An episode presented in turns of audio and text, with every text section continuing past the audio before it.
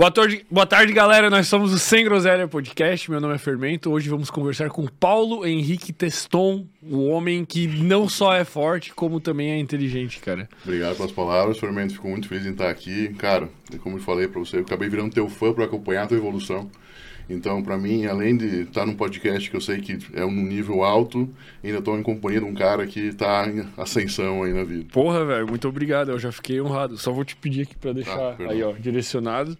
E, bom, antes da gente começar, mandar um salve para os nossos queridos patrocinadores. A Minimal Club está presente com a gente, como vocês devem ter notado. Hoje eu e o convidado já estamos trajados aqui com a camisetinha da, da Minimal. Ele veio aqui, ele já olhou, já gostou demais, já falou, já vou botar agora já. E ela realmente é uma camiseta diferenciada porque ela não é feita de um algodão comum, ela é feita de um fio egípcio que é quatro vezes mais forte, mais resistente que o algodão comum. E além disso, ela tem uma certa elasticidade que faz com que vista muito bem. Eu sempre falo para vocês observarem como ela tem um caimento bom no meu shape, pô, mas hoje eu acho que é melhor você vocês observarem como fica. Não, eu gostei. Bom muito boa mesmo. Cara, ela, muito, ela muito aguenta. Muito confortável. Ela aguenta, ela aguenta. Não, não, não force tanto. Não, não... É muito confortável, muito confortável mesmo. Confortável. E além de confortável, ela também é muito durável. Então essa camiseta, para quem gosta de se vestir com itens básicos, eu tô inclusive com a calça também, eu tô todo de minimal.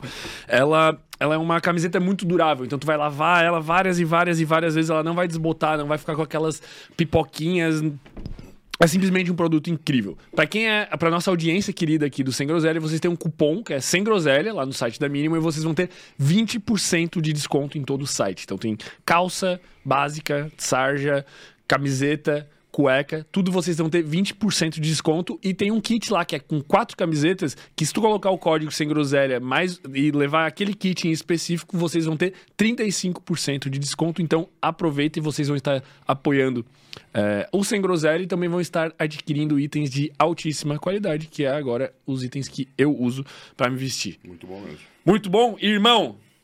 Caro. Por onde que nós vamos começar, cara? Eu queria começar entendendo Sim. A, um pouco da tua vida, assim, porque é, é um, tu, tu, percebe que é um negócio fora da média. O, o a, as decisões que tu tomou uhum. acerca de adquirir conhecimento é algo que foge do comum. Sim. Né? Quantidade de livros, quantidade de estudo uhum. e tal. Como que as coisas foram acontecendo? Cara, ah, desde muito novo eu adquiri disciplina por vários, várias coisas aconteceram comigo uh, em relação a meus pais e a mim, por exemplo. Uh, meu pai é um cara fantástico, hoje meu melhor amigo, sem dúvida nenhuma. Uh, desde eu lembro assim de passagens, obviamente que isso trabalhando em terapia para conseguir entender por que que eu sou alucinado com tudo que eu faço. Uhum. Então, por exemplo, quando a gente estava passando por dificuldades financeiras, quando eu era novo, por exemplo, o meu pai ele, ele a gente foi para para outra cidade vender sorvete. E eu lembro de flash na minha, na minha memória, assim, eu consigo ter noção de que eu ia ajudar ele, cara. Eu ia ajudar ele. Bem novinho. Muito novo, muito novo mesmo. Acho que 6, 7 anos eu tinha no máximo. E ele já dizia para mim que tinha que organizar as coisas de uma forma assim, não assim. Uhum. Então, cara, eu já comecei aí a entender que, tá, se eu não organizar assim, ele vai ter que fazer o trabalho para mim. Eu não quero isso. Eu quero eu fazer aquilo. Uhum. Então, cara, esse foi o start para mim. Foi a primeira vez que eu consegui pensar que alguma chave tinha virado na minha cabeça e eu comecei a entender. E desde então, cara, eu tentei muito assim ser o melhor possível, justamente para ele. Eu, eu tenho um amor muito grande pelos meus pais. E depois disso a gente começou, a gente conseguiu ficar melhor financeiramente e eu comecei a ajudar ele nos carregamentos de frango. Sou avicultor uhum. também. E eu comecei a ajudar ele nesses carregamentos, cara. E eu percebi que quando eu ia bem, quando eu me, me dedicava, ele ficava, cara, é, é isso. É assim que tu tem que fazer. É mais feliz, né? Mais Com Isso. Né? E eu nunca questionei nada. Eu nunca questionei nada meu pai. Porque para mim, meu pai é um ídolo mesmo. É, meu, é minha referência na vida. E daí, por exemplo, nesses carregamentos... Uh, sem questionar, assim, algumas coisas aconteciam, por exemplo, e eu recorri, recorria a ele e ele simplesmente dizia assim: não, faz isso, faz aquilo. E eu, sem questionar, sempre obedecia. E eu acredito que foi isso que foi fazendo com que eu tivesse disciplina para lidar com as coisas da vida em geral. Entende? É, é uma coisa que veio comigo desde essa época. Tu, tu construiu dis- disciplina desde muito novo, tu foi ac- acostumado a ser disciplinado. Desde muito novo, desde muito novo. Por exemplo, eu lembro de, um- de um- uma vez que eu tava em carregamento, cara, essa vez é engraçado. E eu era no começo do carregamento, eu peguei e fui, vim correndo assim, porque eu tava eu não consegui colocar o EPI, que é a bota, e eu fico em cima do caminhão. A gente chama de batedor de caixa. Essa que é a, é a designação. Tá. Então eu fui bater caixa e caiu uma caixa de frango em cima do dedão do meu pé. Nossa. E daí começou a ficar começou a sair sangue embaixo da unha. Eu falei, cara, que dor insuportável, meu Deus, eu não tô aguentando essa dor, cara. E daí eu peguei e liguei pro pai, falei, pai, cara, começo do carregamento, cara, e eu acabei de ferrar meu dedo do pé, eu preciso de ajuda. Aí ele, eu preciso ir pro médico, cara, sei lá, tirar a unha dele. Ele falou assim, ó, filho, pega e fura com uma broca que passa a dor. E eu, tá. Eu Caraca, mas teu pai é meio louco também. não, não. Não, mas é o jeito dele, cara. Ele foi criado assim. é, Imagina, é, o sistema antigo é muito diferente do O nosso. negócio é bruto, assim. É, e foi o que eu fiz, cara. Peguei a broca, furei o dedo do pé, Pra sair o sangue. Daí passou a dor e eu voltei pro carregamento. Arranca até de manhã cedo. Então, e assim, meu, e assim, meu pai sempre teve essa ideia, por exemplo, eu trabalhava com ele sazonalmente, né? Não eram sempre. Eu era só, por exemplo, eu ia num carregamento, eu ia, sei lá, secar açude, eu ia carregar tora, sei lá, eram trabalhos braçais dessa forma. Porque ele sempre teve essa ideia de que meu serviço era estudar. Ele sempre me falou isso, tanto que uma vez, quando eu tinha 15 anos, eu tentei começar a trabalhar numa academia, lá na minha cidade natal. E daí ele falou assim pra mim, não, não, não, não. Tu trabalha quando te chamar ali, mas teu serviço agora é estudar. E, cara, eu comecei a ter isso na minha cabeça. Eu falei, cara, meu pai quer tanto que eu estudo, então eu não posso desperdiçar o dinheiro dele se eu tiver a chance de estudar. Então, assim que eu comecei, cara, já no... Pouco de... Cara, eu tinha, aqui 18 anos, eu comecei a estudar de maneira, assim, como se fosse um trabalho mesmo. Tá. O Como quê? se fosse um trabalho. Tudo. Tudo. Porque até então eu não sabia o que eu queria fazer e foi aí que eu conversando com meu pai. Pode ver que eu repito várias vezes porque teve uma influência muito grande na minha vida mesmo. Eu sou filho único também, então o fato de eu não ter irmão, isso aproxima ainda mais, né? E nessa, enfim, sem saber o que fazer, ele disse: por que tu não faz direito? Que daí a gente consegue ter uma base legislativa para os nossos negócios, que são os aviários, os imóveis, enfim. Eu falei: tá, é uma boa ideia. E eu me dediquei, cara, de uma maneira. Surreal. Sim. Aí que eu comecei a botar a meta como se fosse um trabalho. Ah, eu tenho que ler quatro livros por semana. Eu sempre falo que o meu mérito é nem o meu currículo. Meu mérito foi ter me mantido consistente todo esse tempo. Tá, tu leu quatro livros por semana durante quanto tempo? É, durante. Até meus 26, quase 10 anos, cara. Quase 10 anos. Porra, é essa, velho. É, e daí, ni- ni- assim, contando, Cara- contando a história, né? Sim. Mas é muito louco. Cara, é- é- é- isso é o que o brasileiro. Quantos, quantos livros um brasileiro lê por ano, velho? Deve ser quatro livros, pô. E olhe lá, então. velho.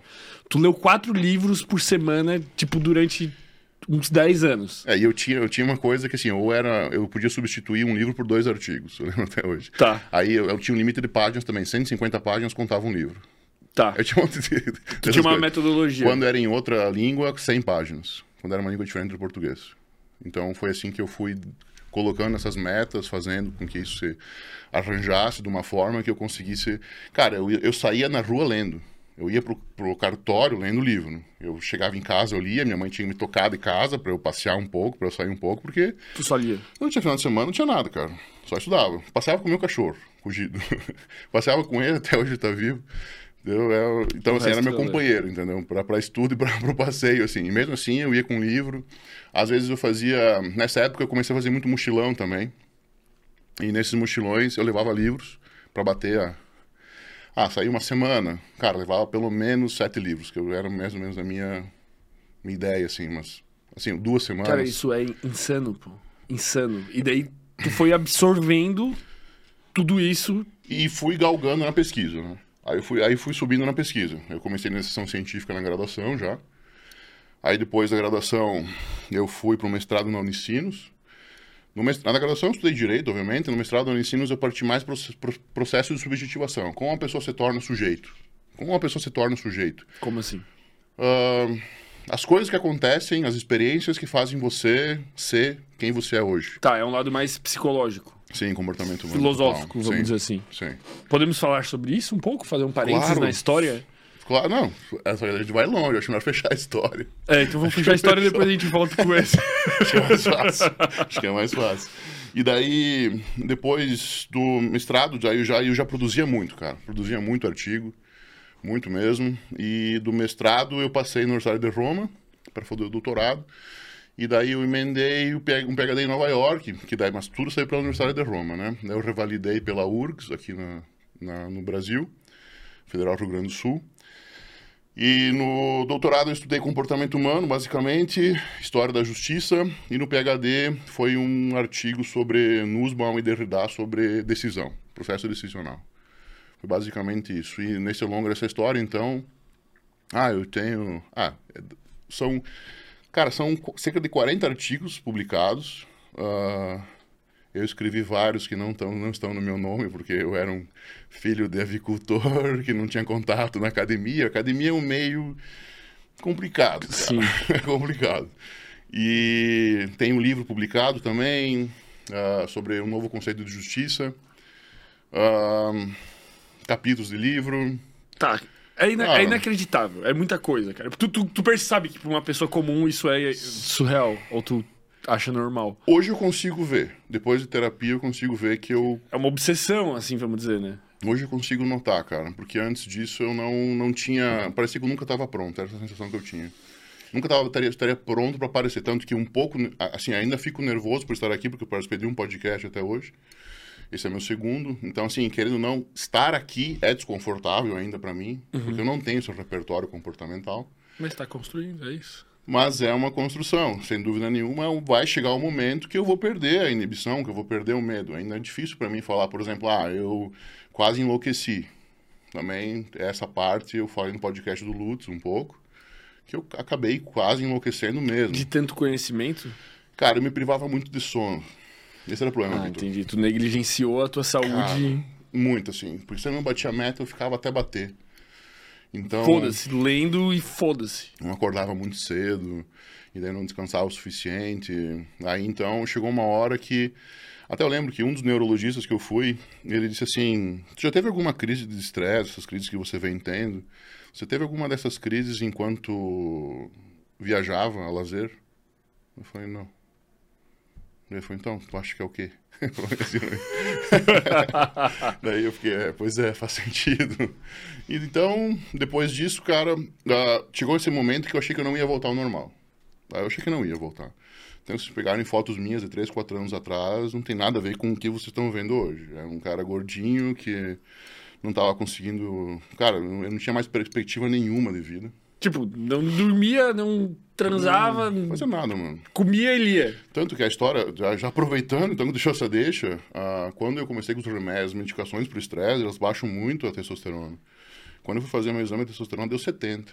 Caralho, velho. Aí eu fui recomendado. Quase uma fêmea, velho. Aí eu fui recomendado fazer TRT.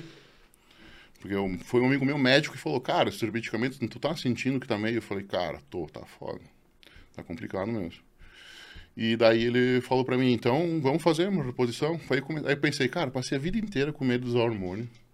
E agora eu tenho que usar. Ah, é muito sacanagem. Eu falei, não, eu vou pegar um cara e vou começar a usar mesmo. Agora eu vou usar mesmo. Foi isso aí que aconteceu.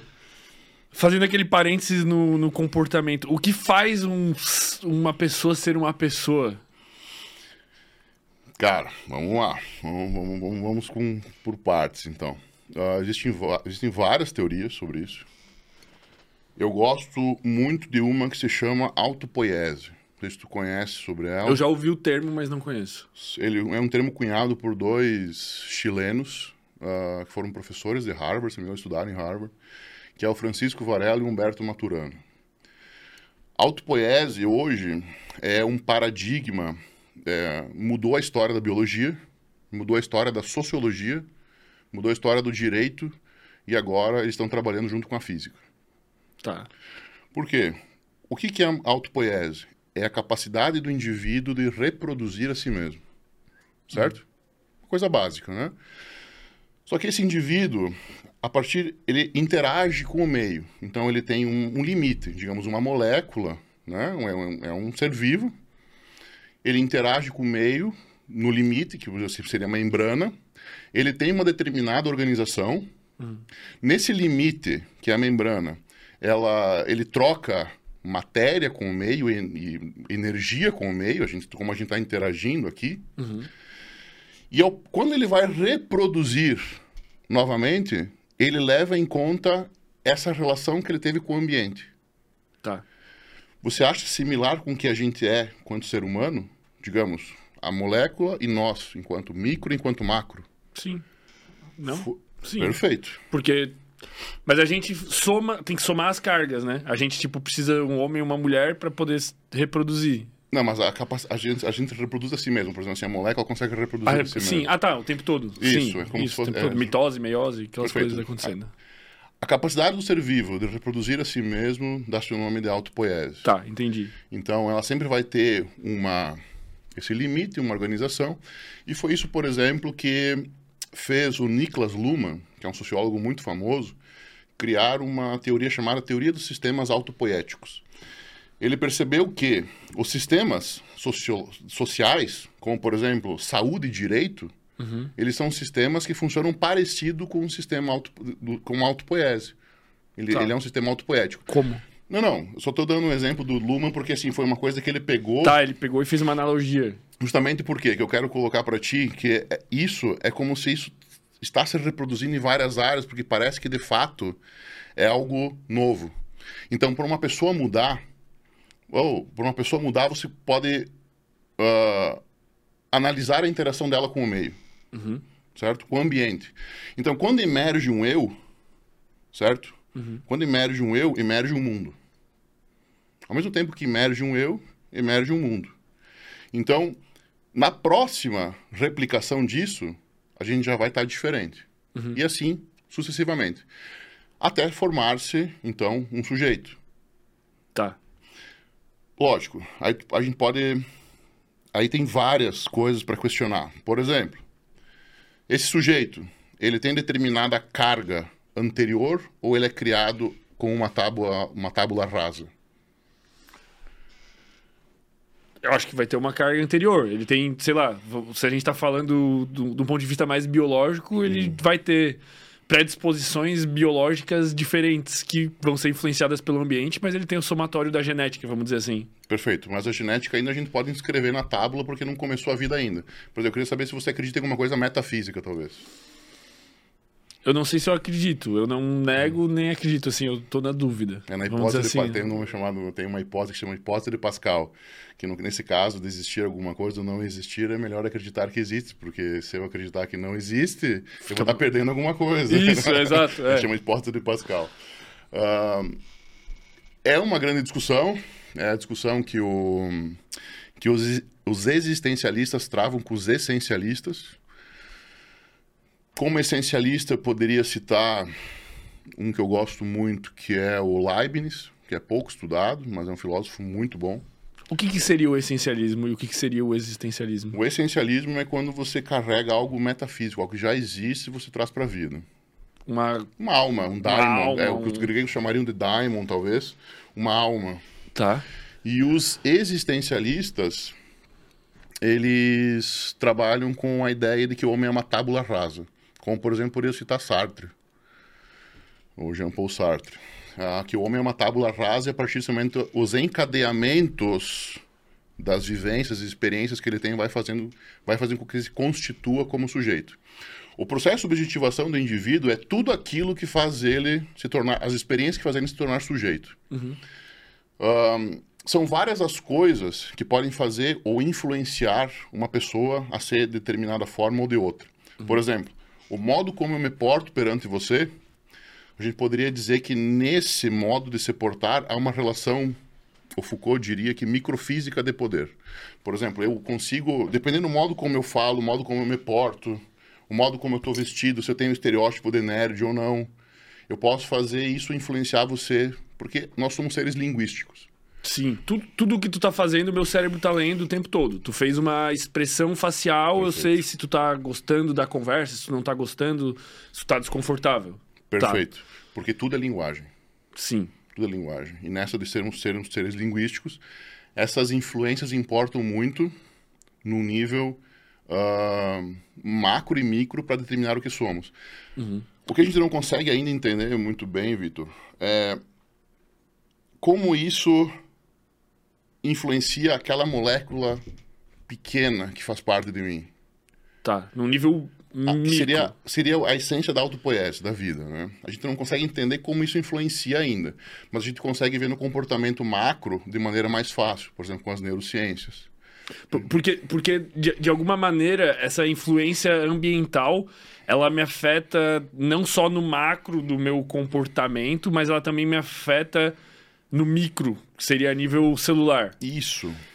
Só que a gente não sabe como ainda. Porque o que acontece? Existe o grande mistério da consciência. A gente não consegue descrever o que é consciência. Sim. Mas nós somos seres autorreflexivos e com capacidade de autorreferenciação. Você sabe que você é você, A maioria das vezes. às vezes fermenta, às vezes Vitor. e você tem capacidade de pensar sobre si mesmo. E a mágica é que você consegue pensar sobre seus atos também. Só guisa de curiosidade, eh, existe um termo que o Aristóteles colocava para essa substância que a gente escreve as coisas do, do sujeito, ele chama de hipokêmenon.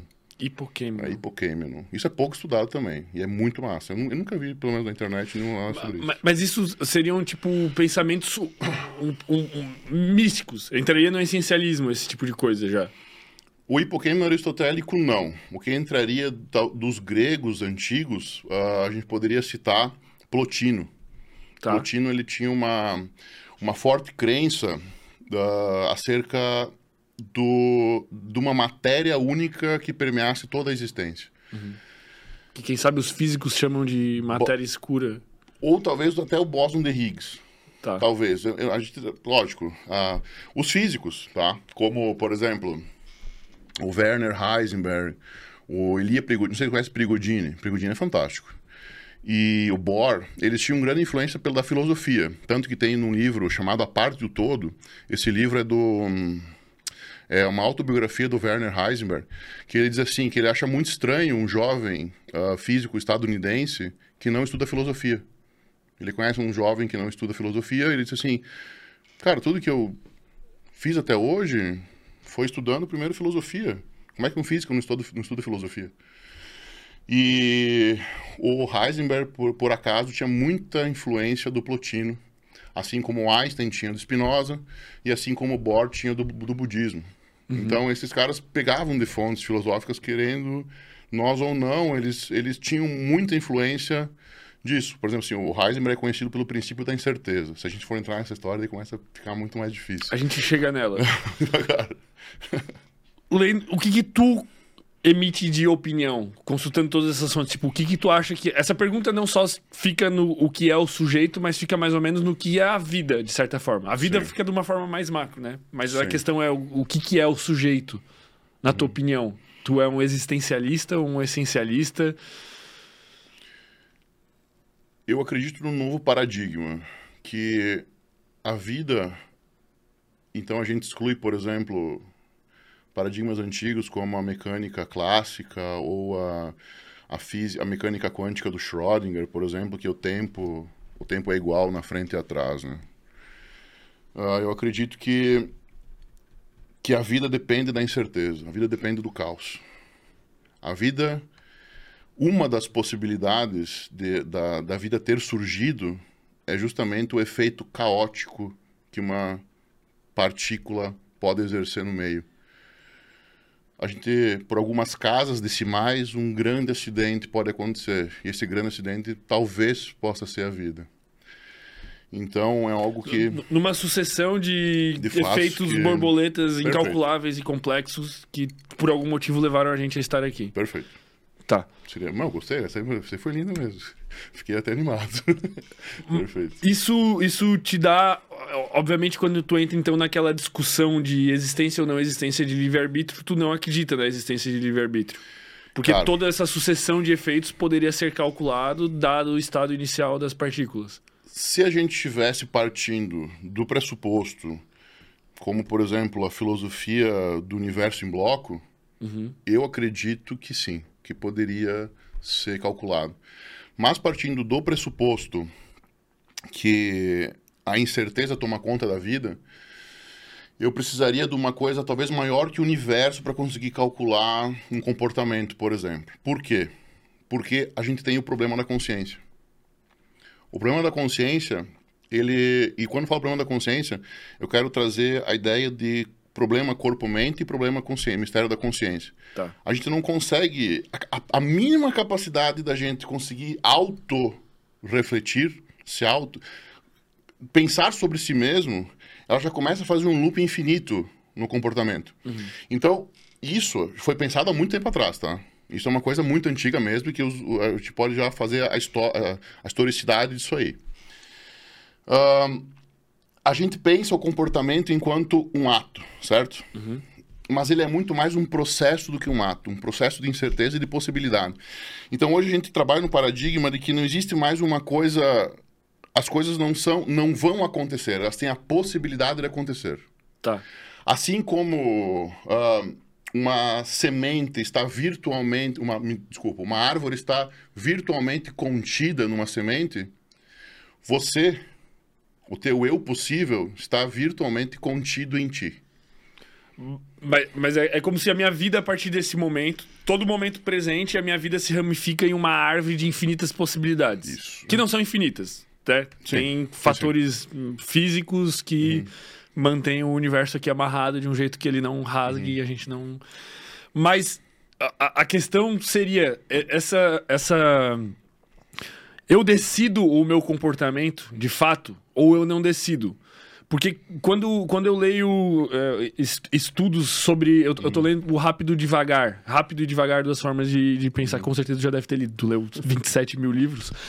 Eh, tu percebe a influência que coisas que a gente. que não caem no nosso radar de consciência influenciam no nosso comportamento. E a gente é mais automático do que racional Perfeito. o tempo todo. Então, eu consigo manipular o teu comportamento de tal forma que tu vai decidir uma coisa e tu não. É como se tu não tivesse opção de decidir outra coisa.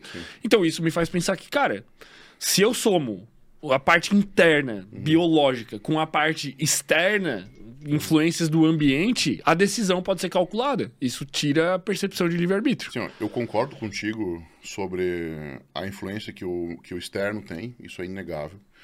Tanto que um dos meus artigos fala justamente de que um parasita pode mudar uma decisão judicial. E eu mostro Caraca. os artigos que ah, determinado parasita tem influência no comportamento, justamente por deixar a pessoa mais suscetível a, a ter aversão a inovações, a, a coisas novas. Então, ela, dificilmente uma pessoa que tem, tem neurotoxoplasmose, por exemplo, ela vai procurar coisas novas. Então, é uma coisa que, digamos assim, limita ela biologicamente falando. Tem, tem um artigo que é citado no, no Rápido Devagar ali do experimento dos juízes que almoçam.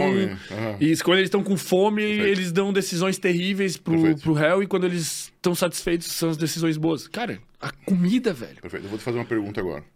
Se um juiz, sabendo disso, ele consegue repensar ou não? Eu acho que parcialmente. O que... Perfeito. O que fazer ele repensar? É o conhecimento dele acerca daquela coisa, Sim. certo? Por que, que você acha que o Antônio Damasio, sendo o cientista que é, tinha tanto carinho pela filosofia de Spinoza?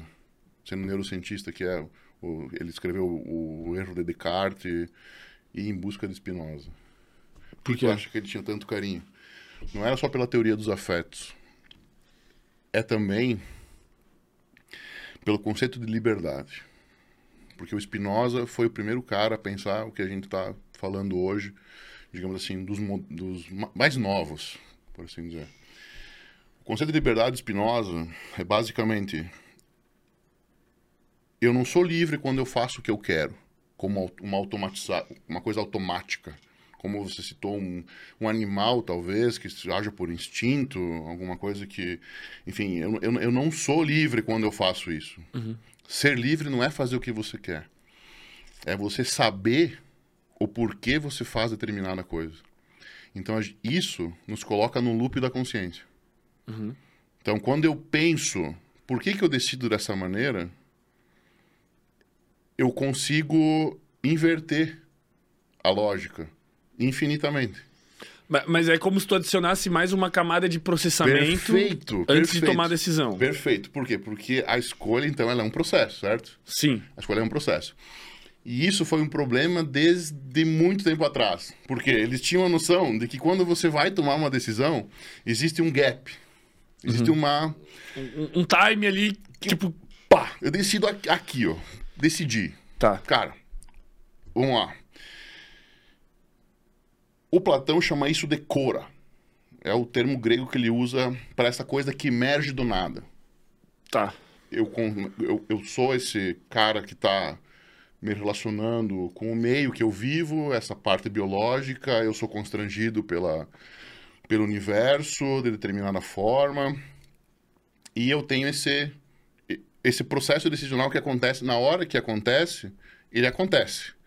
Mas eles dizem que é um processo e é como se eu pegasse uma parte do processo e solidificasse para ter a decisão.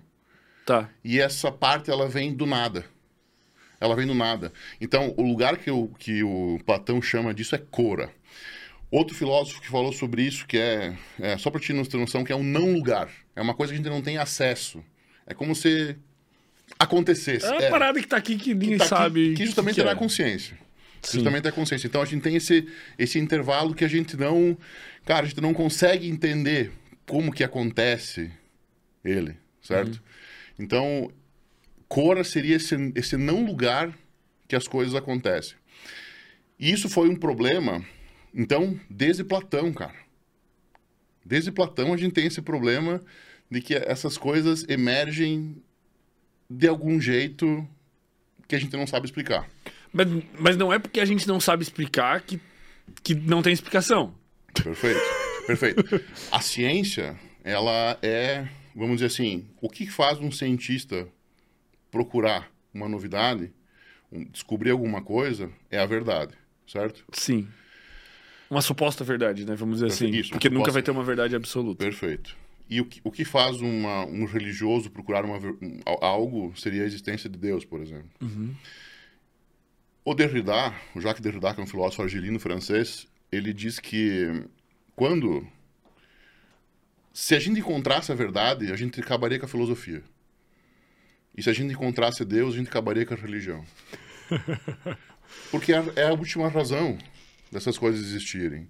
A gente faz isso por isso. A Sim. gente, fa- a gente pensa por conta da verdade. É meio que um norte inatingível. É uma busca que nunca cessa. É uma busca que nunca cessa. Então, esse não cessar é talvez o mistério das coisas. Porque o buscador, nós, um dia morremos. Mas a busca ela permanece sempre. E talvez assim sempre vai permanecer. Então, ficar pensando que um dia a gente vai descobrir não é tão benéfico quanto pensar hoje. Porque acontece, a vida ela se faz hoje, certo? Se você ficar pensando num futuro enquanto antecipação mental, você não vive a vida hoje. Assim como se você ficar pensando num passado que você não tem acesso, faz você ficar mais fraco perante a vida. Porque a vida, ela se intensifica no momento presente. É, a vida, a vida que vale, que vale a pena ser vivida é a vida vivida no hoje. Certo? Então, esses essas armadilhas, esses inimigos da vida, como por exemplo a ansiedade, o que, que a ansiedade faz? Te tira do momento presente. Então, todo bom inimigo da vida vai tentar tirar você do momento presente. Então, eu não gosto de ficar pensando quando a gente descobrir, se assim acontecer. Como, por exemplo, tem uma neurocientista chamada Pa- Pa- Patricia Churchland, que ela é behaviorista radical, assim, cara. E ela diz: Não, a gente vai conhecer. Só que ela exclui o problema, da, exclui totalmente o problema da consciência. O marido dela também assim. Mas eu, eu, eu não acredito que a consciência ela seja real, cara. Eu acho que ela é uma, é uma, é uma percepção, é uma ilusão que a gente tem de só porque a gente tem a capacidade de. A gente tem um córtex pré-frontal que permite a gente fazer um, um reprocessamento, uma análise do nosso comportamento. Isso dá uma ilusão de consciência pra gente. Mas quando a gente bota a palavra consciência, parece que é tipo, não, eu me controlo. Mas é isso que eu, eu- eu- É porque eu penso assim. Hoje tem tecnologia, né, em sistema computacional que tu consegue emular uma célula e ver como que essa célula se comporta e reage a uma toxina, né? Sim. Então tu consegue pegar essa célula, emular ela lá dentro, virtualmente, por dias e dias e dias, e tu consegue prever tudo que vai acontecer com códigos, tá? Tu joga uma toxina, tu sabe, cara, ela vai reagir assim, assim, assim. Se jogar tal coisa, vai reagir assim, assim. Aí tu pega essa célula e, em vez de fazer uma célula, tu faz várias células, tu faz um tecido. Aí tu calcula, dá. daí a ciência vai avançando, a tecnologia vai avançando. Em vez de fazer um tecido, em vez de fazer um órgão, a gente faz um, um animal menos complexo, um roedor, que tem um Ok. comportamento mais limitado do que um ser humano. O computador vai ter a capacidade de calcular todo o comportamento daquele roedor e todas as interações que ele vai ter com o ambiente. Sim. Vamos complexificar o organismo que está ali dentro. Vamos fazer agora um, um cachorro que tem uma capacidade de processamento um pouco maior. Sim. Tá, vai chegar um momento que a gente vai emular um ser humano. Sim. A gente emulando esse ser humano nesse ambiente virtual, a gente consegue prever todo o comportamento dele, todas as moléculas, todas as interações físicas, químicas, o que passa na cabeça dele e até mesmo esse momento bizarro que ele tem antes de tomar uma decisão que faz ele tomar uma decisão A ou a decisão B. Então, cadê, velho? Me prova que a gente não é esse ser humano emulado, que pode ser que a gente esteja numa simulação também, Sim. mas o que, que tem de diferente? A teoria da simulação é interessante também. Tudo Mas- pode ser calculado, Sim, cara. sim. O fato é que, quanto maior é. Vamos supor, hoje a gente não consegue calcular, por exemplo, por que, que os estorninhos voam de determinada forma, os pássaros. Você tem um tipo de passarinho faz um balé no ar. Tá. Que é tipo, não tem meio que explicação física, é isso? Não. A gente só. Real, real? Isso Sim. aí. Tá. A gente, não, a gente não consegue calcular por quê. A gente consegue calcular as variações de velocidade que eles têm. Mas a gente não consegue saber por quê. De um passarinho. Por quê? Porque de um balé de um passarinho. Isso eu quero colocar. Por que, que isso acontece? Tá. Porque à medida que as interações vão aumentando, elas aumentam a entropia do sistema. Tá. O caos. Que- não, a, a entropia é um pouco diferente do caos, mas a entropia é, é a liberdade molecular de um sistema. Seria mais ou menos isso. Tá. Já ouviu falar sobre a aceleração do universo? Uhum. Então- o Sakane falou aí outro dia. Mas, eu, mas, por favor. Não, não, não, vai. fantástico. Então a gente percebe que o universo está em aceleração. O que já é muito estranho, mas Sim, sim. vamos com calma, senão a gente vai morrer. Não, não, é, é, é ma- é mais para dizer assim, quanto a entropia está aumentando. E quanto mais, assim, o, o exemplo clássico de entropia seria o cubo de gelo. Quando você derrete um cubo de gelo, aumenta a entropia daquele sistema Tá. e você retorna. Isso você tem, se o seu tempo fosse simétrico, você conseguiria retornar. Só que aí que tá, você não consegue retornar para aquela determinada forma porque o arranjo vai ser diferente de alguma forma. Sim. Algum, alguma coisa constante. Mas isso também seria calculável. É O incalculável. cubo de gelo também sim. Mas enfim. Tá, sim. Ah, o grande problema é quando isso vai se tornando mais complexo. E justamente o- esse aumento da entropia chega um momento que você não tem nem. Cara, precisa de um computador tá maior que o universo, talvez. Sim, isso. É uma Exato. coisa- É uma entidade. Cara, do se- demônio de Laplace. Se- É totalmente abstrato. Totalmente abstrato. Por isso que a gente fala assim que o demônio de Laplace ele funcionaria. Ele funcionaria num sistema de bloco. Ele funcionaria. Isso, ok, não, não tenho dúvida. Mas à medida que o universo está em constante expansão e a, a impermanência, a incerteza, o caos, a entropia. Então, a gente hoje vive outro paradigma. Não é o paradigma newtoniano quando o demônio de Laplace foi criado. Não é uma, uma, uma física mecanicista, é, enfim, clássica. Mas, mas dá pra- a gente tem a liberdade de poder De imaginar, imaginar. um ultra demônio que calcule tudo. Não, essa liberdade a gente tem, mas é um pouco. É um pouco. hum, Parece pra mim, tá? Parece pra mim que é o que eu noto na, na, na Churchland. Cara, é um desespero. É um desespero aparente, cara. Um consolo secreto pra diminuir essa co- complexidade que é a vida. Mas pra querer tirar a nossa liberdade, tipo, dizer, não, nós não somos É, livres. pra, pra, pra ver assim, pra, pra dizer assim, talvez me incomoda essa existência, pensar que a gente é tão. tem tanta possibilidade assim. É, é tipo um, um desespero por tentar explicar algo que a Isso, pessoa não Um consegue. desespero para tentar explicar uma coisa que tá nem perto de explicar. Porque, como eu falei, é o balé de um pássaro. E o último artigo que foi escrito sobre isso foi em 2022. Em contrapartida, a gente tem um livro que foi escrito em 2022 também chamado Impermanência, que eles analisam, olha isso, cara, eles analisam fenômen- fenômenos como alcoolismo e uma perspectiva de fluidez de impermanência, e não mais como uma categoria propriamente dita. Museus, enfim, eles pegam instituições e trabalham elas como se fosse um organismo vivo. E isso consegue explicar melhor o efeito que isso tem nos indivíduos e na sociedade. Que é basicamente você dizer assim. Como se fosse uma célula. Perfeito, que é mais ou menos o que o Luhmann fez com os sistemas autopoéticos. Você pega uma coisa da biologia, aplica na, na, na, sociedade e funciona. Aí tem o Roberto Espósito, que é um, um pensador italiano, que ele falou assim: já não faz mais sentido pensar a sociedade fora de uma noção de living system, de sistema vivo. Porque nós somos seres vivos e replicamos tudo isso. Então a gente replica o que a gente é. Tipo, da, da mesma maneira que no nosso intestino tem sociedades de Perfeito. bactérias. Isso gente... se replica ao infinito. Isso se replica ao infinito, cara. Então, assim, a sociedade é um organismo vivo. É isso que a gente não consegue. A gente vê a estrutura porque é o que acontece. O problema é do observador. Tudo Sim. depende do modo como você observa. Eu estou observando totalmente limitado. Por que, que, por exemplo, o Heisenberg, o Werner Heisenberg, disse assim: princípio da incerteza. Eu não consigo determinar o momento e a posição numa partícula. O momento é a velocidade. Eu não consigo determinar o momento e a posição numa partícula. Por quê? Porque quanto mais eu tento, mais precisão eu tenho, menos precisão, mais precisão eu tento ter, menos precisão eu tenho. E não é um problema, por exemplo, do que eu estou olhando. Não, é algo da própria partícula. a própria partícula se comporta assim, porque uma hora ela é partícula, uma hora ela é onda. Então eu não consigo saber onde ela está.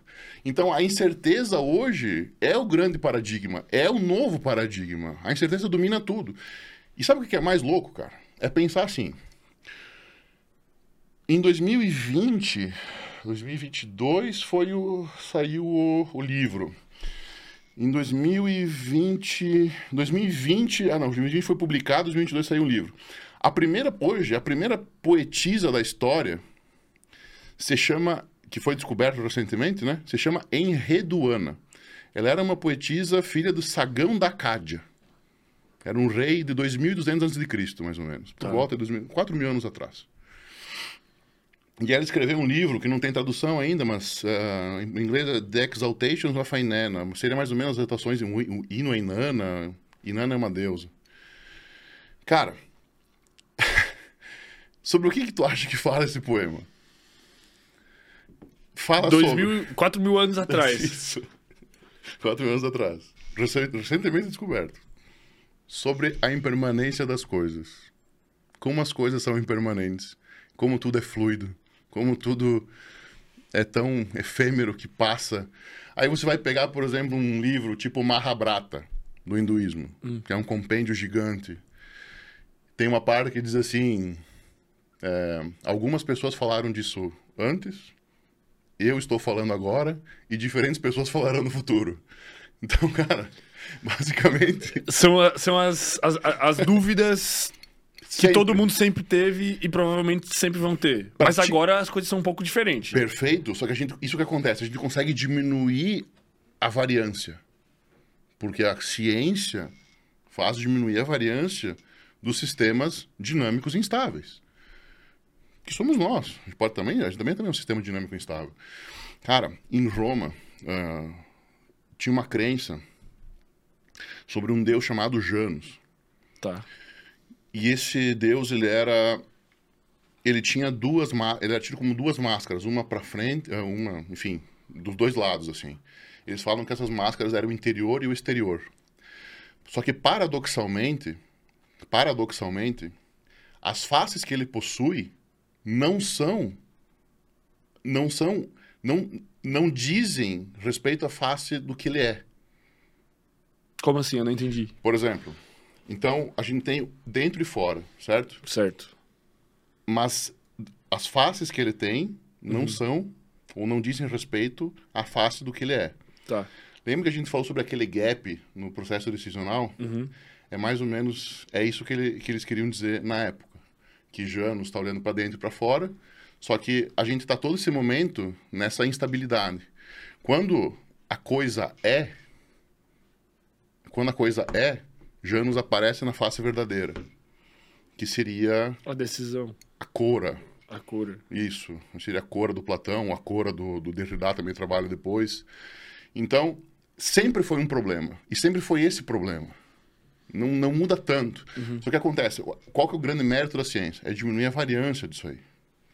A gente, Tentar diminu- mapear a realidade. Pô, é nossa. a gente vai diminuir a variância. Porque o que acontece? A dominância do acaso, cara, é um problema.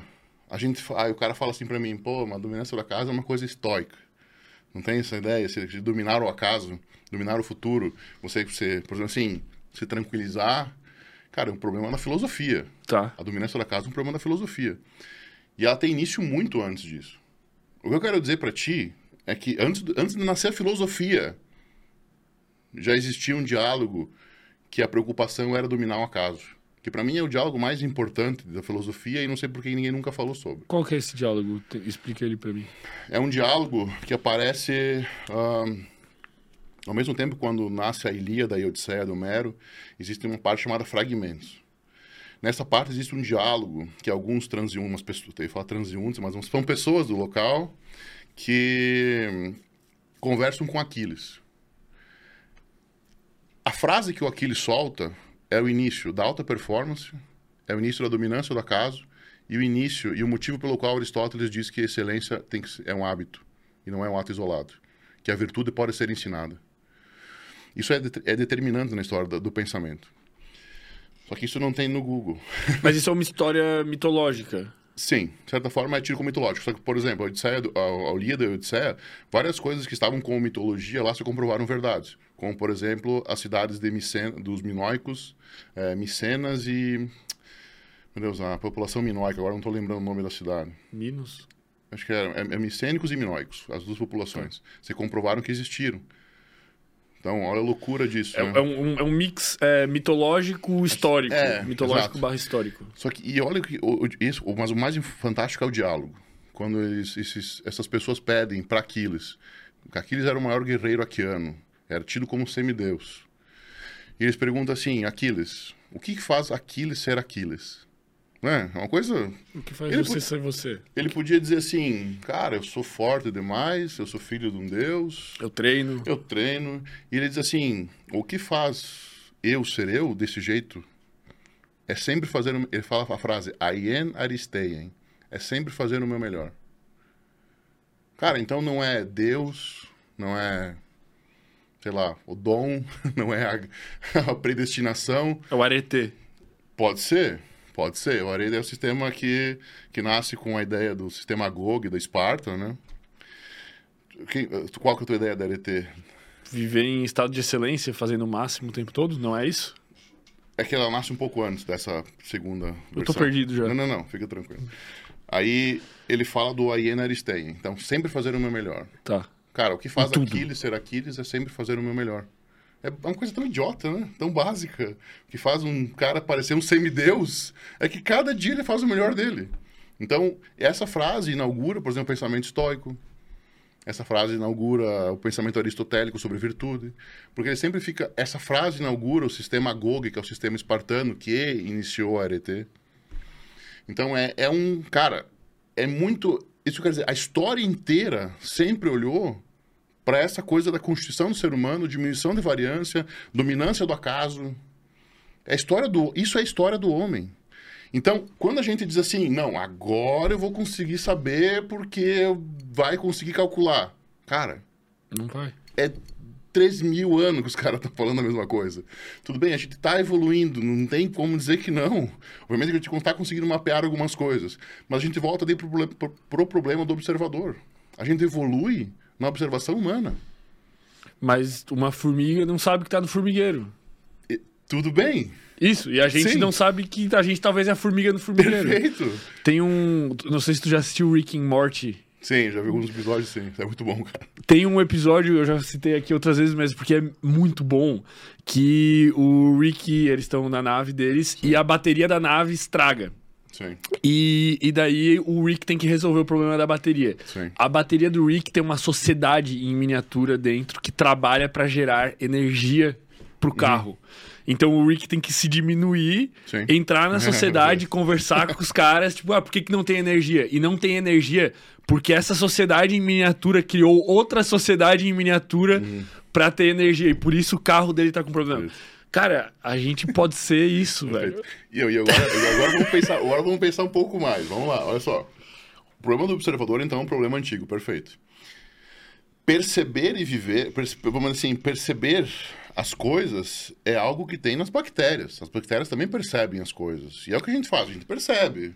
Percepção é, fundamental. Elas têm eh, sentidos, de certa É, forma. elas- a gente não Mas- sabe como ela percebe, mas elas percebem. O ambiente para poder viver. Para poder se fazer autopoese. Sim. para poder reproduzir a si mesmo de determinada forma condizente com o ambiente, porque nós somos o ambiente junto também. O mundo não é o mundo sem mim. Por exemplo, Ta- Tal qual um, um- um animal mais é, rudimentar, assim, tipo, sei lá, a borboleta. Sei lá, se ela ela não tem a quantidade de sentidos que a gente tem. Sim. Ela tem menos ou Sim. diferentes. Tipo isso. sim, é quando, emerge um eu, emerge o mundo, há um entrelaçamento. Tá. Então, por exemplo, quando a gente Isso é fala muito assim, quando a gente fala assim, ah, muda seu ambiente, mas você também muda. Uhum. Você também tem que mudar, porque você é o ambiente. Então é, é isso que não, não é só mudar o ambiente. Eu faço parte do ambiente, o ambiente não seria o mesmo sem mim. Uhum. Então há um entrelaçamento do eu com o mundo. Ao passo que emerge um eu, emerge um mundo. Então esse eu reproduz a si mesmo, reproduz o mundo. E assim sucessivamente, infinitamente. Então, quando a gente fala de plano de ação e problema do observador, é que para para pensar assim. Vamos botar exemplo das bactérias.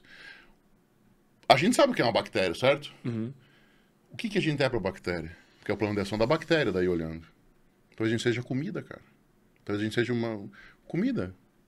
Ou, na verdade, talvez ela nem perceba. Talvez a gente é a galáxia. Tipo, pra gente, a gente olha pra galáxia e fala que porra gigante é essa. A ba- bactéria olha pra gente e fala que porra gigante é essa, velho. Eu ser. vou sair comendo tudo. Sei comendo. comida. Comida. É assim, o, o, o plano de ação da bactéria é diferente do plano de ação do homem. Então, gente- tudo que a gente estuda, cara, é com base no plano de ação do homem, no que a gente sabe. Então, por exemplo, quando você pega a mecânica clássica, você. Por que, que as pessoas afastam, por exemplo, não, tem que ser naquele sistema, tem que ser no vácuo, tem que ser. Por quê? Porque daí você exclui tudo. Então, por que, que o Einstein foi tão genial? Porque ele descobriu, pela relatividade, um problema do, observador na física. Então, isso a gente está, de fato, construindo. Mapeando. Mas dizer. são problemas que sempre existiram. É isso que eu quero trazer. São problemas que sempre existiram. Então, o, o, o grande pensador sobre a percepção foi um cara chamado Merleau-Ponty, que era um francês. Ele escreveu um livro chamado Fenomenologia da Percepção e com base num, num romancista francês chamado Marcel Proust, que escreveu Caminho de Swan. E ele tem uma frase fantástica. Ele diz assim que a verdadeira filosofia é reaprender a ver o mundo. A verdadeira filosofia é reaprender a ver o mundo. Por quê? Porque quando eu olho com outros olhos, não é mais aquela antiga. Então, mudar a si mesmo é ver o mundo de uma, de uma outra forma. Então, cada eu que emerge diferente, emerge o mundo. Por isso que quando eu digo que há um entrelaçamento entre... que há um entrelaçamento entre... Entre a realidade e a percepção. É, entre o que a gente é e o ambiente, entre a realidade e a percepção, a- isso é indissociável. Só vai terminar quando a gente morrer. E olhe lá. E então, assim, a gente não tem também essa, mais essa resposta. Né? Não- essa resposta a gente também não tem, enfim. E, cara, é, quando eu paro para pensar sobre como isso influenciou a, a história do homem e como isso é desde sempre, eu sempre fico perplexo. Por exemplo, a gente for pensar no cara, na inteligência mesmo. Cara, o que é ser inteligente? A inteligência, a gente sabe, capacidade de dirigir um carro, ganhar uma partida de xadrez. Talvez a inteligência tenha esse caráter autodestrutivo. Talvez várias, sei lá, várias civilizações já se autodestruíram só por serem inteligentes. Só que a gente cai de novo no problema da consciência. Se elas forem conscientes, elas tinham que estar, estar vivas de alguma forma. Ou não também. É que. Qual é o, o propósito da vida? Entendi. Porque o, o ser humano, ele, ele venceu o propósito da vida porque ele tem 8 bilhões de pessoas no planeta Terra? Não.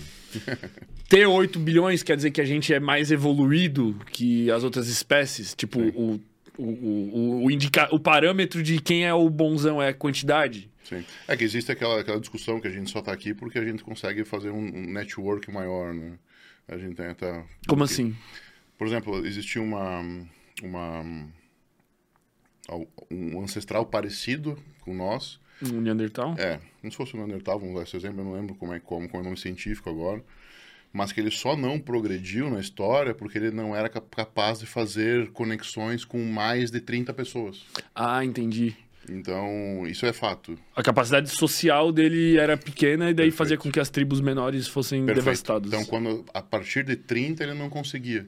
E ele era mais forte, mais ágil, caçava melhor, tudo era melhor que o homem. Só que o homem tinha capacidade de socializar. Socializar totalmente.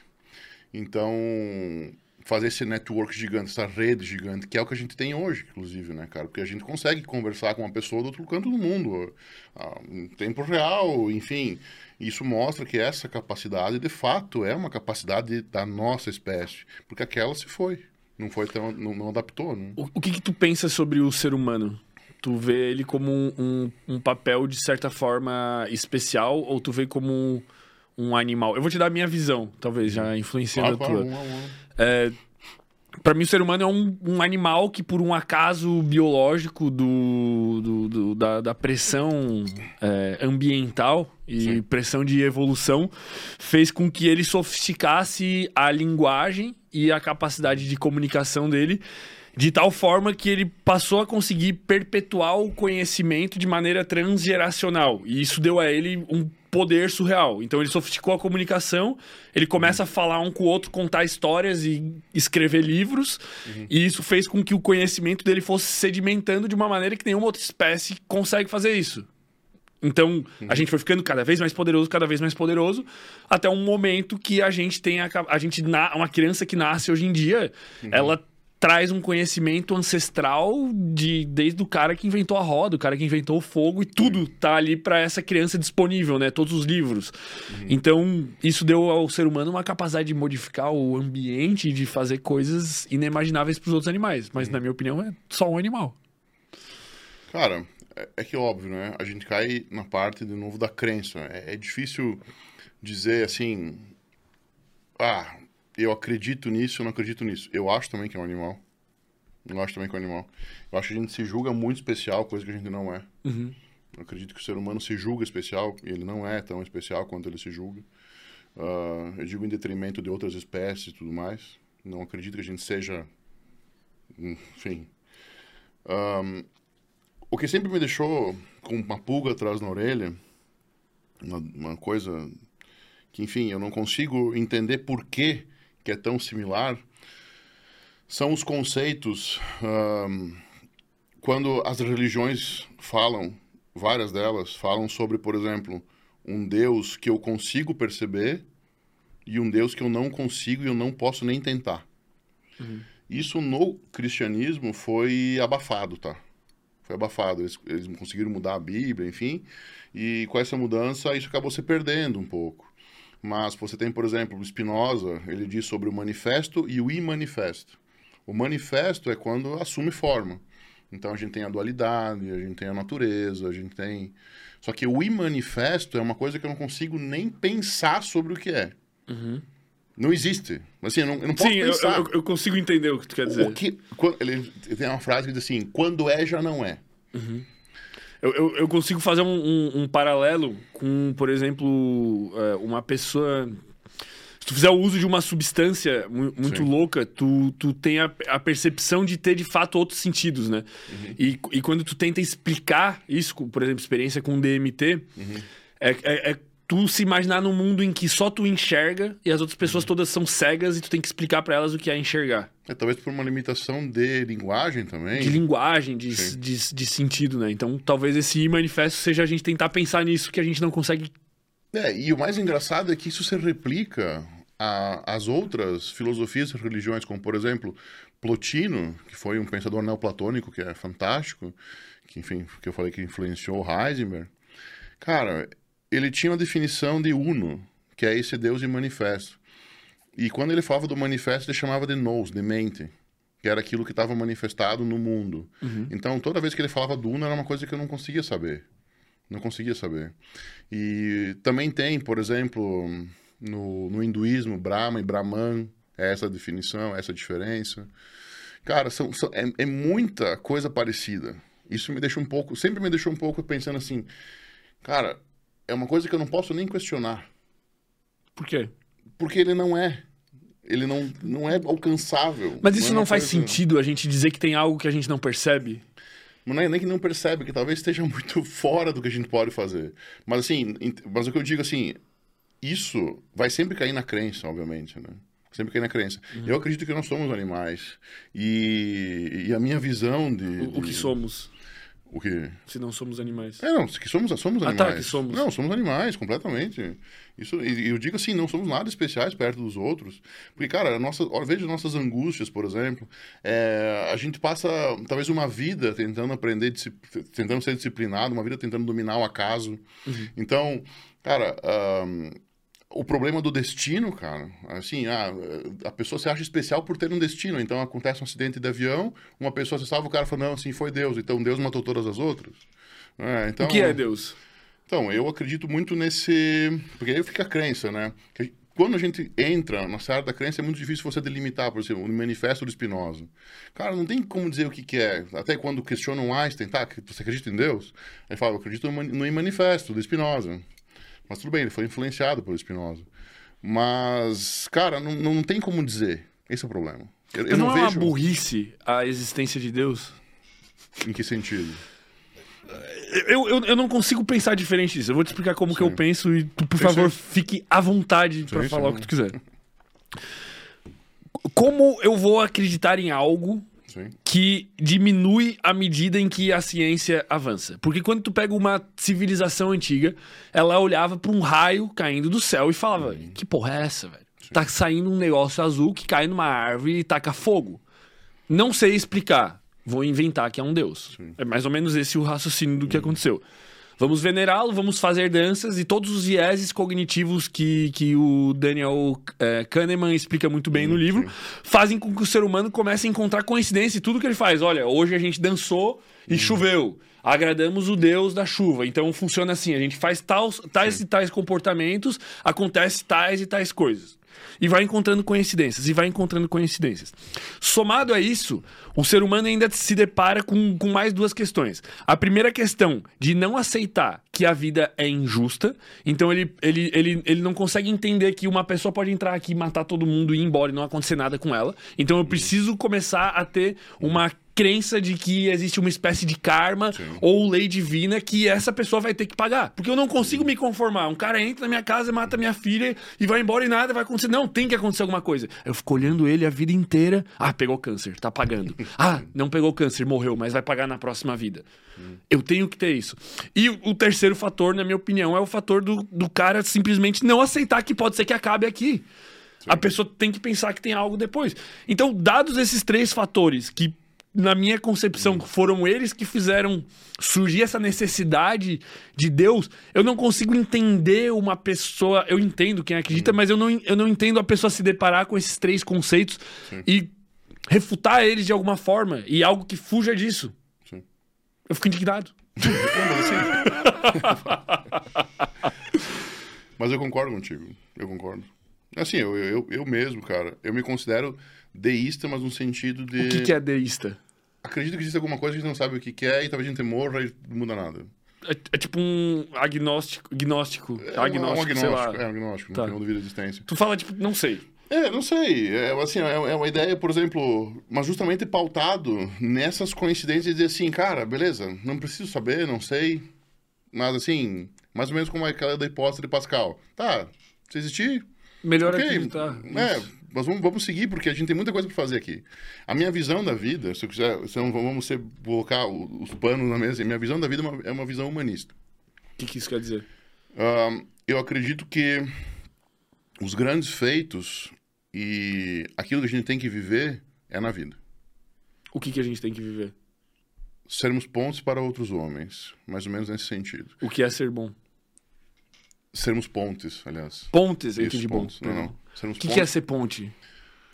é o que você faz hoje, por exemplo. Aí a gente vai cair nas estéticas da existência daí. Que, por exemplo, a terceira estética da existência é a arte de viver, né? É você inspirar outras pessoas. Tá, calma. O que, que são as estéticas da existência? Cara, é o problema, é a chave que eu encontrei para o problema do homem. Assim, é só foi no Brasil, assim, eu, eu- no mundo, na verdade, eu não encontrei outros estudos. A única pessoa que estudou foi Michel Foucault. Eu fui para Nova York aquela vez estudar com um companheiro do Michel Foucault para entender justamente como funcionava a cabeça do Foucault quando escreveu sobre as estéticas da existência. E as estéticas da existência, cara, é, a primeira delas é a Gnose Auto. Mas me dá um, um, um contexto. Como você. Pra que, que ela serve? O... Aperfeiçoamento de si mesmo. Tá. É aperfeiçoamento de si mesmo. A primeira estética de existência é a Gnose Auto, que é o conhecimento de si mesmo. Tá. A segunda é Eto, que é o cuidado de si. É basicamente você fazer o que hoje a neurociência diz para você fazer. Acordar cedo, enfim, se expor à luz, controlar a cafeína até as três, enfim, é o cuidado de si, o cuidado com o corpo. Eles tinham uma, uma ideia muito forte de que ah, você tinha que cuidar da tua saúde Uhum. para você perfe- bem, então. você per- perfeito, que é a ideia de Hipócrates, enfim. Ah, tem também uma, uma filosofia pouquíssimo conhecida que fala sobre isso, que o nome é avicenismo. Essa aí ninguém... é uma viagem, cara. Essa aí é engraçada, nem vale a pena entrar porque é muito louca. Ahn, e a terceira e última seria a Tecnitobio, que é a arte de viver. É justamente você, a sua vida inspirar outras pessoas. Uhum. Por exemplo, hoje, Fermento, a tua vida inspira outras pessoas? Sim. Então você está dentro da terceira estética da existência, que é a arte de viver. Então, eu não. Por que, que eu não fico pensando acerca se existe ou não o divino? Porque é relevante. porque a minha vida não é, é humana. E eu tô aqui agora, eu não tô lá. Por que eu vou antecipar uma coisa que vai acontecer de qualquer forma? Ou não também. Quer dizer, Não, assim, eu vou morrer, Morrer de qualquer vai, forma. sim. Eu vou morrer de qualquer forma. Pra que, que eu vou antecipar? Pra ficar o quê? Angustiado? Pra ficar pensando em deva- ficar devaneio? Como eu falei pra ti lá atrás. Todo inimigo da vida quer te tirar da, da vida que você tá, do momento que você tá. Então, pensar numa coisa dessas é viver na angústia, porque é uma pergunta sem resposta. Se um dia, como o Derrida dá o exemplo no livro, se um dia, porventura, Deus descer aparecer, beleza, acabou a religião acabou talvez. Enfim, as, as perguntas para várias questões, como se um dia parecer a verdade completa. Acabou. Pronto. Mas até lá, vamos fazer o que a gente tem que fazer aqui, que é o quê? Já que a vida não tem muito sentido, aparentemente, que a gente melhore assim mesmo. Ma- Mas eh, nunca vai ter, né? A resposta. não. tipo, não tem como conceber que vai ter uma resposta. Vamos, ah, a gente descobre que a gente tá numa simulação, a gente se comunica com a galera de fora. E o que que são eles? O que que tem fora? Quem que criou eles? Tipo, só piora, velho. É pior.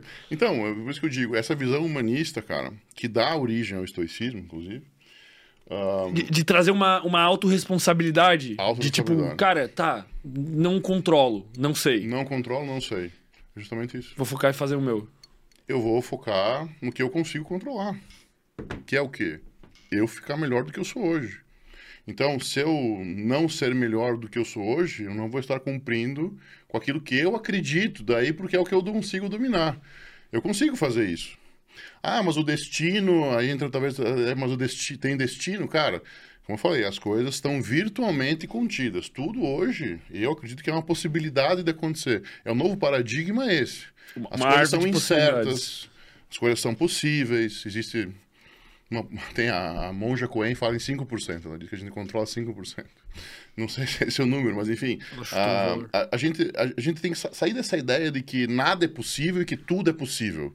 É, Sabe? É, assim, existe não existe. Cara, é, Faz o que tá ao teu é, alcance. tão, é tão pequeno pensar assim, porque tira você do que você pode fazer. Uhum. Então, assim, quando uma pessoa, por exemplo, ela fica alucinada num ídolo, numa idolatria sem tamanho, isso em qualquer área, por que, que ela se torna cega? Porque tira da vida, tira o poder da vida que ela tem sobre ela mesma. Tira o poder que ela tem sobre ela. Esse é o grande problema. Então, talvez, se a gente se colocar. Porque o, o que, o que intensifica a vida? O que intensifica a vida é um- a vida naquele momento. Quando você entra, sei lá, você tá, quantos km você está correndo hoje? Sete só. Mas Sete, é louco o bagulho. Sete quilômetros. Cara, não, não é um momento intenso que você consegue esparecer? Você Porra. consegue? Talvez as pessoas chamam que é o mindfulness. É, Mas, rola enfim. até o, o runner's high, né? Que é o- uma, uma cascata química cerebral que te libera uma sensação. Não, eu não ainda cheguei no nível de estar similar a ter fumado um bom baseado, mas, mas dá pra entender o que a Sim. galera quer dizer. Cara, quando Vou dar um exemplo. Quando eu estou embaixo de uma barra do supino com 200 quilos, eu consigo pensar se tem que pagar a boleta amanhã? É tu e a barra. Esse talvez seja o momento da vida. A vida intensa é isso aí. Quando a gente fala sobre hum, a visão humanista, então ela é justamente trabalhar a vida para a vida ser o que ela pode ser e não o que eu imagino que ela venha numa determinada forma ou num passado que já morreu, num futuro possível. Então, a força das estéticas de existência tá aí. Porque é como se os gregos têm uma palavra para isso chama tântalos. O tântalo seria o inferno grego. Por quê? Porque é você tentar uma coisa que você quer muito e nunca alcançar. Você vai um dia saber se o demônio Laplace é verdade? Vai saber se um dia Deus existe? Então eles usam um exemplo do tântalos, que é, por exemplo, eu estou morrendo de sede, eu vou beber água, a água escapa. Eu vou. Tô com fome, cai um cacho de uva, eu vou pegar o cacho, ele some. Então esse seria o inferno. E o inferno, então, justamente seria você ir atrás de, atrás de coisas inalcançáveis. Então, tu vai atrás do que está alcançável, do que você pode fazer, do que você pode dominar. Não faz sentido você querer viver uma vida, cara, que você nunca vai alcançar, que você nunca vai entender. Então, as pessoas que ficam, ficam nesses devaneios futuros, hoje é isso. Amanhã pode vir a ser outra coisa, mas hoje é isso. Então, hoje esse paradigma da incerteza, hoje a gente consegue entender que as possibilidades dominaram, que a vida, ela depende do caos, que a vida depende do, do que não é controlável. Então, se emerge um eu, emerge o um mundo, eu sou o um ambiente, então eu tenho que fazer o um ambiente melhor. Não adianta eu procurar um fora só. É um entrelaçamento do eu e do mundo. Então, tudo gira em torno dessa visão de que a vida é isso. Não é o que eu estou pensando, uma antecipação mental para viver numa angústia, numa ansiedade. Por que tem tanta ansiedade? Porque todo mundo quer viver uma coisa que não existe. Seja ela uma certeza ou uma incerteza. Esse, esse tu diria que é o, o sentido da vida? Talvez. Qual Talvez. é o sentido da vida? Se eu soubesse. Quais são as opiniões filosóficas acerca do sentido da vida? Cara, é uma discussão também. É uma discussão. É uma discussão. Um, eu gosto muito de pensar a vida como a gente fosse ser, sermos pontos para outros homens. Eu, tá. eu, eu, tenho essa, essa ideia muito forte. Por quê? Porque é inevitável que as coisas as coisas não vão piorar se, gente, se nós formos melhores. O que é ser melhor? Aperfeiçoar a si mesmo. Mas em que direção? Como é que eu digo o que é bom e o que é ruim? Cara, a partir do momento que uma pessoa consegue viver uma vida intensa, eu digo que ela é mais feliz. Porque a vida é muito sofrimento. A vida é mais sofrimento que alegria. Você não concorda comigo? Que nossos momentos, não um orgasmo, sei lá, duraria uma hora. Cara, eu, eu tenho outra teoria. Eu acho que quando tu tá caminhando na direção correta, parece que os, os sofrimentos não são tão sofridos, vamos dizer assim, sei lá. Eu tenho uma... Eu acho que a, a vida ela tem esses altos e baixos, assim, né? Tipo, tem dias uhum. maravilhosos, tem dias ruins, dias maravilhosos, dias ruins. Mas se tu tá indo pra uma direção que tu apontou e que faz sentido para ti, até os dias ruins não são tão ruins, sabe? Eu, eu cara, eu, eu sou. Eu vivo muito feliz, velho. Tipo, uhum. muito, muito, muito, muito, muito. Eu tenho pouquíssimos dias ruins e mesmo os dias ruins, tipo, são na direção correta, assim, cara. Eu vivo. Por isso que quando alguém fala para mim, cara, a vida é sofrimento, assim, eu fico tipo, cara, não é a minha percepção de uhum. mundo, assim. Eu vivo muito bem. Não, sofrimento eu digo porque existe sofrimento. Existe. Ah, tá. Entendo. Mas mais ou menos no sentido de que existe sofrimento. Existe. Talvez a vida seja mais sofrimento porque eu digo, porque os momentos bons não duram para sempre. Mas os ruins também não. Sim. Então, você internalizar... É que talvez a gente já internalizou isso de uma determinada forma, que Entendi. a gente já passou que passa. Mas explicar isso talvez para um adolescente que ele vai se apaixonar de novo, talvez seja complicado. O cara que levou um chifre e tá ali ah, derretendo de sofrer. É, explicar que isso passa, que isso é inevitável, que talvez ele não consiga entender porque ele não vivenciou ainda. Então, a, a exper experienciar a vida é um grande ponto para a gente evoluir enquanto enquanto ser. Tem, uma, tem um pensador brasileiro, cara, brasileiro. Ele é da década de 60, eu acho, agora não vou lembrar direito. Mas o nome dele é Álvaro de Vieira Pinto. Ele diz assim: presta atenção, olha que loucura. Ele foi fortemente influenciado pelo Merleau-Ponty. Ele diz assim: que o homem é um produzido, certo? Uhum. Produtor do Tá. que o produz. Nós somos produzidos, mas somos produtores do meio que nos produz. Uhum. É tipo Lembra que eu uma, falei daquele entrelaçamento? é uma, é uma cultura que se retroalimenta. Tipo isso. É, lembra aquele entrelaçamento que eu falei do eu e do mundo? Da realidade. Do... É, do, do eu e do mundo, assim, eu, não tenho como dissociar eu do mundo. Tá. Então, talvez ah, esse fato que você me narrou de você ser feliz seja uma construção tua, junto com o ambiente que você está. Uhum. Então, isso é também uma construção, porque você alcançou determinada tranquilidade mental, tranquilidade, o Sêneca falaria em tranquilidade da alma, que hoje você consegue perceber que os dias ruins passam. Uhum. E antigamente você não conseguia. Talvez pelos teus hábitos, pelo teu ambiente, pelo que você pensava, pelo que você conhecia ou desconhecia. Então, quando você está no controle da tua vida, eu acho que a vida fica mais branda. Por exemplo, eu não mudaria nada que aconteceu comigo. Não mudaria nada que aconteceu comigo, porque eu gosto de quem eu sou hoje. Isso, e qualquer detalhe poderia te fazer ser diferente. Perfeito, E é desesperador pensar que você poderia não ser você mesmo. perfeito. Ainda que talvez pudesse ser melhor lá, mas eu prefiro ser eu agora. Cara, É bizarro, né? Perfeito. Perfe- Mas é isso mesmo, cara. Que a gente para pra pensar, ah, o tempo me esmaga, mas eu também sou o tempo, né, cara? Assim, a, a dor me consome, mas eu sou parte dessa dor que me consome. Ah, porque, enfim, essas coisas que acontecem comigo são ruins, mas você também é parte dessas coisas ruins. Não há separação entre você e o mundo, cara. Então, felizmente ou infelizmente, eu sou o Paulo e você é o Vitor. Felizmente ou infelizmente, cara. E as pessoas, para elas conseguirem entender isso, talvez elas tenham que experienciar coisas diferentes. Porque é muito fácil delegar os acontecimentos da vida para uma força que você não conhece. É muito, é muito fácil. Terceirizar a felicidade, terceirizar a É fácil. tristeza, terceirizar tudo. E tanto que a felicidade, tanto em, em Aristóteles, por exemplo, quando ele fala, obviamente com os olhos em Esparta, tá?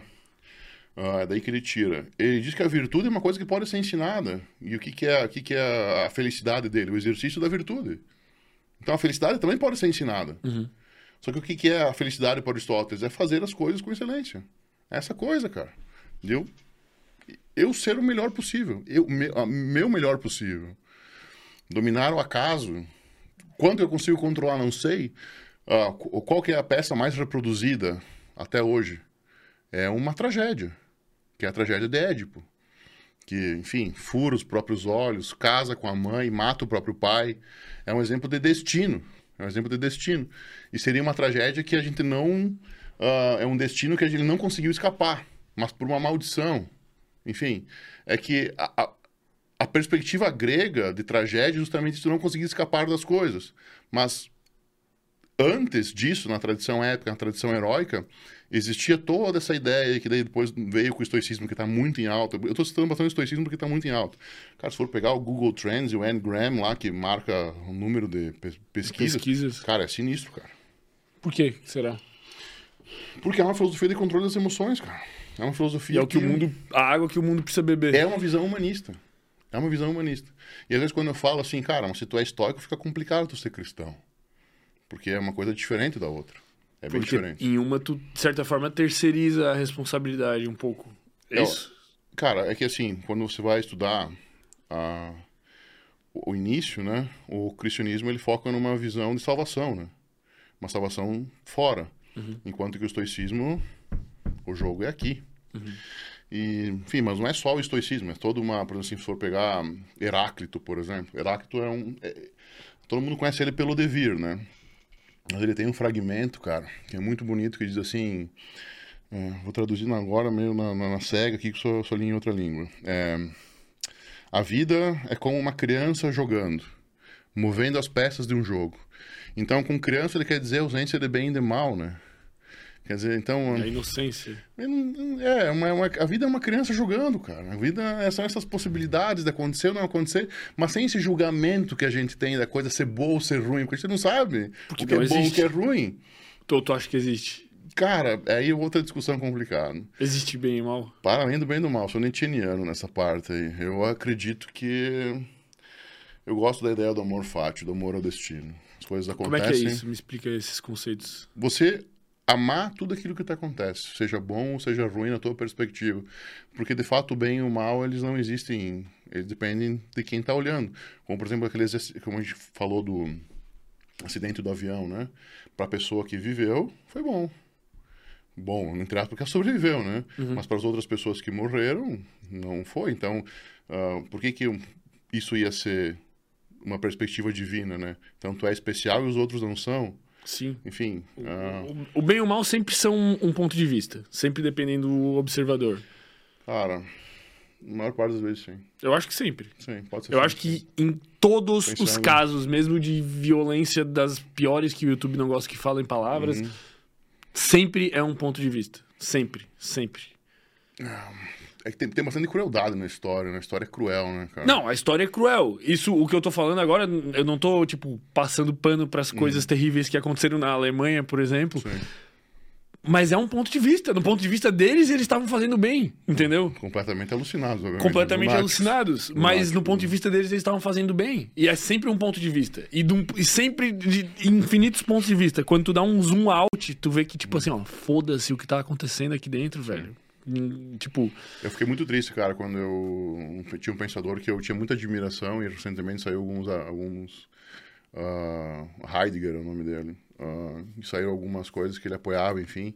Uhum. E eu, cara, discordo totalmente, cara. Ele é um cara que já eu excluí tanto do, dos meus estudos porque mas seja um cara assim que eu, que eu tinha um respeito muito grande. Mas tu excluiu ele dos teus estudos por ele ter essa opinião? Cara, por, sim, cara, excluí. Por quê? Eu, eu, não consigo, cara, não consigo aceitar algumas coisas. Tu não consegue dissociar? Não consigo, não consigo. É muito difícil para mim acreditar que ele, que ele foi, enfim, passivo em relação a algumas coisas que ele viveu. E eu acho que a, a passividade, cara, ela tem um limite. Eu acho que a passividade tem um limite. Porque se a gente está aqui para conseguir mudar alguma coisa, a gente também tem que saber se portar como alguém que queira a mudança. E não somente deixar a mudança acontecer. Mas, mas assim, ó, é, vamos, vamos cuidar as linguagens, né? Se eu pegar um, um, um, serial killer, né? Um assassino que faz as mais diversas crueldades, tá? Eu não Sim. concordo com as coisas que esse cara faz. Mas ele é um excelente pintor de quadros. Eu não posso olhar uma obra dele e admirar? Cara, não sei, porque a beleza também é um ponto de vista, né? Beleza também é. Mas numa pergunta mais fria de ponto de vista de percepção. É que talvez você esteja. É, é que a, gente preciso... não, a, gente, não, consegue dissociar, por exemplo, enquanto percepção, a gente não consegue dissociar. Talvez você esteja idolatrando sem saber. Que é, entra no caso do comportamento. Talvez seja uma coisa inf, como assim, ínfima dentro do teu ser que alguma coisa faz você admirar um cara. Por exemplo, assim, o que aconteceu na série do. do meu Deus, o serial. O serial killer o canibal, lá, o canibal lá, isso. É. Uh, Jeffrey, Jeffrey Dahmer, né? Aham, uh -huh, é, Jeff Dahmer. Uh, o que aconteceu? As pessoas acabaram idolatrando um cara que não é para ser idolatrado, cara. Sim. Não é exemplo para nada.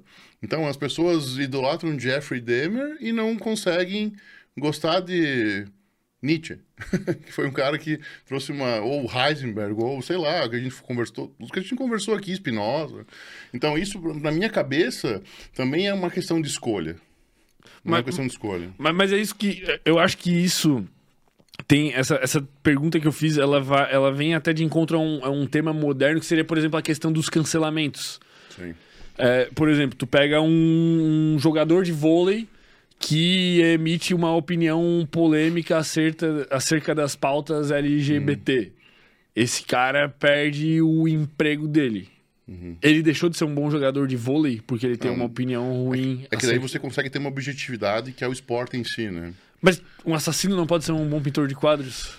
Eu não posso olhar uma obra e falar, cara, que obra maravilhosa, meu Deus, é muito linda. Caralho, o cara que pintou um filho da puta. Mas é que a obra, é, querendo ou não, ela é um, tem caráter subjetivo, né? Pra você achar beleza em determinada coisa. Porque senão, por exemplo, se fosse assim. Tá, vamos pegar uma que não, uma, um exemplo que não tenha caráter subjetivo. é, é, daí fica mais. Metrificável. Fica... O cara é um excelente jogador, ele é um excelente corredor. Ele corre, ele bate recordes. Mas ao mesmo tempo ele tem transtornos terríveis e fez coisas terríveis a muitas pessoas. Não, ele não deixa de ser, obviamente, na objetividade daquilo lá, ele não deixa de ser bom, assim como vários, por exemplo, uh, soldados de guerra eram exímios, por exemplo, atiradores de elite, então eles matavam outras pessoas. É. E voltam e são idolatrados. E, e são lá. idolatrados por isso ou por aquilo, enfim. E, obviamente que isso, dependendo, por exemplo, ah, eu torço, eu sou, estou na guerra tal, eu sou do outro lado, enfim, não sei. Mas, mas eu digo isso porque eu tenho uma, uma, uma certa facilidade em desassociar. Sim a obra do autor, vamos dizer assim. Uhum. Então, eu, eu sou um cara que eu consigo seguir pessoas dos dois lados, uhum. vamos dizer assim, da, da, da política. É, e beber de todas as fontes e, e, e, de, de, certa forma, desassociar aquilo, sabe? Tipo, ah, o cara é um excelente, ele produz um conteúdo muito uhum. foda sobre marketing, mas ele tem um posicionamento político que eu discordo totalmente. Eu consigo seguir esse cara de boa, velho. Sim. Não, entendi, entendi é que, é que quando você pensa na obra, é que o que acontece, né? Sabendo, no caso da filosofia em particular, então já, já adentrando nisso aí, no caso da filosofia em particular, você consegue entender por que ele escreveu determinadas coisas, com o olho no que, que ele estava. Então, antigamente a gente não sabia direito, então era, era uma coisa de, de especulação, né? Uhum. Hoje a gente sabe que ele escreveu olhando para outras coisas. Entendi o contexto. O contexto do negócio. Então a gente sabe que ele tentou, querendo ou não, manipular de alguma forma Entendi. Por meio do próprio escrito. Então, nesse caso, para mim, ele, perde um pouco a validade, porque agora eu sei o que ele quis dizer. Existe um problema interpretativo na filosofia, com toda certeza, né? Uhum. Então, nesse caso específico, eu, eu não consegui, cara. Eu falei, cara, de fato, ele tá, acho que ele tá viajando aqui por conta disso. Entendi. Teve um, mas assim, em outros casos, por, citar, por exemplo, um, eu tenho um artigo escrito, cara, que eu chamei... Eu chamei ele de O Caso Richarlison que era um jogador de futebol, não o Richardson agora, o antigo. Não o Pombo. É, não o, Pombo, outro. isso. E eu lembro que ele foi, foi, foi oferecido uma queixa-crime, cara. Acho que foi uma queixa... Eu não lembro mesmo, tá? Perdão, pessoal, se... Que eu não, eu não consigo lembrar. Se eu, tenho, eu tenho que pegar o artigo para ler de novo. É meu, mas eu não consigo lembrar, faz tanto tempo. E foi oferecido e o juiz não aceitou. E no, na, na sentença, né, na, na decisão, ele disse que ele não aceitava porque, de fato, o futebol era para homens viris. Que, que se, se, os homossexuais quisessem que criasse uma liga paralela. Os homoafetivos, ele usou a palavra homossexuais, homoafetivos, né? E, cara, isso é impensável. O juiz. O juiz fazendo isso. Então, assim, cara, pelo amor de Deus, né? Ah, tem, tem limite, né, cara? A gente já, já tem. Cara, é, é, é inacreditável você pensar que uma pessoa que pode decidir a vida de outra é tão enviesada, tão limitada, né? mentalmente limitada. Né? E isso é preocupante. Por isso que, às vezes, uma das, num dos artigos, não lembro se é nesse ou em outro, eu falo que para a decisão judicial é melhor um juiz fazer terapia do que reformulação de código civil, por exemplo, código uh, curso de atualização. Tá. Obviamente que eu nunca vou ser aceito né, com isso, mas eu digo que... Porque as pessoas já têm preconceito acerca da terapia, né? Então tu ainda vai chegar para um juiz que se sente um semideus e falar que faz terapia. terapia. E eu digo, cara, que isso eu reitero aqui. Eu acredito que seja muito melhor para o juiz fazer terapia para entender porque ele decide determinada forma do que do que fazer do que fazer um curso de atualização em Código Civil, por exemplo. Quais são os problemas que tem na decisão judicial assim? Cara, é o que a gente chama de solipsismo, é você decidir conforme a consciência tua, né? Esse é um grande problema, um grande problema. E as pessoas são muito limitadas porque elas não procuram conhecer por que, que elas decidem daquela forma, elas simplesmente decidem. E o argumento é a última coisa, elas, já, an, depois, elas decidem e depois procuram um argumento. Esse é o argumento judicial, no caso. Uhum até tem um então, e mais lei nunca vai ser a explicação nunca vai ser a resolução desse problema até tem uma, uma, frase do Tácito que eu uso muito que é quanto mais leis mais corrupto é um país eu acredito nisso mesmo e cara é, é, é, é chega a ser estressante você pensar em algumas decisões judiciais com base no que. Obviamente, tem muito cara bom também, tá? Obviamente, tem muito cara bom que consegue entender isso e consegue dar a volta nisso, mas é aqui do caso do, do juiz decidir com fome, né, que a gente estava falando antes. Infelizmente, essa é a maioria. A maioria não pensa sobre a decisão, simplesmente decide, né? E querendo ou não, é um problema. E, e daí acontece de tu comparar casos e ter uma discrepância terrível. Sim. Tipo, tu vai botar um cara que cometeu o mesmo crime aqui, aqui, muda o juiz, muda totalmente a É, pena. aquela vez que eu escrevi o livro, foi a primeira vez que eu linkei o direito com o behaviorismo. Tá. que eu falei, é muito mais benéfico para uma pessoa que decide se ela te- tem bons hábitos do que não ter, né? Pensar acerca de si mesma, refletir acerca da decisão, saber porque ela decide de uma forma ou outra. Enfim, comportamento puro. Saber por quê. Cara, me chamaram de louco naquela época. Foi, foi cara, me chamaram de louco, cara. Tu, tu publicou um livro Sim. inteiro dizendo Não, basicamente. o livro inteiro não, é uma parte do livro. Uma parte do livro dizendo que juízes deveriam fazer terapia.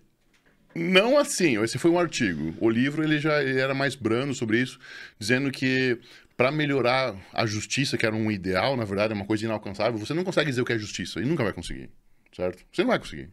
A justiça está presente desde a primeira, desde a primeira frase filosófica da história, que é o dito de Anaximandro, né, cara? É, é a primeira fra- fra- frase filosófica da história que todo mundo não tem uma tradução plausível, digamos assim, perfeita, e ela já falava sobre justiça. Então, é uma, justiça, cara, é um problema. Não tem como saber o que é justiça. Não tem como saber o que é justiça. Mas para a gente melhorar a justiça, eu dei essa opção de melhorar o comportamento de todo o aparato judicial. Tá. É mais ou menos isso. Porque, por exemplo, aquele outro aquele outro artigo do que eu escrevi sobre os, os parasitas cerebrais alterarem a percepção, algumas coisas da mudar o comportamento das pessoas. Cara, imagina se um juiz é cometido disso. Deve ter, já deve ter acontecido, Claro. pô. Com certeza. E como é que vai saber? É aquele aí a gente entra no loop da consciência. Eu só consigo fazer o loop da consciência a partir do momento que eu conheço o que está me limitando, que é a liberdade do Spinoza. Só consigo saber a partir disso. E, e uma, e uma ultra sim- sistematização dessas decisões não sanaria esse problema? Ah, eu sou fã dos robôs, cara. Eu ia falar isso. É, eu sou fã. IA. Com certeza. Porque daí tu tem previsibilidade, pô. Previsibilidade. Previsibilidade. Tu acredita que no futuro vai ser isso que vai acontecer, mas vai demorar muito. Por causa do lobby, né? O lobby é forte. Nossa, tal- é o, talvez o pior. É, o lobby é forte. Mas eu, com certeza, sou fã do... do computadorzinho ali. Fica mais, é mais justo. É justo. Vai ser sempre o mesmo algoritmo. Porque senão dá, sempre fica. Cara, tá, como? Por quê? Mas eu digo que as decisões. E assim, é, o nosso sistema é muito inchado mesmo. Uma vez eu tive aula em Roma com um ministro, como se fosse o Supremo Tribunal francês, mais ou menos nesse nível, né? E eu estava conversando, aí eu, aí eu dei risada porque ele falou que estava muito difícil julgar naquela época, porque ele tinha muito processo para julgar. Uhum. E ele julgava 120 por ano no tribunal. Aqui a gente julga tipo 12 mil, sei lá. Eu não lembro Meu o número Deus, exato. cara, é um absurdo. Em segundos. É, é um absurdo, cara, é um absurdo. Caraca, velho, caraca. Mas enfim, isso é uma coisa que. É que é- eu, pra pesquisa, cara, eu segui uma linha assim, não sei se tu vai concordar comigo, mas como eu pesquisei sobre muita coisa diferente, eu digo o que eu tenho vontade de dizer enquanto eu tô pesquisando. Eu não seria um cara que, sei lá, fosse para uma universidade, pegasse, sei lá, uma carreira de professor e ficasse pesquisando a vida inteira a mesma coisa. Cara, o que eu tenho pra dizer sobre aquilo, eu digo e Tchau. Tchau. Porque, cara, uma hora tu, tu não tem por que mais dizer. Ficar deba... Cara, tem professor que fica a vida inteira dizendo Batendo a mesma coisa. A mesma coisa. Os artigos são todos iguais, sobre muda uma vírgula, cara. Isso eu não vou aceitar. Eu não, não consigo ser assim. Quais são teus artigos mais interessantes, assim, vamos dizer? Cara, eu gosto muito daquele da, do processo decisional de, eh, na filosofia de Marta Nussbaum e Jacques Derrida. A Nussbaum é uma mulher muito foda, muito foda. Me explica. Cara, a Nussbaum é, é o que a gente tá falando. A, do, do- a parte do Derrida é aquela parte da cora, né? Aquela parte da cor. Tá. E a Nussbaum, basicamente, ela vai falar sobre a decisão desde a da, da Grécia Antiga até hoje. Assim, como que a decisão funciona, como é o processo decisional. O que a gente estava falando mais ou menos antes é uma, é, era o que, que pode ilustrar, assim. Cara, que a gente não sabe de onde emerge, né, cara? A gente não sabe de onde emerge essas coisas, assim, de onde que sai da gente isso. Então a gente pode. Cara, tem aquele caso que o Derrida chama de mistério tremendo. É um caso assim. Uh, que é, ele mostra para dizer o quão difícil é uma decisão. Uhum. Certo? É quão difícil é uma decisão. Ele fala assim. Uh, ele usa o exemplo de Abraão. Quando Abraão decide. Quando Deus manda Abraão matar seu filho, Isaac você mataria seu filho ou você seria o traidor de Deus? Você tem que, eu assim, ó, você tem que matar tu seu é filho. obrigado a escolher. Tu é obrigado a escolher. Ou você mata seu filho ou você é o traidor de Deus. Uhum. Você seria o traidor de Deus ou o assassino do próprio filho? Nem acredita em Deus, né? Não, não. Não fica fácil. É que não, o Derrida também não. o Derrida também não acredita. Mas ele fala que a decisão é... Toda decisão é como se fosse esse mistério tremendo, porque toda escolha implica um luto. Então, quando Sim, toda você escolha é dec... uma renúncia quando você decide uma coisa, você opta por não ter outras. E a decisão é isso. Só que volta naquele caso, cara. São infinitas possibilidades, um gap, emerge num lugar, talvez como as faces de Janus, olha para dentro, olha para fora, ele se constitui no momento que você decide na face do que ele é é uma coisa muito. Cara, é, é, é misterioso, é misterioso, cara. É misterioso. Por isso que até ele chama de mistério tremendo, que é um grande mistério da. Um dos grandes mistérios da filosofia é justamente isso: decidir. Como que o IA decide as coisas aí é outra loucura. Aí é outra loucura. É uma questão algorítmica, cara, mas que tu consegue sobre... mapear. Eu tenho, eu te... E olha que loucura, cara. Tu falar isso, eu tenho um artigo sobre IA. Daquela época ainda, cara. Caraca, velho. Que é. Hum, eu falo do paradigma Hans Jonas e Gilberto Simondon. Uh, o Han Jonas era um cara que tinha muito medo da IA. Tá. Muito medo. E o Simondon era um cara que. Não, muito massa. Toca e depois de ver a merda que dá. Mas assim, o Simondon é genial, cara. Eu, eu sou mais fã do Simondon. É, aqui eu já, já adiando por aqui, porque estudando os dois, assim, o, o Hans Jonas é um cara muito complexado, assim, com a... Ele teve, ele teve vivências horríveis na infância e tudo mais com, enfim, a, a, com armamento militar mesmo, assim, ele viu coisas horrendas, assim, e ele não conseguiu dissociar da filosofia dele. E nem vai conseguir, obviamente, né?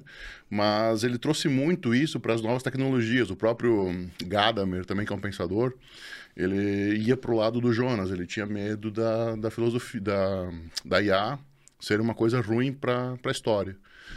Cara, e o Simondon é um cara que foi reconhecido depois que morreu. Esse cara é genial, mano. Isso é, é de quantos anos esse cara é? Agora? 1960, 70, cara. Já Simondon, previa... Cara, o Simondon ele dizia assim, cara, vai, depois a gente vê o que dá. Que esse negócio vai ser bom. Ele era um cara, assim, que se der alguma coisa, a gente dá um jeito... Mas assim, tem que, tem que experimentar. Tem que experimentar para ver se vai funcionar ou não. E, cara, muda. O Simondon muda um pouco o modo como você vê, querendo ou não, a IA, porque ele, ele nos vê, ele vê, ele vê o próprio ser humano como um sistema meta-estável. O que é um sistema meta-estável? Que sofre oscilações com as experiências e tudo mais. E ele fala que uh, essas oscilações essas oscilações, faz muito tempo que eu não leio Simon, não, cara. Mas essas oscilações, elas basicamente são naturais do homem, cara. Naturais do homem. E não tem o que fazer. Ele era um cara que já estava dentro do paradigma novo da incerteza, por exemplo, lá atrás. O que, que é o paradigma da incerteza? Aquele... É aquilo que a gente falou no começo, cara. Tá. Que hoje a gente enxerga a física, não vai mais enxergar as coisas como uma coisa certa, assim como a probabilidade de uma coisa de ter uma coisa ou não, né? Uhum. É mais ou menos isso. Tu, tu acha que a humanidade está indo para um lugar bom ou ruim? Cara, eu acho que a gente vai, sinceramente, cara, eu acredito na que a gente está destruindo o planeta e não tem volta. Mais ou menos isso. Eu não acredito que a gente está. Para mim, a, a, inteligência sobre, se sobrepôs à consciência, mais ou menos nesse caso que o Yuva, o autor do Sapiens, coloca, inclusive. Uhum. Mas e o que, que vai acontecer com isso, tipo, tu acha? Sei Talvez sabe, umas pessoas vão sofrer muito por conta do que a gente está fazendo no planeta. E isso que isso está fazendo a gente procurar um abrigo fora. Marte. É.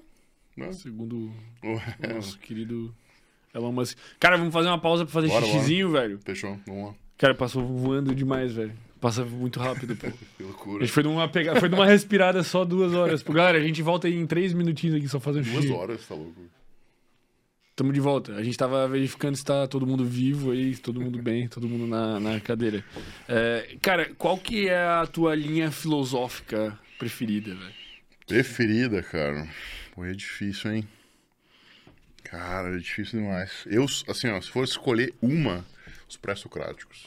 Pré-socráticos. Cara, eu gosto deles, cara. Como é que é o. É que tem muitos. É assim, é, uma- é, é muita loucura, cara. É muita. É um conhecimento que não tem fim, cara. É um- eu, li, eu li os fragmentos na íntegra, no original. Cara, é uma, é uma, é uma riqueza de detalhes, assim. Eu lembro até hoje, assim, cara, de conceitos, por exemplo, que a gente trabalha hoje, cara, que gente não- isso tu não acha no Google, aí, não sei quando vai ser, vai ser catalogado na internet. Tu não acha na internet isso aí? Esses aqui não, esse, aqui, esse exemplo que eu vou citar, por exemplo, não. Por exemplo, qual que é a diferença de moral e ética? É Uma coisa que todo mundo se questiona, cara. Os caras falam, não, mas tem diferença, não tem, cara. Isso estava escrito lá atrás, cara. Já, já fizeram É, todas essas já perguntas. fizeram, já fizeram. Por assim, ahn, elas advêm da mesma palavra, que é ethos. Só, só pra, essa, essa aqui é bem curiosa, cara, bem curiosa. De fato, não acha isso no Google. É, elas advêm da mesma palavra que é ethos. Ahn, uma tem acento, eta, que é o acento circunflexo, e outra não tem acento. Ethos com acento é ética, e ethos sem acento é moral. Na prática, o que, que elas diferem? Cara, moral é uma coisa que não tem tanto poder sobre o indivíduo. Tem poder, mas não tanto quanto a ética. Porque a ética, para eles, era uma coisa quase que divina, cara.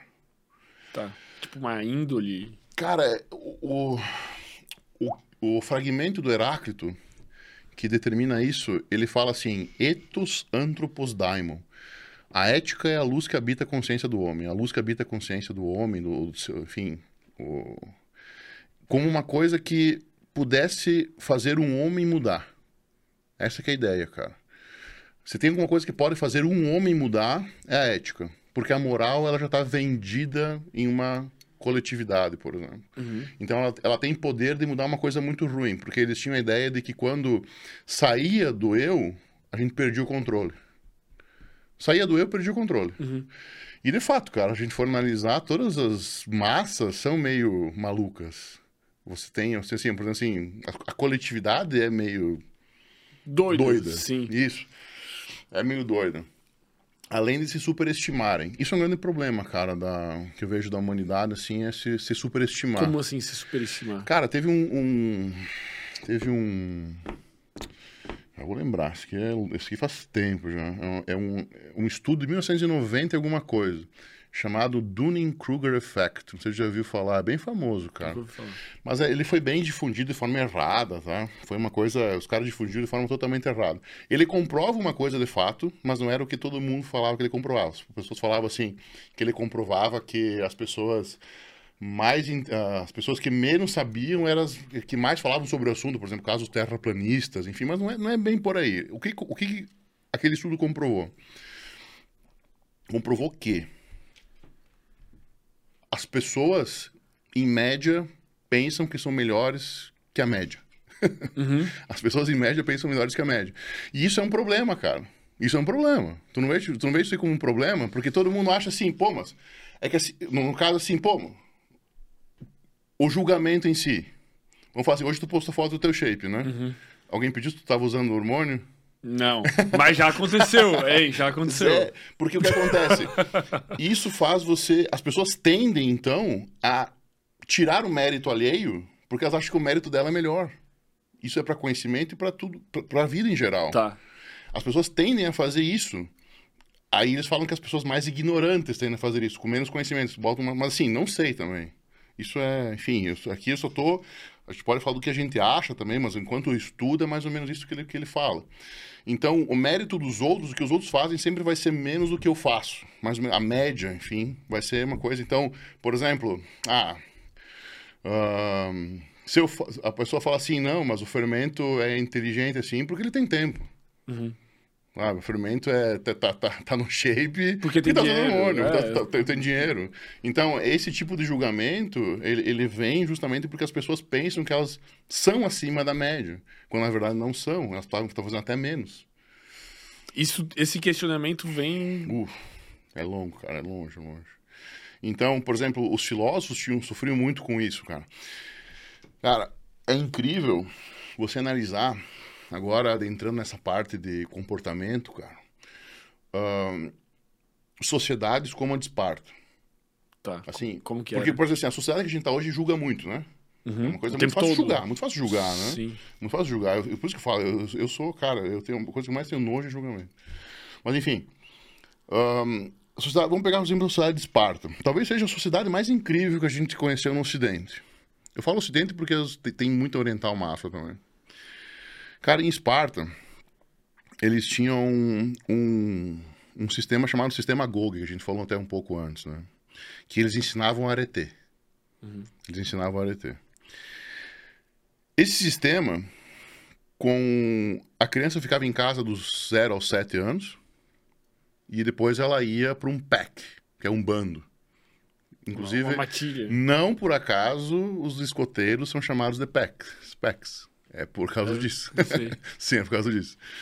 E. Ah, tem outro, outro fato curioso, cara. Esse aqui eu, eu recentemente, cara. Eu vou mandar um. eu falei que eu ia mandar, não mandei ainda um e-mail para um professor de Yale que trabalha isso. Na verdade, para as pessoas que, que estão no lugar dele trabalhando sobre isso, porque ele faleceu ano passado. Ano passado, 2020, 2022. É. Tinha uma ideia de que a sociedade espartana foi a primeira sociedade a cometer eugenia. Tá. O Que é a seleção, por exemplo, assim, ah, a pessoa nasceu defeituosa, mata. Ah, não tem o dedinho do pé, corta, enfim. Só que, só que eu acredito que era, não, era uma, não era um caso de eugenia, cara. Eu acho que era mais um caso de crença. Como assim? Porque o que acontece? Na rota de comércio que eles tinham com o Oriente, eles tinham muito acesso a outras religiões, certo? E nessas rotas que eles faziam, eles tinham acesso a essas religiões que tinham uma crença que era o seguinte, que a alma, que é parecido com o espiritismo, inclusive, aqui no, aqui é uma crença que veio de lá e remete aqui, porque enfim, a sociedade, a história se replica. Que a alma não encarnava no corpo de uma vez só, porque eles, a Esp- Esparta não tinha crença. Eles não admitiam crença no modo de viver deles. Mas, querendo não, a influência dessa rota de comércio fez com que eles, fez com que eles ahn, pensassem diferente acerca das pessoas que nasciam. Uma coisa de crença mesmo, porque eles falam assim, opa, se é assim. Eles tinham a crença que a alma não encarnava no corpo de uma vez, que demorava até os sete anos para encarnar completo. Então, sete anos era a, ideia, a idade que o menino saía de casa e ia pro PEC, pro bando. Cara, o que é engraçado disso? Quando a criança nascia, quando a criança nascia, se ela tinha defeito, de fato eles matavam. Porque então a alma não estava encarnada. Isso é uma opinião minha que eu vou remeter para lá, porque de fato é muita coincidência para ser. E quando essa criança não via o defeito na hora, depois de um ano, dois, ela já, já não matavam mais ela. Porque eles tinham. Por quê? Por que não matavam? Um, dois anos? Então, na minha hipótese, eles não matavam justamente porque eles tinham a ideia que a alma estava começando a encarnar. Entendi. É tipo, sei lá, uma, a, a percepção deles de vida é que Como se fosse assim, bah, a gente não sabe se está certo. Mas então, se começou a. agora foi. Então, vamos Aqui deixar já é aí. vida, deixa V-. Vamos, isso, vamos, vamos manter ela. Porque eles, eles não mantinham, porque como era uma sociedade limitada em- do ponto de vista Recursos, de comida, guerra. isso, perfeito, recurso, era uma sociedade limitada, eles não queriam ter mais custo, mais gasto. Então, eles faziam essa seleção, vamos dizer assim. Pra deixar todos a, a população produtiva. Vamos Isso, deixar para assim. deixar a população produtiva, que ele- eles chamavam de rouplitas. Hoplitas. Hoplitas eram os que não eram soldados e que cuidavam das fazendas ao redor da, da, da cidade maior de Esparta, Tá. que eram os que produziam de fato. Inclusive, ali tem um primeiro início do liberalismo. Não vamos entrar nisso, senão vai ser muito complexo. Então, eu tinha... eh, eu, eu tenho essa hipótese, cara, que quando eh, os caras falavam, não, mas eles cometiam eugenia. Eu falei, não, cara, é uma questão de crença, porque eles acreditavam que a alma não estava encarnada ainda. Mas é eugenia. Sim, mas não. Porque o que acontece? Matavam, mas depois eles não matavam mais. Então, existe uma seleção ali, porque eles podiam Tá, ter eu entendo o matado. que tu quer dizer. Teria que ser um outro nome. Exato, teria que ser outro nome. Então, isso, que isso que eu quis dizer. questionar. Perfeito, é isso mesmo. Então, eu- isso que eu quis questionar na- nessa, nessa minha hipótese. Eu quero mandar justamente por conta disso. Porque nas escritas dos vasos, que era a forma de comunicação da época, aparecia o comércio com os Com, com os orientais. orientais. E tinham essa crença que vem dos Vedas e dos Upanishads, que é os primeiros textos hindus, cara, lá atrás. Entendi. Então teve Lá uma atrás. influência. Cara, certo. com certeza, cara. Eu, eu acredito. Nossa, quando eu li, cara, no original, eu falei, puta que pariu. Falei, é claro que é assim, cara. Eu falei, como é que. E daí no curso do cara fodão lá tá diferente. Eu falei, cara, pensa diferente aqui comigo. Esse não é assim. Aí eu fiquei muito animado, porque esse tipo de descoberta é uma coisa ridiculamente pequena. Mas é um impacto. Mas é meu, Pô, cara. ninguém pensou nisso. Cara, quando assim, eu falei, nossa, eu fiquei emocionado, cara. No dia eu fiquei emocionado. Foi assim, cara, que massa. Entendi um bagulho aqui que É, ninguém entendeu. Que massa. E assim, na história, cara, o que tem de coincidência, assim, é fantástico. Assim, se tu for ver, de cara, assim, o cara que descobriu a cidade de, de, de Micenas, ele simplesmente pegou uma reta escavadeira, botou no meio do nada e descobriu a cidade, cara. Porque ele acreditava que tava lá. Tipo, E- é maluquice, acertou. né? O que, o que mais que tinha de massa ali em Esparta? Pô, tu gosta muito de. que Tu gosta dessa. Então eles tinham esse sistema GOG, que era o sistema de ensino das crianças. Cara, as crianças eram, assim, ó, era uma disciplina, eles eram ah, os maiores, daí ensinavam os menores, né? Era um sistema escalonado. Ahn, cara, era muito rígido. Muito rígido. No nível, assim, assustador, cara. Mais que mili- militar. assim. Nossa, muito mais, cara. É, Assim, ó, eles, eles ganhavam uma espadinha, uma capa, uma, uma lancinha, uma capa, e, e fazia muito frio. Fazia muito frio. E eles só tinham aquilo, eles podiam caçar, mas eles, eles deixavam eles caçarem, mas eles não podiam caçar de fato, então quando eles eram pegos, eles sofriam consequências. Então, eles, cara, era uma assim, ó, eles eram, por exemplo assim, instigados a fazer uma coisa que não podia e eram punidos por isso, para aprender sobre punição também. Então, cara, eles tinham que se virar completamente. Então, tinha todo um sistema dessa, dessa arete mesmo, né, do, do ensino do homem guerreiro, é a tradução que eles usam no, no original. A tradução é, é ensino do homem guerreiro. Eles ensinavam as pessoas a serem guerreiros. E só. Era o que tinha que ser, cara. Tanto que, depois que eles se formavam, eles não jantavam mais em casa. Sabe por quê? Hum, por quê? Porque eles jantavam com seus Sissitions, é o nome em grego, que era o grupo de cada 15 pessoas. 15 pessoas é um pelotão militar. Eles sempre almoçavam, jantavam, perdão, com o grupo militar deles, para a vida inteira. Pra Pra Criar tudo. o vínculo. Pra tudo. Outra coisa interessante em Esparta, cara, as mulheres, as mulheres eram, eram partic- participavam ativamente da comunidade, inclusive nas, nas, nas práticas dos esportes. Uhum. Elas eram altamente, assim, inclui- Desenvolvidas atleticamente, assim. muito, muito. E eles, obviamente, mais ainda, né? Os homens mais ainda.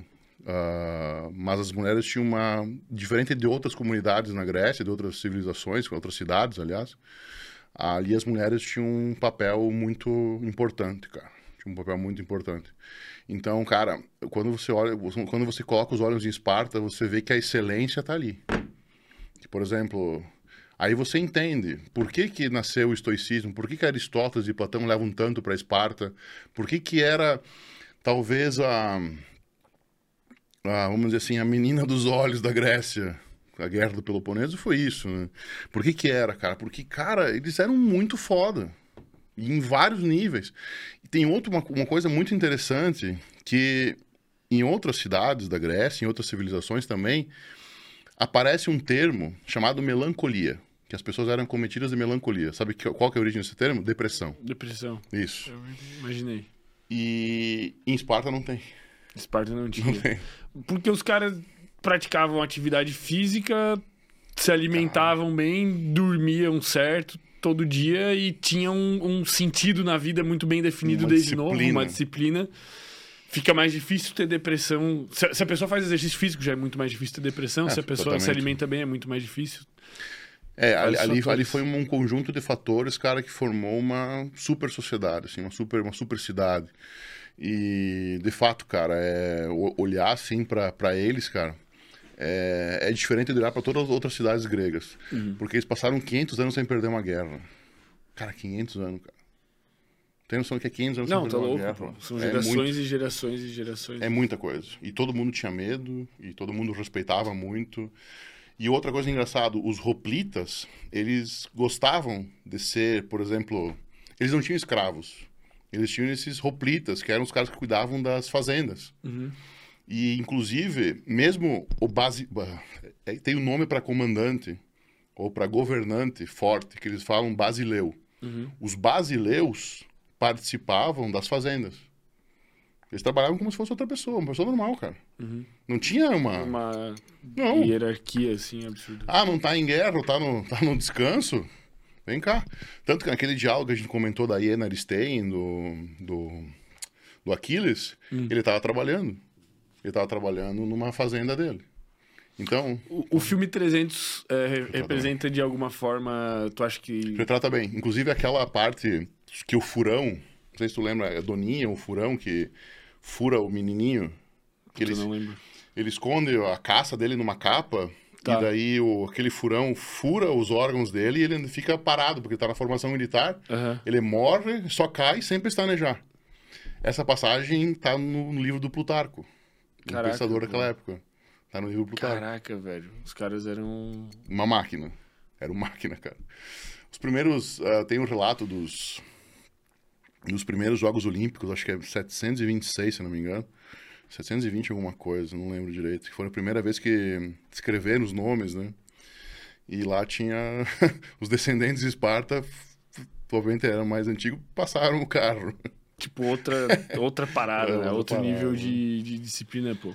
É, Parece sinistro, que a, que a cultura grega, assim, no, no meu ponto de vista, sempre que eu discuto sobre filosofia, etc e tal, parece que foi o melhor da humanidade até agora, assim. Parece que, É, pode ser. assim, no meu ponto de vista também, o, o culto Uhum. deles do... do, do- o, o que que eles cultuavam? Pô, eh, exercício físico, os jogos olímpicos, Uhum. né? A prática de esporte, e além de tudo eles questionavam a vida, É. o caráter, a moral, tu, tu viver bem, tu ser feliz, ao mesmo tempo tu desfrutar da vida também, assim, cara. É, o conhecimento. Cara, assim, ó, no Ocidente não tem nada parecido.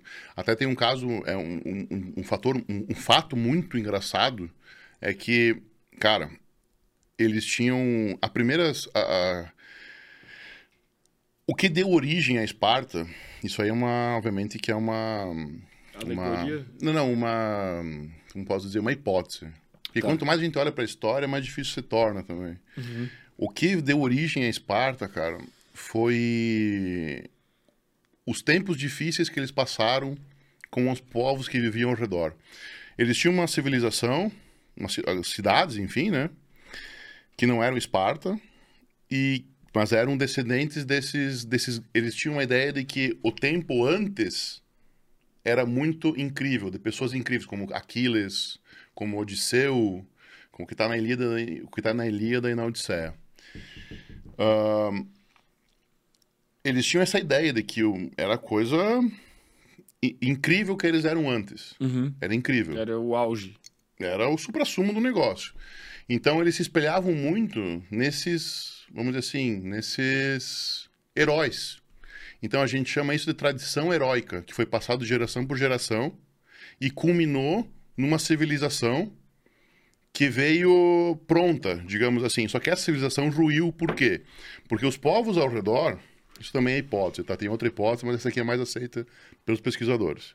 Os povos ao redor, eles queriam, todo mundo queria ser espartano ou queria ser grego na época. Ah, eles fizeram tanta pressão que eles foram entrando nas cidades e o povo não soube lidar e acabou que houve um desprendimento e cada um, ao invés de uma, uma cidade super grande, existiu uma dissociação e as pessoas fica- começaram a viver em localismos. Uhum. E esses pequenos locais eram locais que, por exemplo, pouca gente ah, fazia parte, certo? Só que essas poucas pessoas que faziam parte eram pessoas que realmente eram muito disciplinadas para tudo. Uhum. Então, primeiro houve um colapso do sistema e depois houve uma junção. E essa junção deu origem a Esparta, de um tempo muito difícil.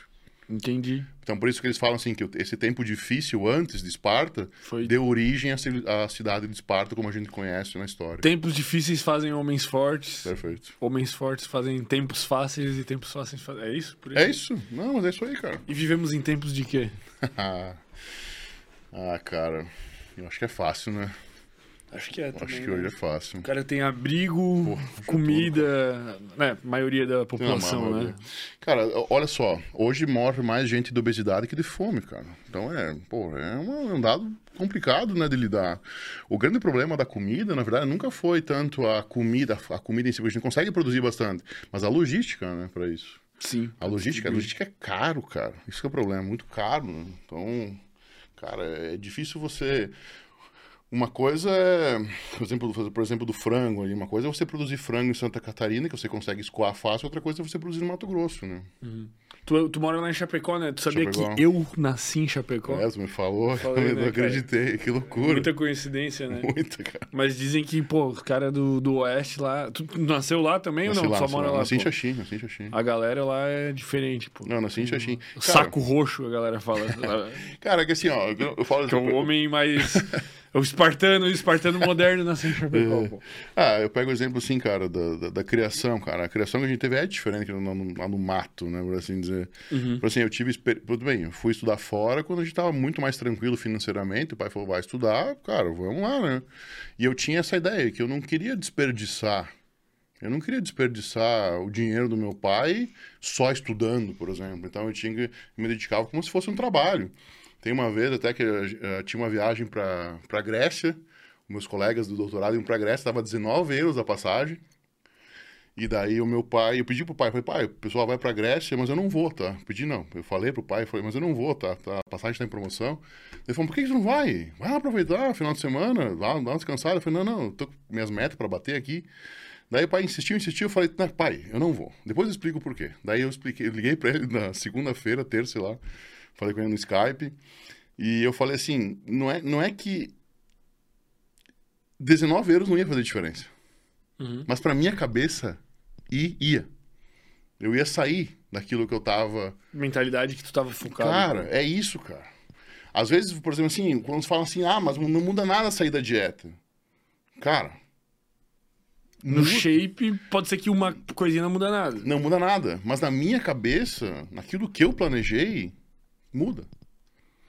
Eu já fiquei, sei lá, cara, dois anos sem perder um cardio. Seis meses sem uma refeição livre. Nesses últimos três anos que eu me propus a fazer. Né? Me propus a fazer 100%. Então, de fato, ah, eu não coloco isso como uma, um acaso de eu ser disciplinado ou de ser. Como a gente falou, é o que a gente viveu lá atrás. Não tem. Eu lembro ou- outro caso que foi, foi para mim emblemático, assim, eu era bem. Eu era adolescente, cara, e a gente foi secar um açude. Sabe o que é secar um açude? Eu sei o que é um açude, mas não sei como é que Secar é secar um açude é tirar os peixes da açude com a água abaixo. Tá. Tu entra com a água até o peito, mais ou menos, e vai tirando os peixes com uma rede. Tá. E o pai falou: Não, eu vou levar um cara pra ajudar, porque era uma, uns caras terceirizados, e era o cara pra ajudar. E daí cheguei lá, tinha geada, sabe geada, né? Sim. Tinha, tinha geada fora, e cara, eu tinha que entrar na açude, cara. E os caras com roupa térmica e tal, e o pai falou: Você tem que dar o exemplo. Falei, Beleza. Aí eu peguei pneumonia três dias depois. Caraca. Mas assim, cara, mas assim, eu não, não mudaria nada, cara. Meu pai, pra mim, é o melhor amigo. Como, mas- como tu acha que uma pessoa pode fazer pra ter essa disciplina, pra construir essa disciplina? Ai, olha, em que fase ela tá da vida, por exemplo. Ah, nossa Porque eu- audiência, eu, assim. Discuto, eu discuto muito com alguns amigos meus que me pedem, assim, acerca dos filhos, por exemplo. Ah, tá. Ah, como eu lido com meu filho? Entendi. Como eu lido com meu filho? É, é difícil, cara. Hoje, assim, que... O acesso à informação é muito fácil. Uhum. A gente vive, eu não sei se tu conhece o, pa- o paradigma Orwell-Huxley. Não. da informação. Então, o, o Orwell foi um cara que escreveu aquele livro 1984, cujo a origem do termo Big Brother vem daí. Uhum. O Orwell dizia que ah, os comandantes eles iam dominar, eles iam dominar o conhecimento e por isso o conhecimento ele não ia ser acessível. Você não ia conseguir olhar um livro nesse celular, por exemplo. Tipo, é, um é muito poderoso. A, a população não pode ter Você acesso. não pode ter acesso.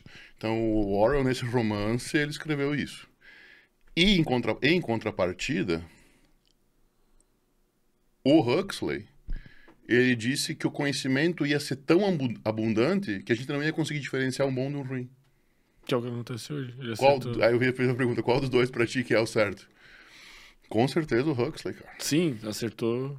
Acertou em cheio. Em cheio. Tipo, a gente tem tanto conhecimento, é admirável mundo novo. Até tem uma. Aquela música, Ei, vida de gado, o povo marcado, e vem da admirável gado novo. É, um, é uma. É uma Analogia. uma analogia ao, referência. enfim, a- uma referência ao, ao livro Admirável, Admirável Mundo Novo do Huxley, do Aldous Huxley. Que tem aquele livro Filosofia Perene que é muito bom. Mas enfim, ah, a gente está hoje nesse mundo de imerso de informação. Cara, tá, tá muito difícil a gente saber o que, que é uma coisa boa de uma ruim. Uhum. Então, tem muita gente boa, mas tem muita gente ruim. Eu diria que o mais importante é saber diferenciar. Se eu fosse dizer assim, ah, sei lá, para quem tá assistindo, como é que eu vou tornar disciplinado? Saiba diferenciar, cara. Saiba diferenciar. Por exemplo, assim, talvez se, tu- se você não fosse dedicado, você seria quem você é hoje? Não, mas eu não sei se eu sou dedicado. Cara, tu mudou muito tua vida. Eu mudei muito, mas eu não me sinto vivendo em arete, se é assim que se usa o termo. Por que tu não acha que tu não é excelente em alguma coisa? Tu tem um podcast que é um sucesso, Mas eu, eu, eu sei que eu não exploro todo o meu potencial, cara. isso é outra coisa.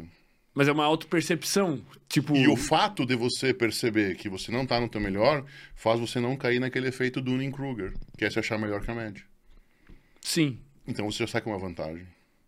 Porque você sabe o caminho que tem que ser feito e sabe que o caminho é foda. Sim. Quem tá sem disciplina não Acha sabe que é foda. Entendi. Tu entendeu? Mas a questão é, eu, eu, eu sinto. É é como se tivesse num carro, né? Tu sabe que o carro vai de 0 a 100 e eu sei que eu tô andando. A, na minha percepção, eu tô andando a 30. Uhum. E eu quero andar a 80. E Talvez um dia a 100. Sim. Mas é, mas é eu, eu sei. Porque eu sei se eu vou tomar banho, quanto tempo eu fico no banho. Eu sei se- quanto tempo eu fico num Uhum. celular, às vezes perdendo tempo que eu sei que eu não deveria perder. Sim. Eu sei. Pô, a gente sabe os pequenos erros que a gente comete, Sim, sabe? sim. E eu sei que eu tenho muito pra melhorar. Eu sei que quando eu, me... eu melhoro um. Cara, o que eu fiz aqui, eu saí do. Eu saí do 10 pro 30, cara. E é isso que tá acontecendo com a minha vida. Uma loucura. Uma loucura. E eu sei que a hora que eu aumentar mais 10, velho, vai virar outra loucura, mano. Esses 10%. A hora que eu aumentar mais 10, velho, ninguém me encontra mais, tá ligado? Claro. Então, porra, eu tô empolgado, mas é difícil. É difícil, velho. É difícil. É uma batalha contra si mesmo. Isso que foi uma parada, tipo, que eu fui percebendo ao longo do caminho. Eu não tô olhando pra algum lugar, assim, ó, quem que é o meu concorrente, o que que eu tenho que fazer. Não, cara. É eu e eu todo dia ali, cara. Pá, pá, tem que fazer, tem que fazer. É foda, é muito foda, velho. É mais, mais difícil do que enfrentar o outro. Que é... Enfrentar a si mesmo é todo dia, velho. E tu quer se enganar todo dia. É muito difícil. Porra. Tu acha que é mais ou menos o sentido de sempre fazer o seu melhor?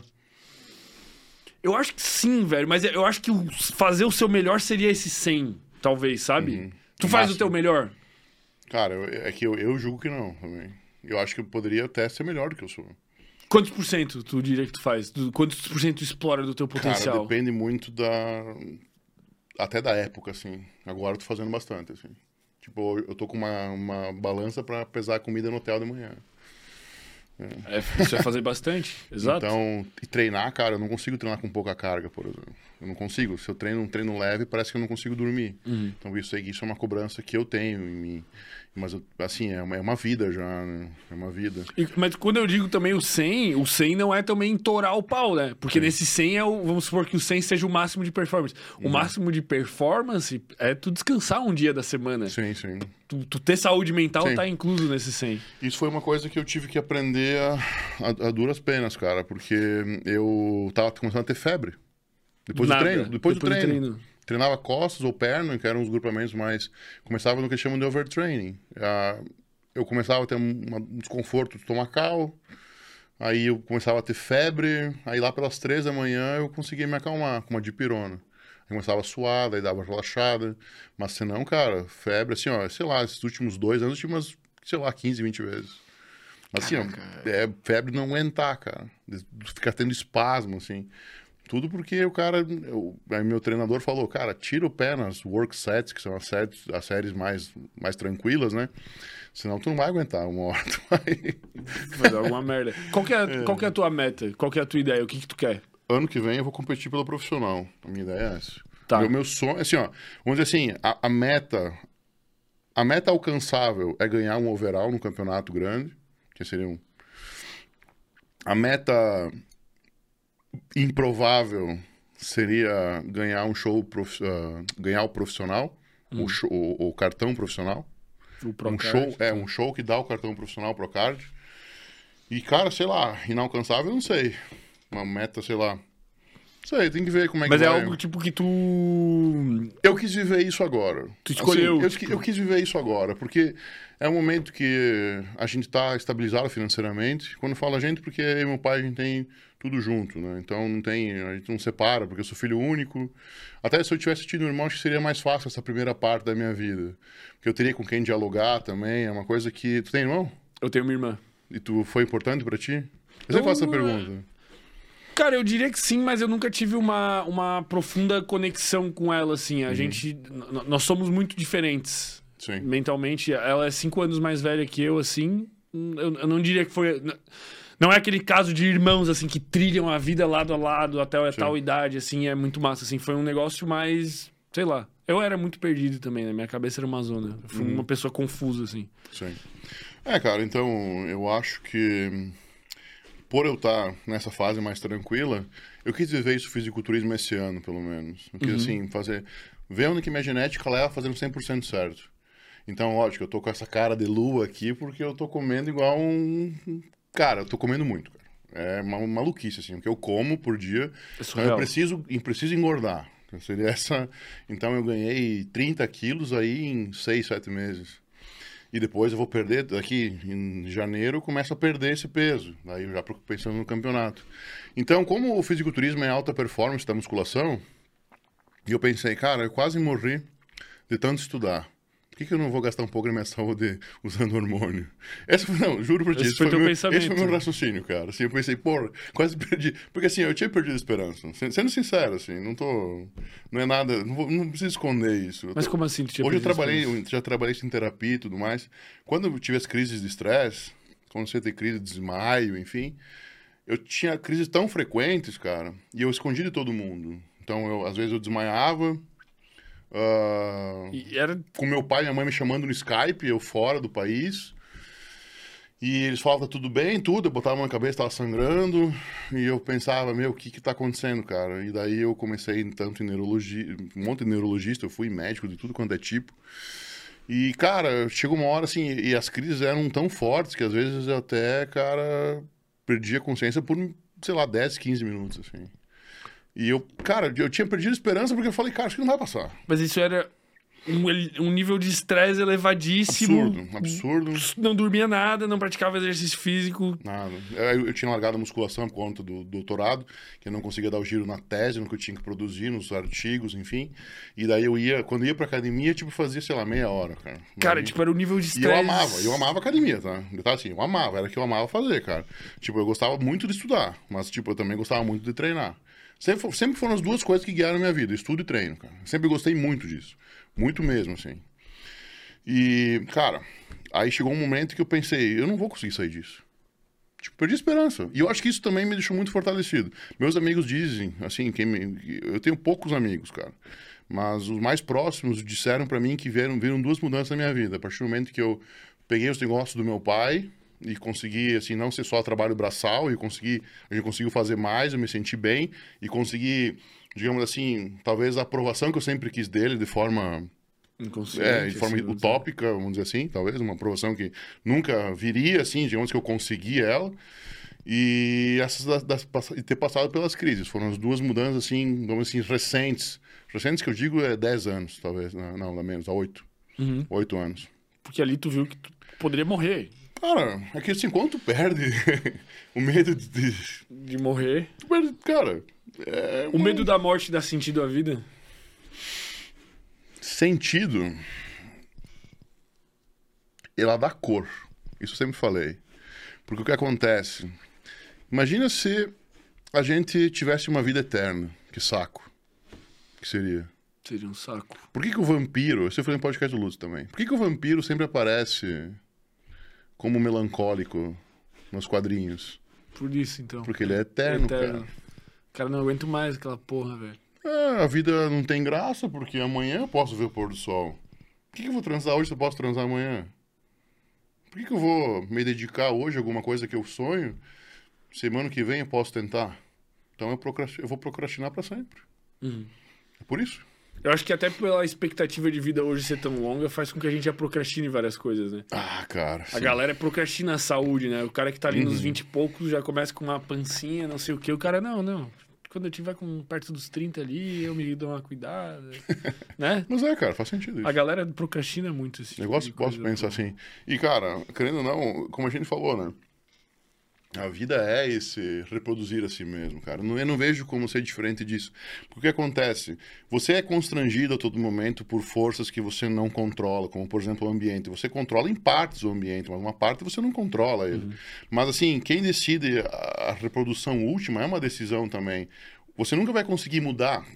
A autopoiese, inclusive, ela explica por que, que você não consegue mudar de maneira abrupta. Por que, que você não muda rápido uma coisa? Por que você não consegue mudar rápido? Não sei. Porque o que acontece? Você tem um sistema organizacional dentro de ti. Vamos dizer assim, dos teus comportamentos, enfim. Você não consegue simplesmente trocar de uma hora para outra. É uma coisa que você vai reproduzindo e perdendo e ganhando outro. Então não existe isso. A, natu- a frase seria: a natureza não dá saltos. Se você muda, você muda um pouco. Você é natureza, cara. É isso que as pessoas não entendem. Não existe, não existe dissociação. A gente tem essa ilusão de que as coisas são dissociadas. Que eu sou diferente, sei lá, uma árvore. Mas, na verdade, a árvore faz parte do o mundo. O universo não seria o mesmo se não existisse. Uhum. O universo não seria o mesmo se não existisse. E isso leva em conta tudo, cara. E a árvore não cresce um galho do nada, não Perfeito. troca de cor do nada. Perfeita. Analogia perfeita. Não tinha pensado nisso. Excelente. Eu vou começar a usar isso aí. não muda. É tudo aos pouquinhos. E como é o comportamento para mudar, você sabe? Como é que é o comportamento para mudar? Ah, E o que, que as pessoas pensam? Que é uma pílula mágica. Que vai mudar. Virada de de uma hora para outra. Segunda-feira eu vou parar de usar droga e vou começar a correr. Não, cara. O pior é que Não. mesmo que mesmo depois que eu adquiri esse conhecimento de que tipo não existe virada de chave, Uhum. teve comportamentos que eu pensei não, cara, esse aqui eu vou fazer uma virada de chave Uhum. pra, tipo me forçar a acontecer, cara, tu não consegue, velho. Não, eu acredito na virada de chave, mas a virada de chave serve para você começar o bagulho. Isso pra começar. Mas é esse negócio. começar tipo não é tipo amanhã eu vou Cara, é muito difícil Não. falar. Amanhã eu vou na academia todos os Perfeito. dias. Cara, não vai, velho. Não, não vai. Tu vai começar É aí duas, três vezes por semana, daí tu vai faltar, daí não sei o quê, blá, É blá, blá, blá, blá, blá. É o modelo trans. Trans alguma coisa. Tem um modelo lá, lembra daquela, daquela é? porra lá, Gabriel? Ah, não lembro. modelo trans teórico de mudança de hábitos. Põe aí. Põe aí pra nós, velho. Modelo trans teórico. É, Hum. é tipo, tu flerta com a mudança do comportamento, depois tu faz, depois tu falha, blá, blá, blá, blá, até tu chegar num momento que tu consegue atingir a manutenção de um, de um hábito, pô. Cara, e de fato, existe. A, a, a gente sabe no comportamento que existe o trade-off do- dos vícios, enfim, né? Por um outro vício. Por exemplo, ah, é muito mais fácil mudar um hábito, sei lá. Se eu tô usando droga, eu troco pelo hábito de correr. A gente vê muito isso na prática e tudo mais. Só que mesmo nesse trade-off é uma coisa lenta, porque não dá salto, né? Não dá salto? Ó, é isso aí, ó. Tipo, ó, o cara não quer fazer porque não tem nem nível de consciência, depois o cara quer fazer, não consegue, daí ele começa a Uhum. questionar como fazer. Vou fazer, consigo fazer, faço, depois Perfeito. manutenção. Olha só, esse exemplo que tu falou, por exemplo, assim, da virada de chave, né? De não virar a chave, ou a chave vira, mas é aquela coisa aqui, ó, né? Do quero fazer, aqui tem uma, uma É esse daqui, degrau. É, Daqui pra aquele. É tipo, ele isso. adquire uma consciência de que, cara, eu Perfeito. preciso. Isso aí, pra mim, é objeto da consciência. Ou seja, Entendi. ela não cai no determinismo, no behaviorismo radical. Ela cai dentro do mistério da consciência. Porque essa virada de chave não é todo mundo que tem, cara. Entendeu? Cara, mas ela é, o ela é a coisa mais influenciada pelo ambiente que existe, velho. Com certeza. Só que por que não vira pra todo mundo? Aí é uma boa pergunta. Eu, isso que eu digo. Essa virada de chave, ela cai no mistério da consciência. As coisas são possíveis. Elas não são certas. O próprio Skinner fala, quando ele descreve sobre behaviorismo, que o comportamento, ele é como um tecido. Ele é uma coisa que pode evanescer, ele muda, é um processo. Então, ah, por mais que ele não tenha a, a, a teoria que veio do behaviorismo não siga isso, o novo paradigma mostra da biologia, da física, que as coisas elas não são mais certas. É tudo possibilidade.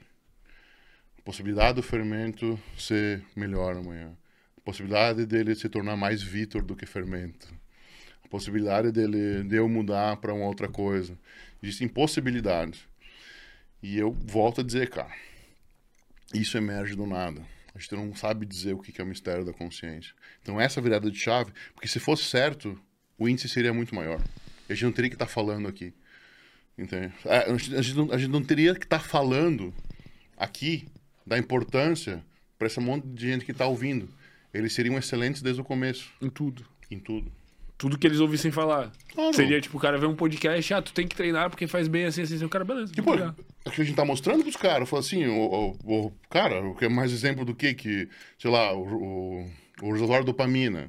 Cara, é uma legião de cara que tá ali mostrando que. Que funciona. Que funciona, que acontece, que melhora. E por que, que ninguém vira chave? Por que, que não. Desculpa, por que, que todo mundo não vira chave? Por que, que são alguns que estão lá que viram? Por quê? Porque o universo é esse paradigma da possibilidade, cara. As coisas. É como se a matéria fosse cega quando ela tivesse um sistema clássico. Um sistema, vamos dizer assim, determinado. Tá. A matéria fosse cega. E quando ela se coloca num processo de existência, numa incerteza, numa possibilidade, ela passasse a enxergar. Tá. E aí ela decide, vamos dizer assim. E ela decide. Então, por exemplo, é como se, cara, é matéria cega e ela começa a ter visão a partir do momento que ela se coloca em movimento em direção à incerteza. A incerteza é a nossa era hoje. Nós vivemos na era da incerteza. A era da incerteza é o que domina.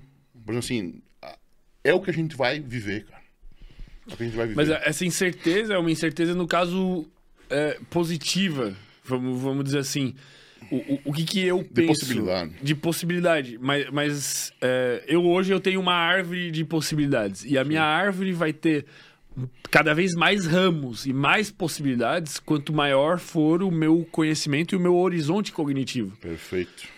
Por isso que Perfeito. aqui, justamente nesses 238 episódios, eu recebo pessoas plurais de uma maneira incontável. É pessoa de todas as áreas. Porque eu aumento o meu horizonte e a minha visão dessa ramificação de árvores, aí eu deixo essas incertezas se ramificarem pelos melhores caminhos. Porque se tu só tem um galho, é aquele galho. Nós somos. Nós só pensamos porque somos incompletos. Essa é a realidade. Nós só pensamos porque somos incompletos. Se você tivesse alcançado, eles chamam de self, o eu, ele sempre vai ser um processo, não existe um arquétipo de eu para você chegar e alcançar. Quando você, quando as pessoas se inspiram em você, muitas delas querem ser o Vitor. Uhum.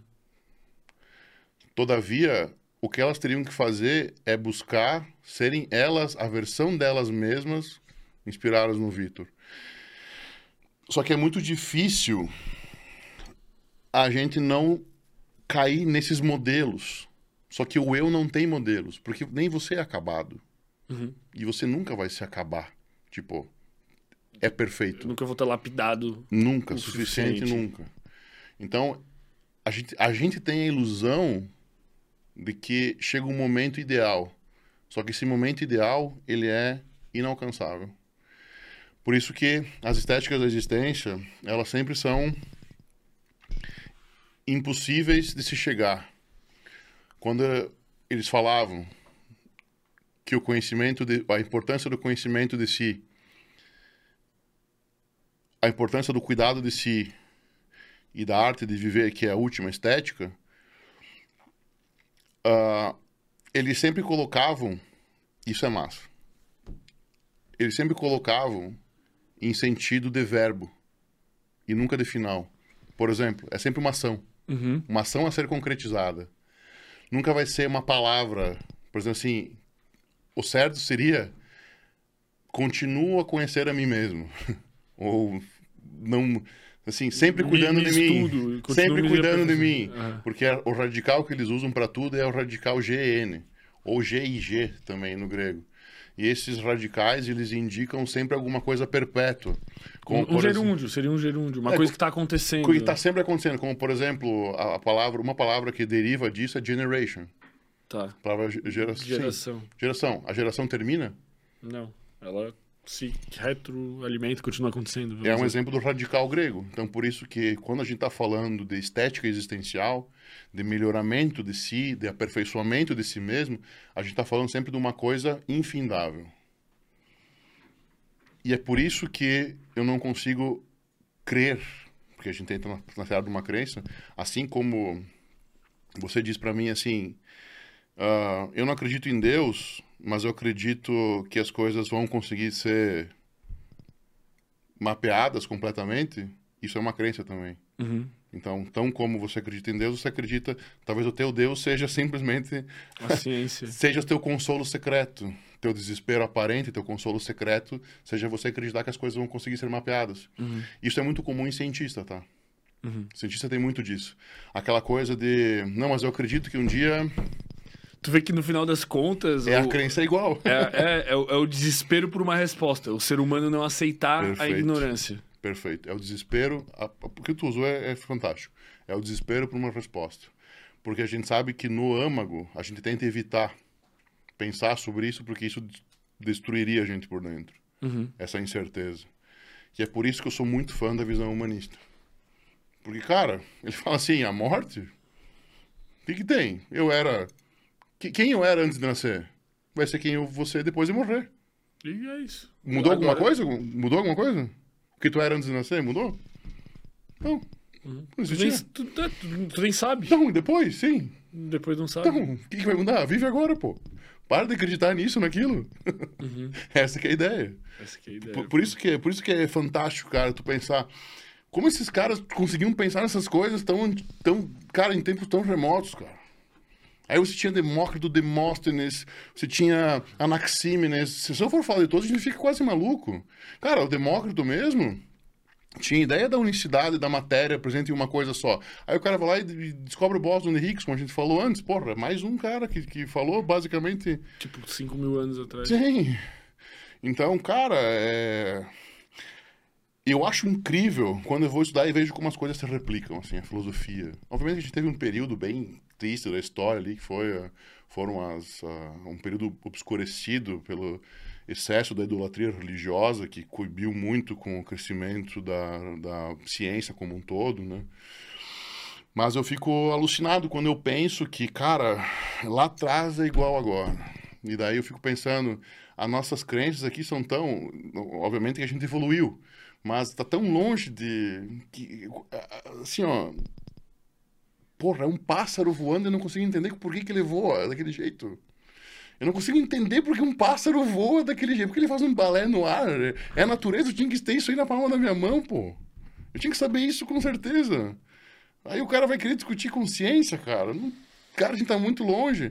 Então, quem sabe essas crenças, esses desesperos que a gente coloca pro mundo, cara, sejam só para minimizar a nossa desordem existencial. E isso é muito bizarro, pensar, pensa, a gente tá num, num podcast em 2023 e, e por vezes eu não estive com, com filósofos aqui, mas eu cheguei em discussões filosóficas que posteriormente eu fui descobrir que justamente já existiam. Inclusive, essa do, do demônio de Laplace, por exemplo, eu não conhecia. Uhum. A primeira vez que o Wesley veio aqui uhum. e ele falou sobre essa questão do livre-arbítrio, ele também não, não, não conhecia com, com, com esse nome.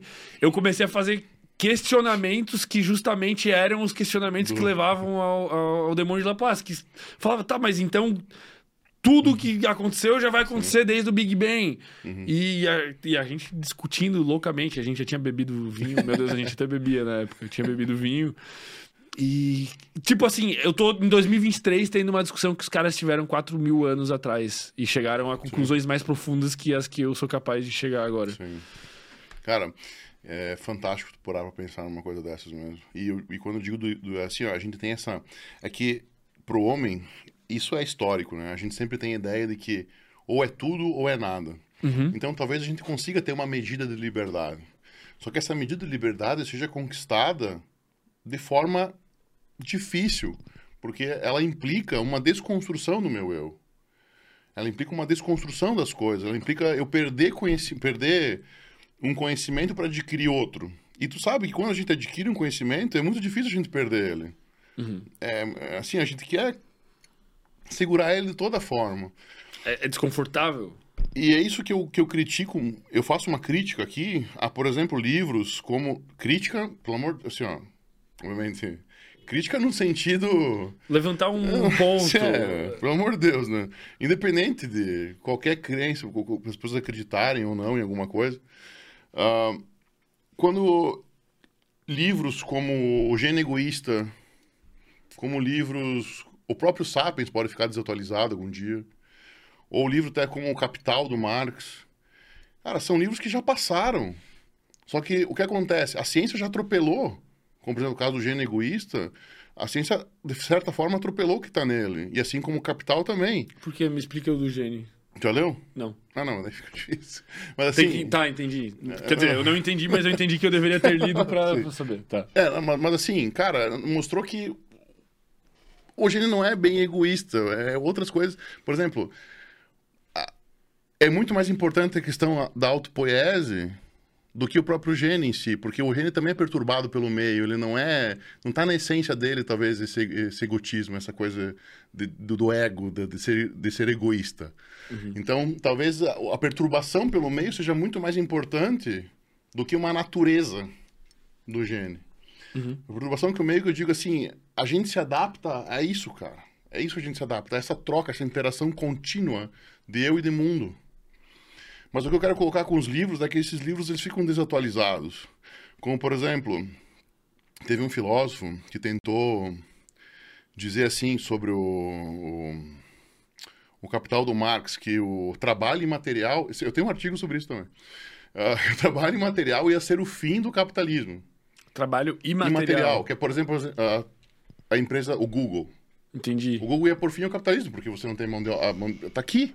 A ideia vale dinheiro. Eles vendem nada. Então, como é que eu vou conseguir me apropriar daquilo? Só que, obviamente, a gente viu que, na verdade, é totalmente é o sonho do capitalismo. Só alavancou. E, cara, e tem gente que acredita ainda naquele livro ali.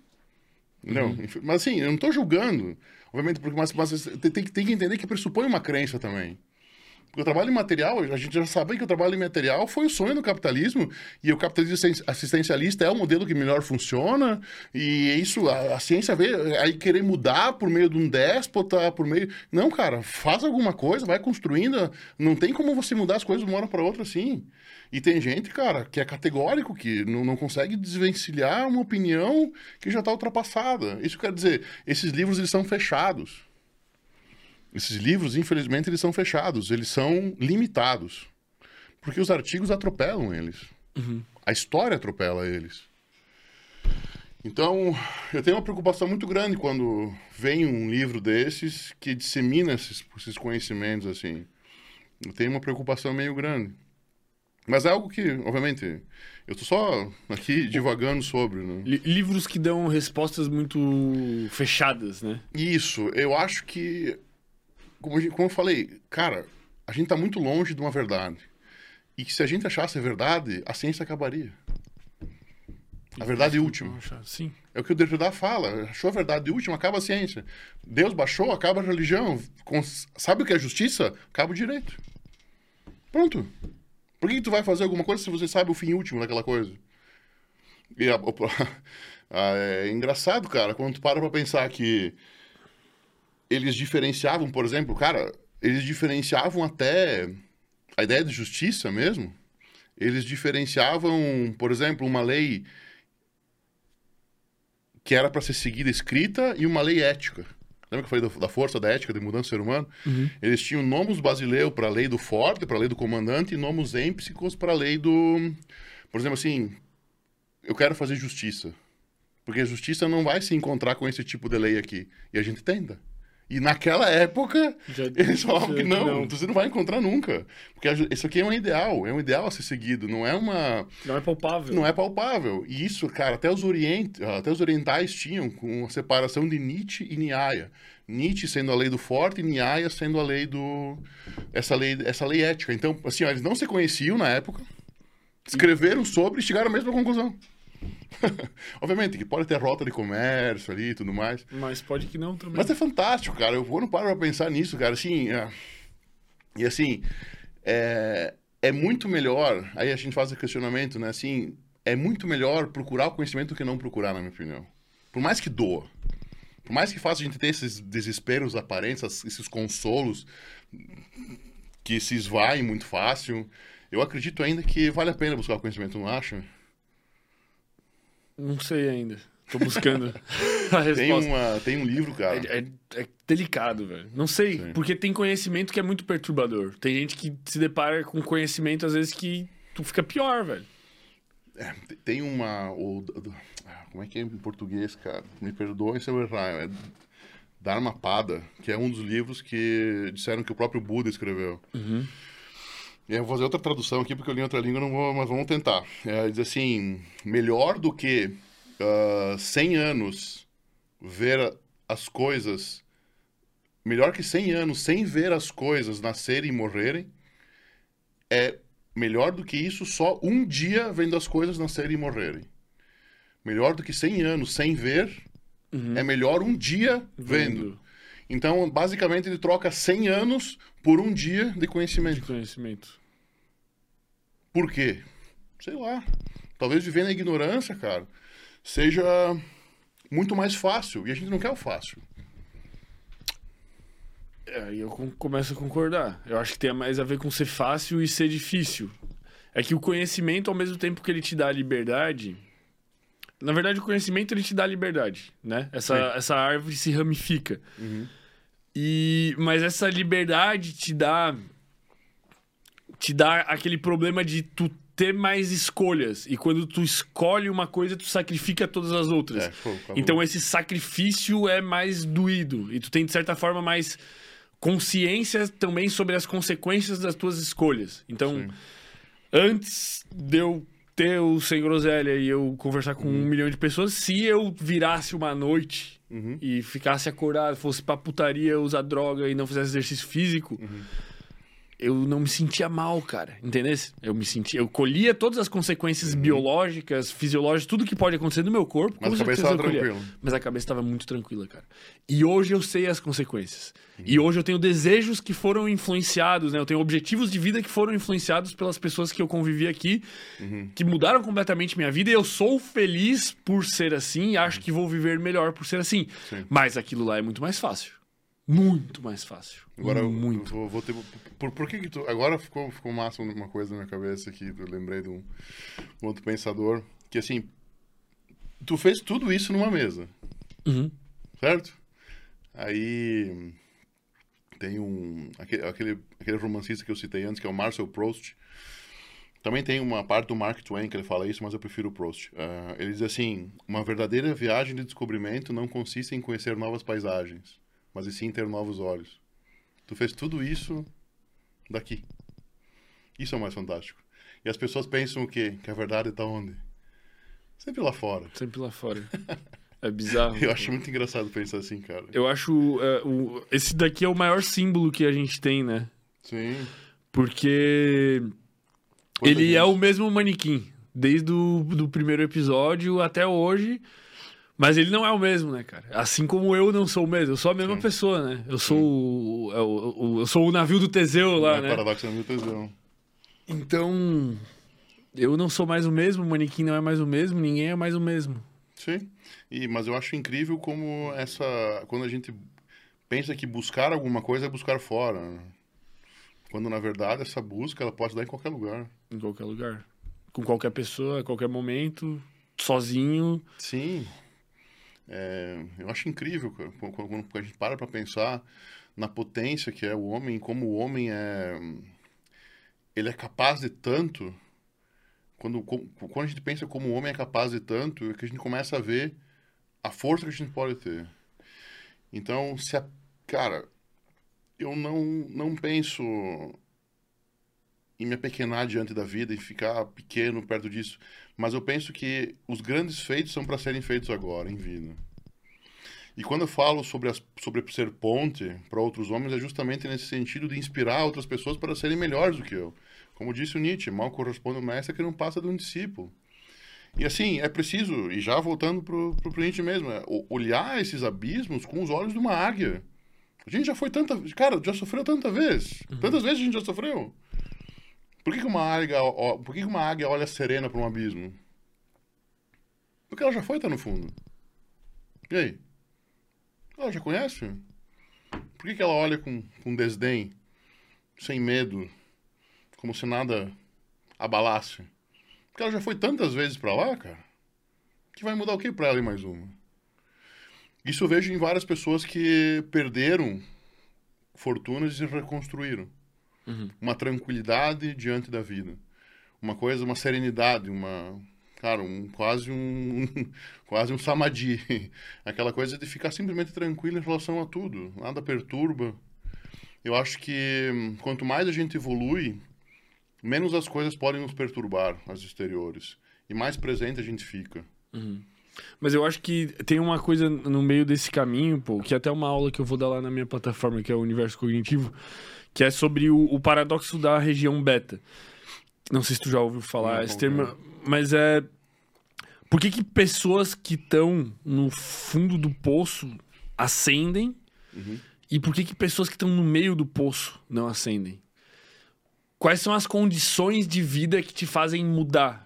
Então, quando tu tá uhum. nessa região beta, às vezes é a pior região perfeito. pra tu tá. Ah, perfeito, cara. Tu tem um. Tu, tu namora um cara uhum. que, cara, ele é um namorado normal. Meia boca. Meia boca. Uhum. Não, não ruim o suficiente para tu terminar, mas também não. Não bom o suficiente pra tu fazer alguma coisa na vida, melhor. Tua vida é uma merda, sabe? Tipo, uhum. ela é aquela merdinha amarrada. Mas se teu namorado te bate, tua vida ficou um lixo, tudo deu errado. Cara, tu vai pra um lugar que você, daquele lugar tu sai, velho. Daquele uhum. lugar tu sai. E isso com emprego, isso com casa, com carro, com tudo, cara. Tu tem que aprender de alguma forma a olhar a tua vida como essa região beta, né? Sim. Porque senão tu se conforma e tu não busca mais. É tu fica amarrado. É, é. é louco isso. Cara, se colocar em desconforto por isso é importante. Olhar a, a, a, o, o teu conforto como desconforto. Acho que ninguém nunca falou isso, mas é olhar o teu conforto como desconforto. Olhar, olhar teu, o teu conforto como uma coisa que você que pode te fazer, tá te fazendo mal. Que tá te fazendo mal. Isso. Olhar o teu conforto como uma coisa que pode te fazendo mal. Te tirando, te tirando uma possibilidade de vida. Uhum. Isso. É entre a possibilidade. Isso, exato, exato. Isso, eu, eu, eu, o Wesley, quando comentou um outro dia, ele falou na numa sequência de stories que ele fez, uhum. ele estava falando justamente sobre o valor das bolsas de, de mestrado doutorado, da época, sim. de uhum. doutorado, uhum. né? Sim. Se a bolsa dele pagasse um pouco mais, cara, e ele não tivesse nunca ido clinicar, é. ele estaria preso talvez naquela região beta. Uhum o resto da vida, velho. É bizarro isso aí, cara. É bizarro, velho. Eu fico perturbado com essas porra. Se não fosse a angústia dele que ele sentiu para a seleção de mestrado, por exemplo, que perturbou ele demais a ponto de ligar para uma agência de telemarketing. É, é, são detalhes, né, cara? São, são detalhes. detalhes. que podem mudar toda a tua vida. Porque isso, só que essa é a beleza da incerteza. Só que, obviamente, essa, isso que você falou é legal, fantástico, aliás, porque é uma ferramenta que você pode utilizar a teu favor. Sim, é um, é, um, é, um, é um ponto de vista. Se você quer tranquilidade, você tem que saber que você não está explorando o teu máximo. É. Se você que é quer estar tá tranquilo, você tem que saber que esse não é teu máximo. E que você pode passar uma vida inteira sendo médio, achando que você podia ser muito foda. A gente aprendeu na dor. Eu pelo menos aprendi perdendo muito, né?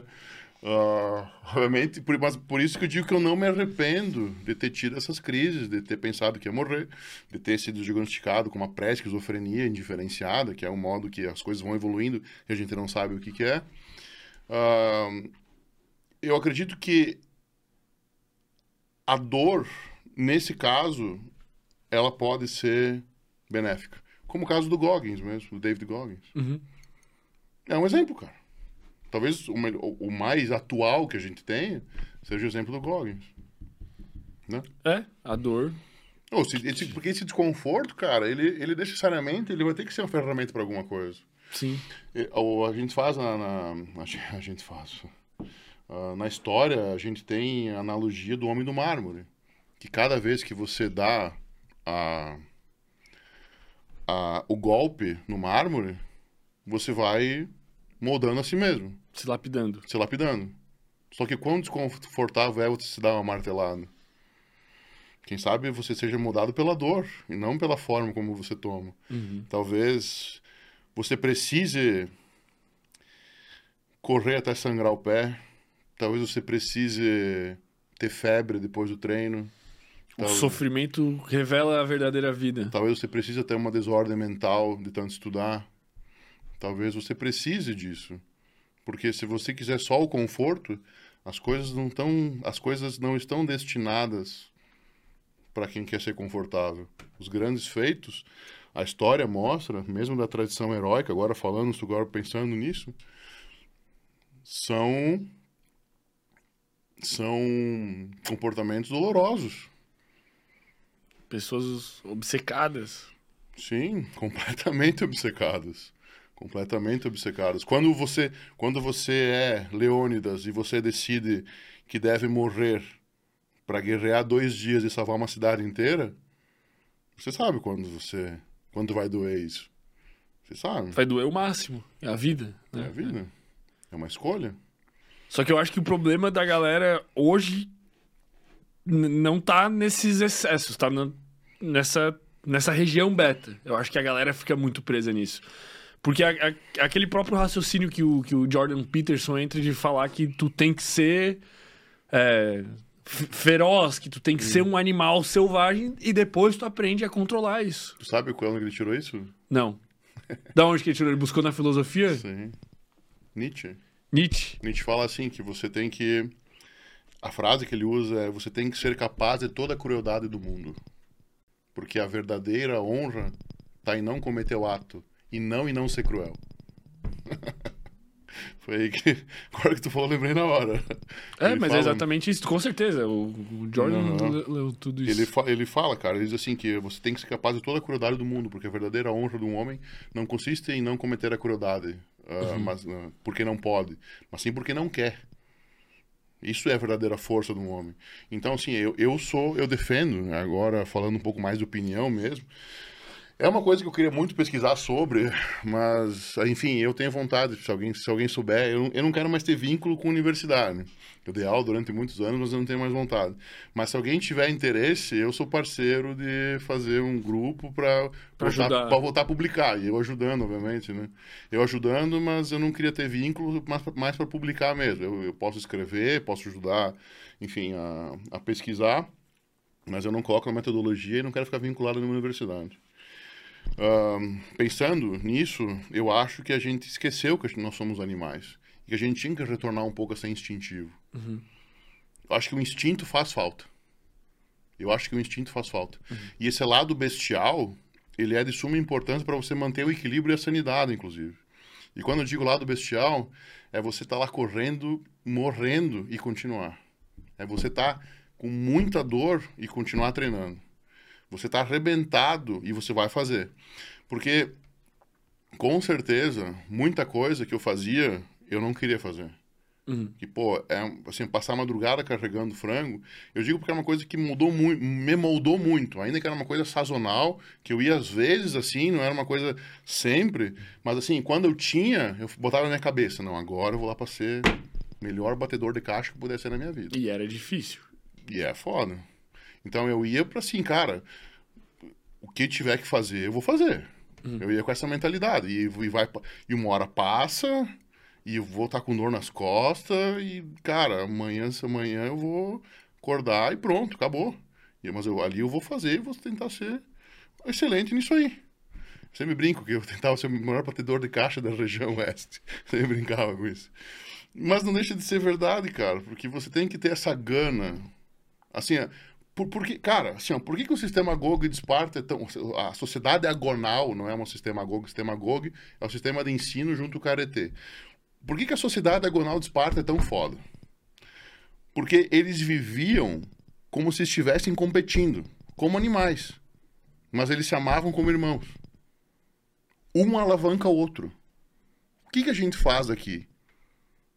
É uma espécie de competição, mas a gente se gosta e se respeita. A gente evolui quando duas pessoas se encontram e as duas pessoas estão tentando ser melhor. Sabe? Tu, tu, tu consegue conceber isso? Sim, consigo. Eu, É- eu- eu- eu imagino. É, em, Num time de futebol. Um time de futebol, é, a, a dinâmica. Eu, acho até que, na, na minha cabeça, talvez enviesada, isso tá muito ligado à masculinidade também. Eu acho que tem Sim. um instinto competi Com certeza. competitivo, Com certeza. Tal- só que, talvez maior. só né? que a importância de, disso, da gente alavancar, de, de, ser, de sermos alavancados por esses comportamentos, é o essencial. Cara, se a gente não tiver alguém para disputar, a gente é puxado muito para baixo. Uhum. Se alguém não fosse melhor na corrida que você, por que, que o segundo lugar sempre vai estar mais perto do primeiro que o primeiro? Porque ele tá na gana e o cara o primeiro tá. Não tem ninguém. Se ele não tiver frente. mentalidade, se tiver uma Sim. mentalidade para continuar fazendo o trabalho como ele tá, ele, se, ele, se ele fica sossegado. Só que daí tu pega um mundo moderno que hoje em dia não instiga de maneira alguma a competitividade. É. Tu pega a escola que começa a não ter mais reprovação, não tem mais nota, não tem mais. Ah, não, aqui não, a gente não conta os gols. É, esse é o problema, cara. Eu acho um baita do problema, velho. Isso é um problema. Baita do problema. Com certeza isso aí tá errado, cara. Eu, eu, eu assim, falei, ahn, eu sou da opinião que o fracasso tá em você não tentar alguma coisa. Não em fracassar de fato. Não tentar é a zona que vai te tornar menos excelente. Uhum. Essa, essa tu coisa não tem assim, ah, eu tenho medo. nenhum. Eu tenho medo. Hum. Tenho medo de tentar. Eu acredito que não tentar é fracassar. Os caras falam, pô, tu é maluco competir bodybuilding, não sei o quê. Cara, eu, isso- eu quero, eu quero tentar. Uhum. Tu fala assim, tu é, tu é maluco em ter uma vida assim? Quantas vezes a gente foi criticado por... Cara, eu, eu assim, ó, eu nunca... Eu não gosto de música alta. Mas quantas vezes eu fui criticado, assim, por não gostar de sair, por, por assim, cara, é... é- eu, eu, eu quero porque eu tô tentando outra coisa. Não é porque talvez, sei lá, se eu, se eu te- obviamente, se eu me esforçasse pra gostar, quem sabe eu gostaria. Mas eu não ia conseguir ser o máximo que eu posso numa coisa que eu tô tentando. E é isso que me tira. Então não é talvez. O que, o que a gente tem que entender não é o fato, talvez, de não gostar. Não gostar de alguma coisa. É que naquele momento, se você agir diferente, você vai perder potência em outro lugar.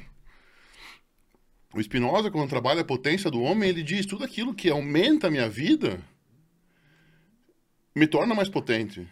É a potência do homem. E, é- e tudo aquilo que me tira a vida me torna menos potente. Cara, é muito melhor você pensar assim do que você ficar num marasmo eterno sem saber o que fazer. Me parece ser melhor. Me parece ser melhor também. Mas tem gente que talvez prefira um mar sem onda. Eu acho que o navio foi feito para se lançar a mar aberto. Eu acho que o navio foi feito para se lançar a mar aberto e e quando e quando a gente perde o horizonte nessa navegação é que as coisas começam a fazer sentido, porque perder o perder o porto no horizonte é saber que você está dali em diante sem sem nada para te, te prender. Você está alheio, alheio a tudo. E talvez falta isso, falte isso para algumas pessoas, perder-se mesmo. A ideia de se perder. Se perder, porque ficar ancorado em certeza, cara, não parece ser o melhor caminho para nada. Sim. Talvez se a gente, se, se, voltando ao exemplo do Wesley, já que a gente entrou no exemplo do Wesley, talvez se a gente, se o Wesley tivesse ancorado em certeza, ele fosse um atendente de telemarketing. Pode ser que sim. E o mundo seria mil vezes pior. O mundo seria pior. Eu acho que quando a pessoa não vive o potencial dela, ela não só torna a vida dela uma merda, como a vida das pessoas que estão em volta. Porque eu, quando eu penso no meu potencial e nas coisas que eu tô fazendo ou deixando de fazer, e as coisas que eu sei que eu tenho que fazer, eu já não penso só que quando eu não as faço, eu tô tornando a minha vida só pior. Eu penso que eu tô tornando pior a vida de todo mundo que tá em volta de mim. Eu penso que eu tô tornando a vida do Gabriel pior, Perfeito. penso que eu tô tornando a vida da minha mãe, da minha irmã, do meu pai, dos meus amigos, todo mundo. Porque o meu futuro vai ser muito discrepante se eu viver o meu potencial do que se eu não viver o meu potencial. Perfeito. Então eu não vivo o meu potencial, eu não busco viver o meu potencial só por minha causa, né? Sim, perfeito. Cara, esse raciocínio é, é excelente. E eu diria mais, é o mundo, cara. O mundo, eu sempre falo, o mundo não seria o mesmo se você não existisse. Se, Então- se- se eu tivesse. Se eu não tivesse feito sem groselha, sem groselha é o meu potencial. A vida de milhões de pessoas Mudou. seria, seria diferente. Seria diferente. A sociedade seria E diferente. pelo que você trata aqui, seria diferente para pior. Isso, no meu No ponto de vista, sim. sentido que a gente busca. Isso. Que é no- o no sentido ponto de vista. melhoramento. Que é o sentido de melhoramento, é aperfeiçoamento de si mesmo. Exato. Isso é bizarro, porque é um vídeo que tu posta, uma pessoa viu, que falou pra um amigo, tu mudou. Cara, tu tá mudando o mundo o tempo todo. Então, cuidado. Quer dizer, responsabilidade, né? Responsabilidade. Até porque, cara, ah, hoje com essa. com tudo interconectado, é muito. Eu vejo uma pobreza enorme de conteúdo, cara. Isso me, me assusta um pouco. É, é muita gente boa sem falar e muita gente ruim com muito a dizer. Então, isso a longo prazo é preocupante. Só que eu acho que, de- da mesma forma, eu acho que o próprio meio vai selecionar, vai acabar selecionando. Será? Ou não. Pe- a sociedade tá ficando mais inteligente, com mais senso crítico. É- essa é a primeira vez que a gente tem uma geração mais burra que a anterior, em termos de QI, né? Então, quem sabe... Porra, eu sou um esperançoso, cara. Tá me quebrando a esperança. Não, eu sou, mas eu, eu entendo que a gente tá brigando em desvantagem. É, entendo tem- que a gente. Aqui que a gente tá lutando contra. Pode ser. Porque tem um, tem um termo na, na filosofia do Derrida que ele fala de ah, messi, messianicidade sem Messias. Ele fala sobre isso, messianicidade sem Messias. O que, que é isso? É você ter esperança na salvação sem acreditar no Salvador. Tá. Então, por exemplo, eu tenho esperança que as coisas melhorem, mas as coisas melhoram por minha causa, não por causa de uma coisa externa. Uhum. Então é isso que ele fala de messianicidade sem Messias. E eu gosto, cara, eu gosto, porque ah, eu, eu, eu não gosto da ideia de ídolo, cara. Eu não consigo, Eu também não. consigo gostar da ideia de ídolo. Porque hum, é muito deturpado na história. Quando você pega a- a- a- os, vamos dizer assim, as pessoas que assim, mais foram idolatradas, tem muita discrepância em cima do, do, do próprio modo, do modo de viver dessas pessoas. O caso clássico seria o Yeshua ben Yosef, né, que é o Jesus Cristo. Cara, se você for parar a pensar, você tem Jesus Cristo histórico, Jesus Cristo mitológico, tem o Jesus Cristo... Enfim, tem vários Várias visões diferentes, histórias diferentes sobre o mesmo cara. Sim, cara, tem, tem, tem uma passagem que ela tá, inclusive, num, dos evangelhos apócrifos, mas também tem na Bíblia, que ele fala assim, quando eu for embora, siga o homem, Jesus Cristo fala, né? O Yosef. Jesus ou Cristo, porque é uma, na verdade é um, é um título, né? Não é, uma, não é um nome. O Cristos é, é um título. Outras pessoas foram Cristos também. Ah, quando eu for embora, siga o homem com o cântaro de água na mão, que ele lhes mostrará o caminho.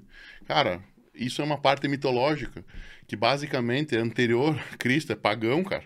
E ele diz assim, que depois da era de, de peixes, que é a era de, do Yeshua ben Yosef, vem a era de aquário, no grande ano do calendário. E, cara, as pessoas ficam falando que, interpretando coisas mil vezes erradas. Obviamente que tem uma, um, um fundo histórico muito importante, com certeza, tem o Jesus Cristo, o Yeshua ben Yosef histórico, mas tem também o mitológico. E isso tá muito... Então, assim, cara, quando a, quando a gente idolatra e quando há essa maldade no conhecimento, acaba sendo... E eu fico pensando, pô, como é que vão ver lá, lá na frente? Vão ver questões como, sei lá, ah, o próprio pensamento, sei lá, do Spinoza. Será que lá na frente eles não vão ficar... Por exemplo, Einstein. Einstein é o cara mais citado do mundo, eu acho, mas nenhuma citação é dele. Sim. Sabe? Então eu acho que eu, eu- eu me preocupo com isso. Isso que não é nem. Isso que é, atua- é um cara contemporâneo. Sim. É, eu fico, eu, eu fico assustado, cara, porque vai chegar um momento que talvez a gente não consiga mais saber o que aconteceu, o que não aconteceu. Porque tem muita gente, né, mu- muito cara bom na história que não é mais estudado e que está sendo simplesmente deixado de lado. Sei lá, Uh, Amônio Sacas, que foi discípulo de Plotino, Apolônio de Tiana, Hipácia de Alexandria. É muito cara cara, foda, assim, cara que vê o pensamento é, Mas que não. é sinistro. que E, sumiu. e simplesmente por uma questão, cara, às vezes de moral de uma religião, os, os próprios, os próprios evangelhos apócrifos. O evangelho apócrifo de Tomé é lindo, cara. É, é uma. Assim, até para estudar filosofia, assim, o início dele, ele tem uma, uma frase: aquele que conhecerá essas palavras não provará a morte. E, e vai detalhando, assim, é um. Cara, é um livro muito bonito para ler. E simplesmente. Por ninguém comentar, ninguém, sei lá. Mas é, a- é, é, é o jeito que a história se constrói. Eu né? tô falando de religião, só, só deixar claro aqui, tá? Eu não sei como a gente já falou aqui, nossas crenças são, é, são parecidas, a gente quase acredita na mesma coisa. Que é não acreditar em nada. Não, é, mas assim, aquela coisa de, de- cara, Questionar tudo. sim, não é, não é a hora agora, bem dizer. Mas assim, eu falo de religião, cara, porque talvez a religião seja o maior exemplo da construção de ídolo, cara. Na construção de ídolo. E talvez as pessoas, talvez eles tenham sido pessoas. Pessoas fantásticas. E talvez não. E também. talvez não, talvez tenham sido avatares, ou talvez tenham sido de fato, de, de fato avatares, ou talvez, enfim, cara, pode ser. qual- Eu, É eu, eu- eu- eu chego a né? achar um pouco burrice porque eu me questiono se as pessoas realmente acham que Jesus tinha poderes. É, te- tem uma- algumas vertentes místicas, né? agora entrando em misticismo, tem algumas. Eu, eu já li sobre tudo, cara. perguntar Eu, assim, eu percebo. eu li sobre tudo. Tu, algumas vertentes místicas, por exemplo, que no hiato da Bíblia, que apare, Jesus Cristo aparece, Jesus do Cristo aparece uma vez, ah, ele foi estudar na escola pitagórica, foi aprender, por exemplo, assim, coisas. Filosofia. É, mas a, a escola pitagórica também era uma escola hermetista, uma escola mística, assim. E ele foi aprender esses mistérios ocultos em uma escola pitagórica que veio de Pitágoras, mas continuou na, na- Enfim, continuou naquela região, mas não tinha mais Pitágoras. E, enfim, tem vários encadeamentos, assim, o próprio livro Pis Sofia, que é um livro apócrifo, que tá, tá, tava no meio dos evangelhos apócrifos, trata sobre isso também, eu já li ele. Cara, é, só, só assim, o meu... Tem, tem outro livro muito bom, que é A Voz do Silêncio também, eu não gosto da Blavatsky, não gosto dela, eu acho que ela alterou muita coisa, é uma, uma escritora russa, não gosto dela, mas, de fato, aquele livro dá pra ver que é, é um livro isento, assim, é um livro muito bonito, é, tudo, é uma, uma leitura agradável, assim, de você ler. Ahn, mas, enfim, o- outros livros que foram completamente adulterados, né, cara? Então, A própria Bíblia. a própria sofreu Bíblia é uma, é, milhares um- é uma coxa de retalhos, cara. É uma coxa de retalhos. Infelizmente, é uma coxa de retalhos. E, e no final. E ela nem foi escrita. Tipo, como é que foi escrita? Muito tempo depois de Jesus, né? Não foi escrita. Uma parte, é que eu digo assim, é uma coxa de retalhos. Eles viram que não funcionava aqui, tiravam ali. Então, foi, foi, foi, foi um texto muito manipulado. Foi um texto muito manipulado, sem dúvida, cara. Então, E, e, e- daí, o, o que me, me, me perturba é quando a pessoa diz que, que a verdade está na Bíblia, vamos dizer assim. Uhum. Eu acredito que a Bíblia é uma tentativa da, da religião de fazer um manual para as pessoas viverem bem. Esse é o objetivo da religião. Um manual para as pessoas viverem bem. Uhum. Obviamente, é, com algumas supressões de liberdade e questões de doutrinação, mas que também podem propiciar uma vida melhor, né? Pode ser. sim, Mas quando tu aponta a Bíblia como verdade, se tu encarar ela como verdade, ela vai ser a verdade. Porque o que, acontece com tu questiona a Bíblia e daí eles vão falar pra ti, não, tu precisa ter fé.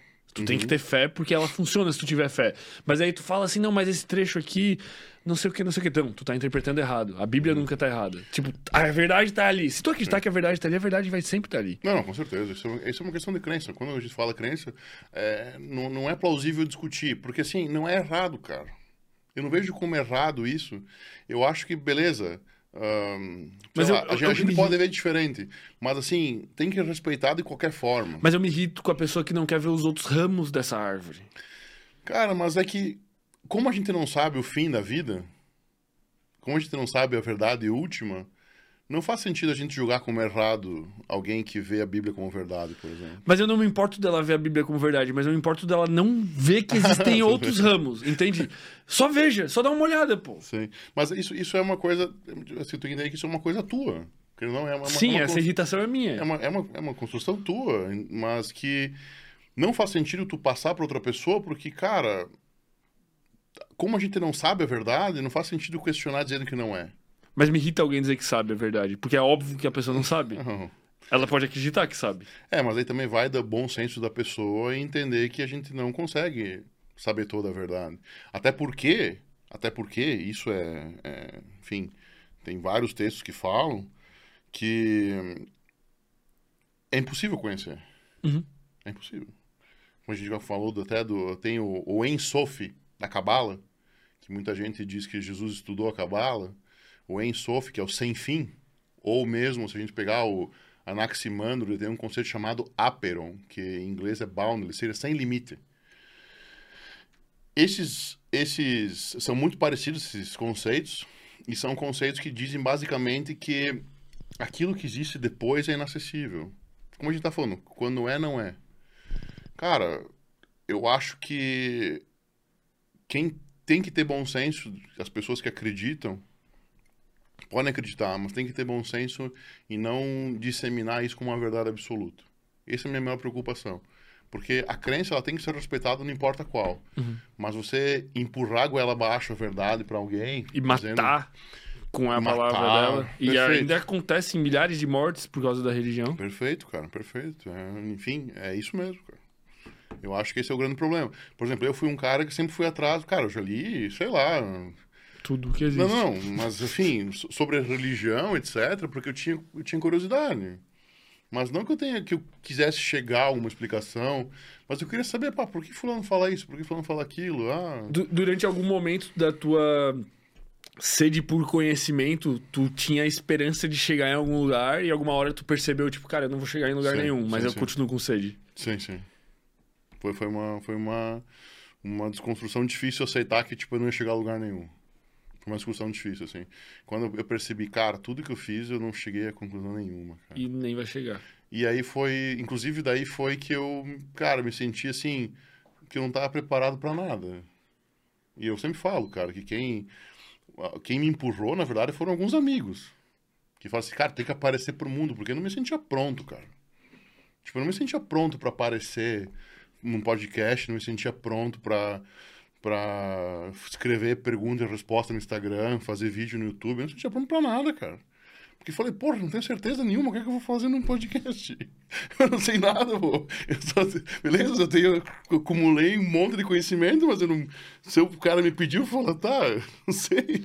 Tem essa visão, tem essa visão, tem essa visão, a minha opinião é essa. Que é o que eu faço, cara. É o que eu faço, assim. Mas é isso, Hoje, pô. hoje é isso que eu faço. Eu mostro assim, ó, tem isso, tem isso, tem isso. Eu gosto de pedir o que que eu Porra, mas isso é muito bom, velho. É, mas eu não, é até uma, uma sessão de incapacidade mesmo, isso que eu digo.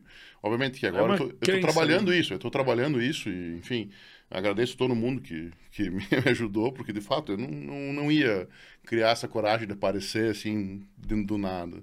Mas foi uma coisa que eu achei benéfica, porque me fez lembrar de muita coisa. Fez lembrar de muita coisa. Tipo, eu faço uma pergunta, E ou tu vai fazer um vídeo, tu vai puxando. Vai puxando. Vai isso é massa. Isso eu acho a, a parte mais fantástica, cara. Porque tu, de fato, quando tu vai, quando tu começa a fazer isso e começa a ficar. Cara, começa a fazer sentido. Uhum. Tem, tem várias filosofias orientais, cara, como por exemplo o confucionismo. Ah, Desculpa, tem várias filosofias como confucionismo, fé Bahá'í, ah, cara, ah, taoísmo, que elas são muito parecidas, cara. Até os próprios vertentes do budismo, como o budismo Theravada, Mahayana e tibetano. Ah, por exemplo, vamos supor né, que, que, gente- que sejamos budistas. Né? O Theravada diz basicamente que Deus é para algumas pessoas e não para outras. Tá. O Mahayana diz que todo mundo pode alcançar uma condição divina. O tibetano diz que o Dalai Lama é o cara. Então, qual tu é uma opção, cara? São vertentes. Uma opção. Aí, aí, aí, tu- aí no cristianismo, cara, o que me deixa triste é que, por exemplo, você tem lá o gnosticismo. Você- Cara, gnosticismo é fantástico estudar, cara. Eu, eu frequentei um grupo de. Pô, é bom, cara, é bom. Uns dois anos, quando eu era mais novo. Tem uma pesquisadora, ela é de. Ela se formou em Harvard, dá aula em Harvard. Não lembro, mas o nome dela é Elane Pagels. Ela tem um livro chamado Os Evangelhos. Ah, não vou lembrar agora. O Deus Exilado da, Ma- da Marília Fiore, é uma, uma brasileira. Esse livro é bom também. Mas, enfim, são livros que tratam sobre o gnosticismo numa perspectiva histórica. Por exemplo, eles não, não, tem, não abordam crença, nada, mas elas falam como, como o cristianismo sufocou o gnosticismo. E, cara, e o gnosticismo tem muita vertente, tem muita, tem muita coisa da, da vertente oriental. E é uma, cara, uma coisa muito rica. Eu tenho medo que a gente perca esses conhecimentos. Porque já muita coisa que eu li eu não, eu não consigo achar no Google. Aí eu tenho que retomar meus, minhas coisas lá atrás. E eu tenho medo que esse tipo de coisa não fique acessível. E, e tem gente muito foda morrendo o tempo todo. Tipo, é. tem cara que tem coisa na- no cérebro ali que chegou à conclusão que o cara tá isolado e morreu. E ninguém vai saber. O cara não fez um livro, não gravou um podcast, não deixou nada. E é uma geração, cara, e assim, agora a nossa geração aqui, ela só estuda pela internet. E não são todos os livros que são catalogados. Pelo contrário, a internet dissemina conhecimento ruim. A internet é, é, é prejudicial nesse sentido. Porque você pode escrever sobre qualquer coisa. Então, é ruim. É ruim. De certa forma, a internet, ela, obviamente, que é muito melhor do que, do que pior.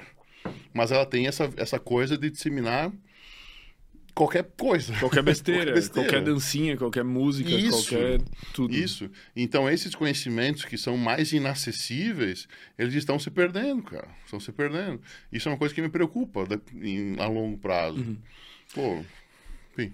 Não, tipo, as coisas que a gente não sabe, né? Tipo, as discussões que a gente tá tendo de novo que gregos tiveram há 4 mil anos porque simplesmente eu não sei. Sim, e de fato, é, o próprio, eu, eu, quis usar o exemplo do gnosticismo, porque muita coisa do próprio que o próprio cristianismo tem dúvida tá no gnosticismo, cara. Que só anos depois que eles foram aceitar. Por exemplo, assim, cara, Jordano Bruno foi queimado vivo, cara. Foi um cara, meu, muito foda. Aí tu pega, por exemplo, Spinoza, teve que parar de dar aula, porque ele escreveu um livro chamado Deus da Maneira dos Geômetros. Aí teve que mudar o nome do livro, morreu polindo lente no sótão, numa casa, porque simplesmente a igreja boicotou ele. E, o cara, e, e é o cara que melhor fala sobre Deus, na minha opinião. Isso que é o mais louco. Então a igreja boicotou um cara que talvez fosse a própria salvação dela. Em termos de religião, né? Porque, assim, é, é, a definição que ele dá é fantástica mesmo, cara. Assim, é, ninguém nunca tinha pensado, obviamente, que ele teve sua influência na Cabala, da Ensof, do Uno de Plotino, enfim. Mas é um cara que totalmente fora do- da, da curva. Né? Se tu tivesse, se tu pudesse escolher qualquer pessoa do universo. Nossa, é foda. Tem muito cara bom, bicho. Não tem como. Não, tem que escolher alguém, cara. Mano, é foda. Cara, Ia ser um filósofo, provavelmente. ah, provável. Provavelmente. Sei lá, um Nietzsche. Isso seria massa. Cara, mas é que tem muito cara bom, cara. Muito. Tem muito, cara. Não tem como, cara. Pô, tem, tem uma. Eu lembro, tem, tem um, no livro Fédon do Platão. Tem uma passagem, cara. Que ele. Tem um diálogo que eu acho fantástico. Que ele tá. Que o Sócrates está sendo levado pra morrer, né? Pra tomar um veneno. E. E daí, cara. a- a mulher dele, a Xantipa, ela fala assim: estão levando você injustamente, você não cometeu crime nenhum.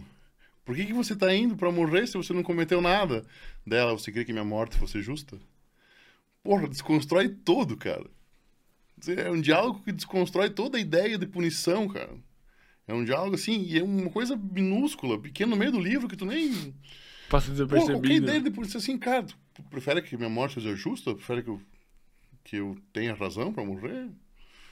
Então, cara, é cada sacada, assim, isso eu quero dizer que tem, tem, tem muito pensador, que tem cada virada, enfim, Diógenes, cara, é, é um sem fim. A gente tá, a gente tá, eu, eu acredito que por conta da internet a gente tá muito preso nos estoicos. Tanto que era, era, eram meus preferidos, cara, também. Só que assim, eu acredito Enjoou, que... saturou. Cara, é, é muita informação e assim, informação muito. É pouco.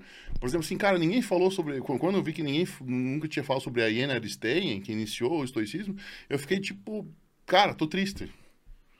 Que falta? Cara, meu Deus, a filosofia é um universo É muito grande, cara. muito grande. É muito grande. E eu falo assim, cara, eu não consigo dissociar filosofia de comportamento porque para mim é inviável, porque a minha visão é diferente ah, de que algumas pessoas têm da filosofia. Eu quero que você daqui para frente consiga ver dessa forma também. Todo conhecimento que você detém que não serve para aplicar em alguma coisa é conhecimento desperdiçado. Então tem muita filosofia que não presta para porcaria nenhuma. porque é um conhecimento inaplicável. Alguns filósofos, filósofos passaram muito tempo divagando sobre muita coisa que não valia a pena divagar. Tipo, inútil, que não vai ter uma Cara, aplicação. eu já li a fenomenologia, a fenomenologia do Hegel, do existen- do existencialismo hegeliano. É horrível. Não tem como aplicar. Tu não aplica em nada. Ah, beleza. Ok. Legal. Lindo. E agora? Ei, todo conhecimento que você não aplica é conhecimento desperdiçado. Então eu não vejo nunca a filosofia dissociada de comportamento. Não tem como. Porque a gente tem essa ideia do filósofo ficar matutando, aquela coisa divagando. Não, cara, é aqui, ó. É skin the game. Como o conceito do do Ponty. Ele fala, flesh, carne, cara. Filosofia é carne. É eu e o mundo entrelaçados, a percepção me const- fazendo com que eu seja constrangido por aquilo que existe e eu mudando a todo momento. Isso é filosofia. Isso é filosofia. Então, quando a gente dissocia filosofia e comportamento, isso é uma é uma besteira. Qual que é o objetivo da filosofia? Tornar melhor o comportamento? Perfeito, é perfeitamente isso mesmo. Quando você cai, se- sempre que você cair em alguma coisa sobre. ah, ah, vamos dizer assim, o Nietzsche tinha uma frase que ele sempre falava assim: ele começava a ficar pensando, devagando sobre ah, o sentido das coisas e fala, tá na hora de voltar para os gregos. Sempre falava, tá na hora de voltar para os gregos. Tá na hora de voltar para os gregos. Por quê? Porque Tipo, lá, mano. Vamos pra parada útil. Isso, porque lá tinha lá, ó, as estéticas da existência. Isso aqui é assim, é aqui, é aqui. Vamos começar a trabalhar em cima? Bora. Então, pauleira. Cara, ah, eu tenho medo que isso se perca. Eu tenho medo que isso se perca. Os gregos. Cara, porque assim, a ó, utilidade. eles tinham, cara, essa coisa assim, cara, eu, eu tenho que me preocupar, eu tenho que ser bom fisicamente, eu tenho que ser bom intelectualmente. Aí vieram os franceses, cara, alguns deles, e ficaram nessa aí do filósofo ser um minguado, triste. Não, cara. Pensando na vida. Não, e- isso é o estereótipo mais podre que existe na filosofia da história. Beberrão.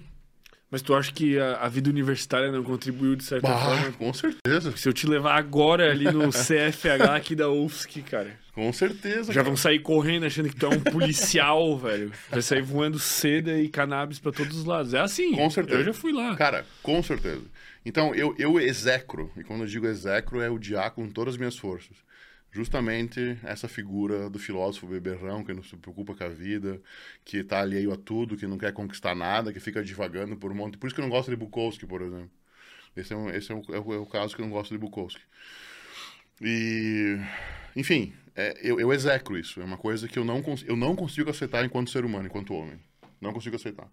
Eu posso pensar em respeitar, mas em aceitar não. Porque, cara, a gente veio de uma, de uma coisa muito foda, que eram os gregos. Então, você perder no caminho assim, cara, não, Não faz dá, né? sentido pra Não mim. faz sentido. Pô, aí tu pega o Nietzsche, cara, ele, ele reconstrói tudo. Ele fala assim, ó, amor fati, filosofia da manhã, nunca dizer não, vamos lá. Daí tu tem um monte de cara O, o- o Nietzsche ele fez Triste. um resgate forte da cultura grega. Ele fez tipo uma espécie de renascimento. Perfeito. Nossa, cara, ele, ele, ele mudou, assim, até no Zaratustra, cara. O Zaratustra. Ele tem, um, ele tem um livro póstumo que é Verdades Intempestivas. E nesse livro ele bate muito em cima dessa ideia de que as coisas acontecem nesse entretempo que vão me moldando e eu moldo o mundo e tudo mais, que é uma coisa que você não vê antes na filosofia dele.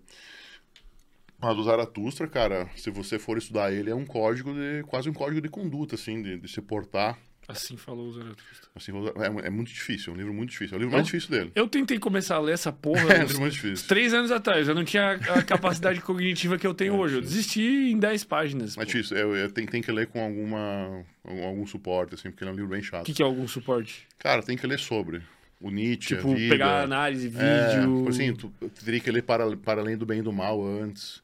E para Além do Bem e do Mal, tu teria que ter lido a Genealogia da Moral antes. E daí tu teria que ter lido a Gaia Ciência. Então, assim, é uma... Tem que pegar uma, uma cronologia pra estudar, pra estudar o Nietzsche. Pra ficar mais fácil. Minha assim. mãe é viciada, ela, leu, ela é, É. louca pelo Nietzsche, assim, leu tudo de cabo a rabo três, quatro vezes, ela bom, é cara. maluca. Tem, tem uma. Cara, tem uma. Ele fala assim. Que anos mais tarde, quem vai plagiar, de certa forma, ele é Humberto Eco. Ele fala assim: ah, Não sou a verdade que convém a teus ouvidos. Não sou a verdade que convém a teus ouvidos. É, porque é uma filosofia dolorida. assim, Dolorida, né? né? Filosofia dolorida. É, é a desconstrução, cara. É o, é o, o que é o conhecimento de si? Perder um conhecimento para adquirir outro. né? E assim a gente vai mudando sucessivamente. É a martelada, martelada. pra se lapidar. Perfeito, cara. Perfeito. A analogia é perfeita. É martelada para mudar. Na Virtude da Divosa, ele fala, no capítulo A Virtude Divosa do Zaratustra, tem uma passagem que diz assim: Me percam e encontrem vocês mesmos, e quando todos tiverdes me renegado, tornarei para vós para celebrar com vocês o grande meio-dia. Basicamente, ele quer dizer para perder os. A gente gastou muito tempo idolatrando, e era hora de perder os ídolos para o ídolo poder voltar e poder ensinar novamente, porque a visão estava tão deturpada que o ídolo já não conseguia ensinar as pessoas do jeito que tinha que ensinar. Caralho, velho. Animal, Muito cara. foda, né? Não, é massa, é massa. Qual o melhor livro que tu já leu, cara, desses todos? Tu tem que escolher algumas coisas, velho. Aí tu me quebra, cara. É muito livro, pô. Ah, um livro, cara. Ah, Que tu falou, tipo assim, que tu termina o livro e tu fala, tá, isso aqui é perfeição. não. Cara. hum, os fragmentos gregos dos filósofos pré-socráticos. São dois compêndios assim. Eu falo, cara, é muito conhecimento, cara. Muito. É muito, é muito. É surreal. São dois livros do Daniel Graham que ele, ele colocou na língua original. E eu, na época, estava muito empenhado e até grego arcaico eu estudei para ler aquela desgraça. Ah, velho, tu é muito maluco, pô, com todo respeito. E é fantástico, mano. É assim, ó, é- cada fragmento é uma. Obviamente que alguns você não tem o original, você tem por meio de filó. A maioria deles você tem por meio de filólogos, que eram os caras que traduziam. Ah, mas, cara, é infinito, cara. Ali tu, tu começa a pensar assim os fragmentos, cara. Aí um cita o outro e vai indo e tu fala, meu Deus, e aqui começa cinismo e aqui não sei o que, e vai, vai, vai. Quando você vê, cara, tu tem um arcabouço infindável de conhecimento que. Assim, é, aí depois tu vai para Aristóteles, já começa a ficar insano de novo, Platão insano de novo. E não, não para, cara, não para. Por, por onde que a pessoa começa essa jornada na filosofia? Por onde? Cara, eu começaria por Platão, eu acho. Assim, é o mais tranquilo dos antigos, na minha opinião, quando sem ser o Timeu. O Timeu é um livro muito difícil. Talvez Fedro, Fedro é mais tranquilo. Mas todos, eh, tu acha que é, tem uma importância tu estudar não só a obra, como o contexto? Sim, sim, com certeza. Sempre. Sempre. Eu nunca, nunca, não, não tem como dissociar, cara, a obra do contexto. Não, não, não, não faz sentido. Porque, como falei, cara, se uma, pensa, se naquele livro, se aquele poema escrito pela Enreduana, 2.200 anos atrás, já falava sobre impermanência, sobre tensões políticas e sociais e impermanência de tudo. É, cara, é... Como é que tu vai dissociar, sabe? Não, Do contexto, né? não tem como dissociar, na minha opinião. Mas. ahn, e a história está repleta desses exemplos. Está repleta desses exemplos. Ah, que você não consegue fazer essa, essa, essa quebra. né? Entendi. Cara, vamos fazer uma pausa novamente Bora, pra gente fazer um xizinho. E daí, enquanto isso, a galera manda algumas perguntas Fechou? pra gente responder depois. Fechou. Galera, mandem superchats aí. A gente vai responder todos os superchats. E dos chats a gente vai responder apenas alguns que a gente escolher, mas mandem superchat aí pra apoiar o nosso, nosso papo filosófico aqui. E também faz uma enquete aí, pergunta se a galera tá curtindo aí, sei lá. Se se estiverem curtindo, também deixem o like aí, compartilhem, manda assim, gente, olha aqui, assistam o episódio aqui, ó, que loucura que foi, né, velho? Perturbem a cabeça dos colegas, não fiquem perturbados sozinhos. A gente vai fazer uma pausa aqui, uns três minutinhos a gente tá de volta, beleza? Boa. Estamos de volta, galerinha. Vamos responder as perguntas que vocês mandaram aqui no Superchat. Chat, ninguém mandou Superchat por enquanto aqui. Ô, galera, vocês estão muito mão de vaca, velho. Vocês têm que apoiar a gente aqui, ajudar, fortalecer. A gente tá mudando de casa agora. A gente vai fazer a mansão... Mansão espartana vai ser. Claro, agora, pô. Vai ser... Boa. Tem até uma barra lá já pra fazer. Ah. Tem espaço pra fazer um... Vamos lá, sou parceiro. um- uns exercícios. Pô, tu não sei se dá pra subir na barra. Se bem que aquela barra lá, acho que dá, hein? Tem uns seis parafusos, pô. Ali dá pra se pendurar. Suave. né? Mas a gente vai fazer um ambiente de trabalho, estudo e Nossa. exercício físico, pô. Mas ideia. Vai ser Ambiente, foda, vai ser ambiente. foda. Não, vai ser um ambiente foda. É eu e o Gabriel. Eu e o Gabriel, e daí nós vamos levar o Sem Groselha lá, vai ser Nossa, lá. Vai ser, ser irado. O Aldenir Holanda. Paulo, faria algum comentário sobre Rumi? Rumi é o quê? Um filósofo? Ah, Rumi é um pensador. Cara, eu gosto bastante dele. Ele tem. Um dos pensamentos mais famosos dele é sobre a. a meu Deus, como é que é? Ao, ao invés de, de levantar a. a ele, ele tinha a ideia de que você tinha que ter argumentos bons. Tá. Argumentos bons. Rumi foi muito bom, foi, mas ele é meio esotérico, cara. Não sei que ele quer saber muito do Rumi, assim. Em, em... Eu conheço ele mais por outros pensadores. O que quer dizer meio esotérico? Meio místico? Assim, ele é meio místico, meio, meio místico. É. Qual é a diferença de um filósofo e de um pensador? Não tem diferença prática, eu acho. É... é que, cara, a gente trabalha... O que acontece, cara? A gente trabalha em conceituação, né? Tudo é conceito. Então, assim, pra, pra gente poder se comunicar, a gente comunica por conceito. Então, esses conceitos eles podem ser interpretados de mal forma. Hum. Porque o que acontece? Tudo é interpretação. Quando eu falo, eu estou interpretando o que está na minha cabeça. Quando você ouve, você está interpretando minha fala. Aí você vai para tua cabeça, a gente interpreta de outra forma. Então, esse jogo interpretativo, a gente perde muita coisa. Uhum. A gente perde muita coisa. Até tem uma... Citando o Rumi, então, ele fala assim... Um, não é... Uh, que é para levantar a voz, uh, levanta os argumentos e não a voz. Porque o que faz crescer as flores não são os trovões, é a chuva. Então ele tinha. Nossa, muito bom, pô. Não, ele é bonito, cara. É. Ele escreve bem, mostra, os, os poemas dele são fantásticos. São, são bonitos mesmo. Pra próxima. A Sara Nazário de Lima. Paulo, qual sua visão sobre o objetivismo versus coletivismo? Ah, eu não vejo como uma coisa muito separada, sinceramente. Porque não importa como eu agir, eu sempre vou agir no mundo. E o mundo ele é coletivo de, de uma forma ou outra. Ser, isso é uma, isso é uma frase do do do Gido Krishnamurti. Ser é estar em relação. Se a gente está existindo, a gente está em relação com alguma coisa. Por mais que, que sejamos objetivistas em alguns comportamentos, esses comportamentos, em essência, eles vão ter que ser coletivos. Não tem como eu dissociar eu do mundo. Ao mesmo tempo que emerge um eu, emerge um mundo. A cognição, a cognição do homem é uma ação corporificada que traz à tona um sujeito e o mundo que ele está. Sempre. Sempre. Toda cognição, ou a cognição em si, é uma ação, é, é, é uma ação corporificada que traz à tona um sujeito e seu mundo. Talvez seja uma forma de explicar isso. Hum, é, o... Esse Existe... mundo, ele, ele, ele tá entrelaçado aos Sim. outros, né? Então, a gente está conversando aqui, a gente tem o limite do corpo, né? Assim como uma célula tem a membrana como limite, nós temos o limite, o corpo como limite, mas mesmo assim a gente é constrangido conforme a gente fala, conforme a gente toca, o sinal que eu faço para ti. Uhum. É a, a, o que compõe a realidade é a, a nossa percepção. A percepção mais a realidade é a vida. É. E deu. É isso. É isso, isso é a realidade. Sim. O Patrick Freitas da Silva. Já ouvi falar que os espartanos eram covardes. Não sei qual é a fonte. Não... Chama um pra trocar um soco. Imagina, velho. Eu nunca ouvi falar disso, não, pô.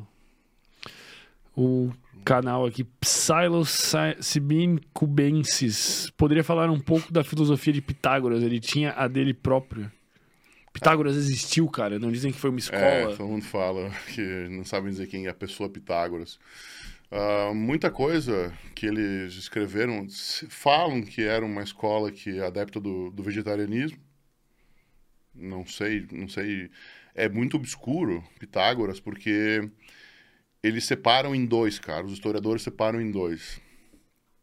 Eles separam o Pitágoras científico do Pitágoras esotérico. Hum. Então é difícil você dizer sim, categoricamente é isso. A escola pitagórica é uma escola que permaneceu durante muito tempo, isso é fato. A gente sabe que permaneceu.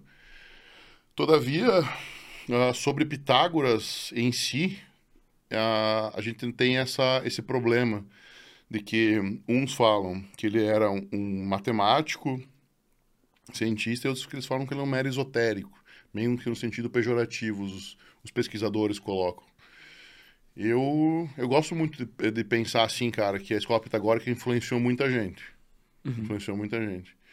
Porque muita coisa que se falava, assim, o estudo dos mistérios, que eles falavam, muita coisa disso é coisa que hoje é básica, assim. Não tem muito. Não tem muita.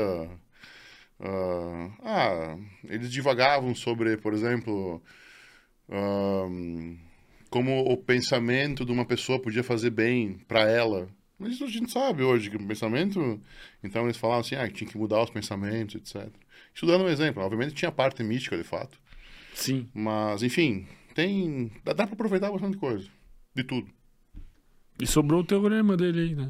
Sim. Se é que é dele. Ah, não, sim, sim. É. Pelo menos isso. é, Itamar, quais as três lições de vida mais importantes que você aprendeu com a filosofia? Boa pergunta. Cara, tive primeira disciplina. Acho que foi um primeiro, primeiro aprendizado assim, com a filosofia. Foi que eu entendi por que, eu tinha que ser disciplinado. Segundo, por que, eu tinha que ser melhor do que eu sou hoje. De uma maneira incess... ince- tipo, não cessa. Ah, melhor. Ser melhor do que eu sou hoje. se- Ser melhor do que eu sou hoje. E a terceira é que isso não vai cessar. Que a busca continua e o buscador perece. O buscador morre e a busca continua. A busca é a última e eterna realidade do ser humano é a busca. Eu não acredito que, que, há- que vai haver algo que tire a busca. Que teria que ser, teria que, teria que vir até nós, como a gente já falou várias vezes, a verdade ou Deus. Perfeito, velho. Saideira. José Silva. A desordem existencial que nos faz interessar por filosofia e religião. E os que não se interessam. Tá, eu não entendi bem. A desordem existencial que nos faz in- se interessar por filosofia e religião. Que, que- que só se ele pediu que, que, que é o que nos faz inter- se interessar. É, eu acho que é. se- Eu acho que meio que uma afirmação barra pergunta, né? É, o- é o que faz a gente se interessar por. Eu acho que, é, na minha opinião, o, o interesse por religião são aqueles três fatores que eu falei. E, o, para mim, o motor da filosofia é, é uma curiosidade. Curiosidade atrelado a querer ter uma vida melhor. É, cara, tu para pra pensar, né? Como foi iniciado a. Como foi iniciado a, a religião no Estado. Tu vê que é um golpe muito sujo, né? O Concílio de Nicéia, com o Bispo Ireneu. É um golpe muito sujo, cara, porque simplesmente empurrou goela abaixo um sistema inteiro de crença para todos que, nas, que, que vieram a nascer depois daquilo, cara. Então é assim, é um negócio muito, muito cruel. Como é que foi o processo? Tipo, simplesmente falaram, ó, a partir de agora... houve uma união, uma união da igreja com o Estado. A gente fala que o Estado é laico, hum, mas a gente sabe que não é bem assim. E só que naquela época houve essa união de fato. A partir de hoje vai ser a religião cristã, assim, assim e assim. E deu. Inclusive foi aí que, foram, que eles adulteraram bastante coisa. Banda de safado. Por isso que eu não gosto de religioso. Brincadeira. Mas assim, ah, e sobre a desordem existencial, com certeza, é a inquietude que nos faz buscar a, o conhecimento. Nós só pensamos porque somos incompletos. Essa é a última. A, a última frase, melhor, a última frase, eu ia falar a última frase de outro livro, mas a última frase do Ética do Spinoza, ele diz assim: que as coisas difíceis são. é, as coisas difíceis são tão excelentes quanto, quanto raras. Ah, não, como é que é, cara? Deixa, eu- deixa eu lembrar como é a última frase. Ele faz um, um paralelo entre as coisas difíceis, assim, que as coisas difíceis e excelentes são raras demais para a humanidade e que isso é muito difícil alcançar. E eu, cara, concordo plenamente com isso, que assim, quanto mais excelente, quanto mais rara é uma coisa, mais difícil é alcançar ela. Cara, eu, eu acho que é, é por aí, assim. Eu não, eu não vejo, eu não, eu não vejo como o ser humano consegue sair de uma coisa melhor, como ele consegue um grande feito sem ser excelente. Talvez essa seja a frase. Eu não vejo como o ser humano pode conseguir um grande feito sem, sem, sem ser sendo excelente. Eu não acredito que um grande feito venha do acaso. Eu não acredito que o Einstein escreveu a teoria da relatividade se não tivesse estudado tanto. Eu não acredito nisso, eu não consigo acreditar. Porque virtualmente ele pode ter, ter escrito, mas o sucesso depende de esforço, cara. Não eu tem concordo. como, Eu concordo. Não é o único fator. tipo, Mas depende. Mas depende, sempre. não. É isso. Eu concordo totalmente, velho. Agora a galera abriu mão aqui no superchat, pô. O Leonardo Richeto mandou aqui um superchat pra gente. Obrigado, irmão, pelo superchat. Esse cara vai ser a atração no RD Experience. Muito conhecimento acumulado, falta visibilidade para pessoas assim, reflexo da sociedade desinteressada. Obrigado, tá louco. Fico, fico feliz pelas palavras.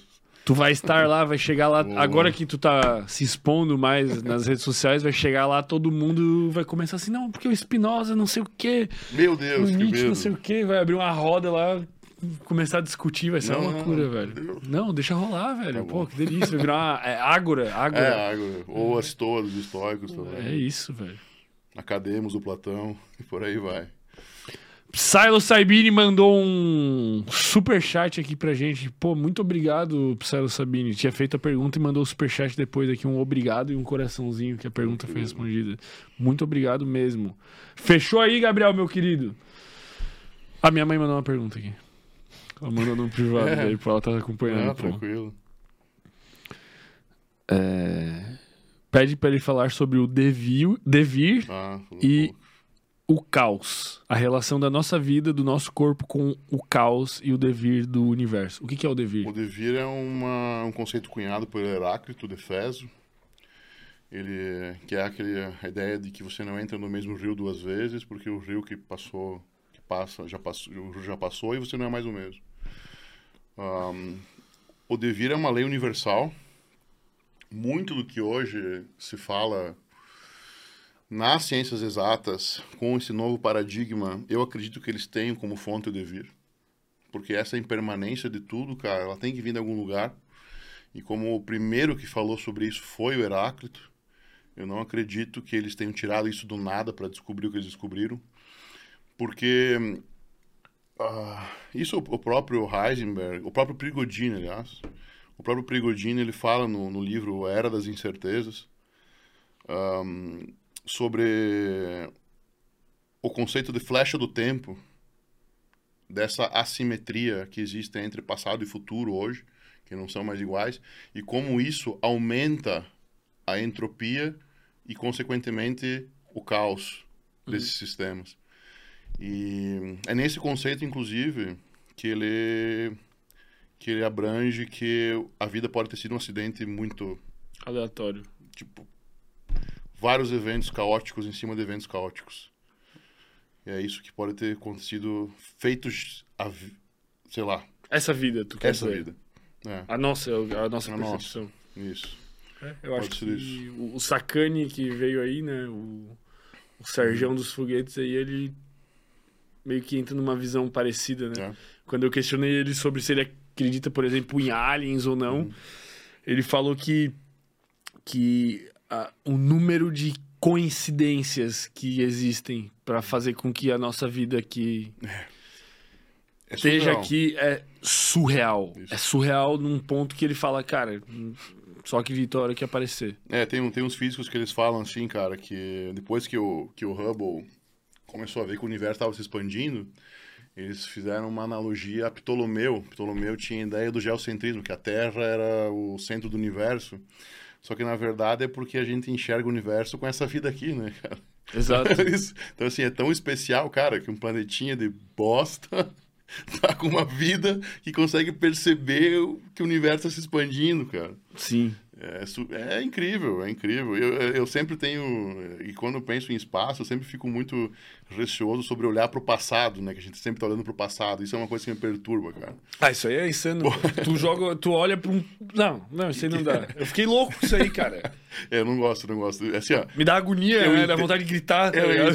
é, eu, tipo, obviamente que é, é fantástico pensar assim do ponto de vista desconstrutivista, né? Tu vê que tu não é nada, né, cara? E então, quando você olha assim, cara, tu poder olhar, se a gente achar a vida, talvez ela já não exista.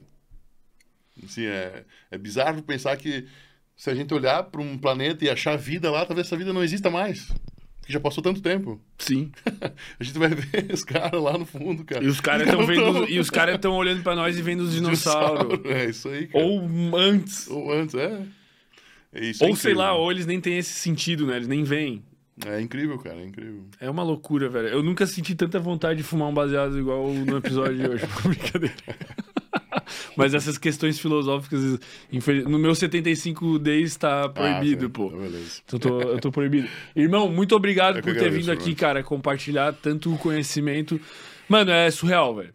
É o episódio, sem sombra de dúvidas, que mais referências foram citadas. Não, eu não obrigado, tenho nem. É, é, é bizarro, irmão. É bizarro, é bizarro. feliz mesmo. Eu tenho a sensação, inclusive, que tu nem percebe o quão fora da curva tu é, assim. Dá a sensação de que tu não sabe, mas é.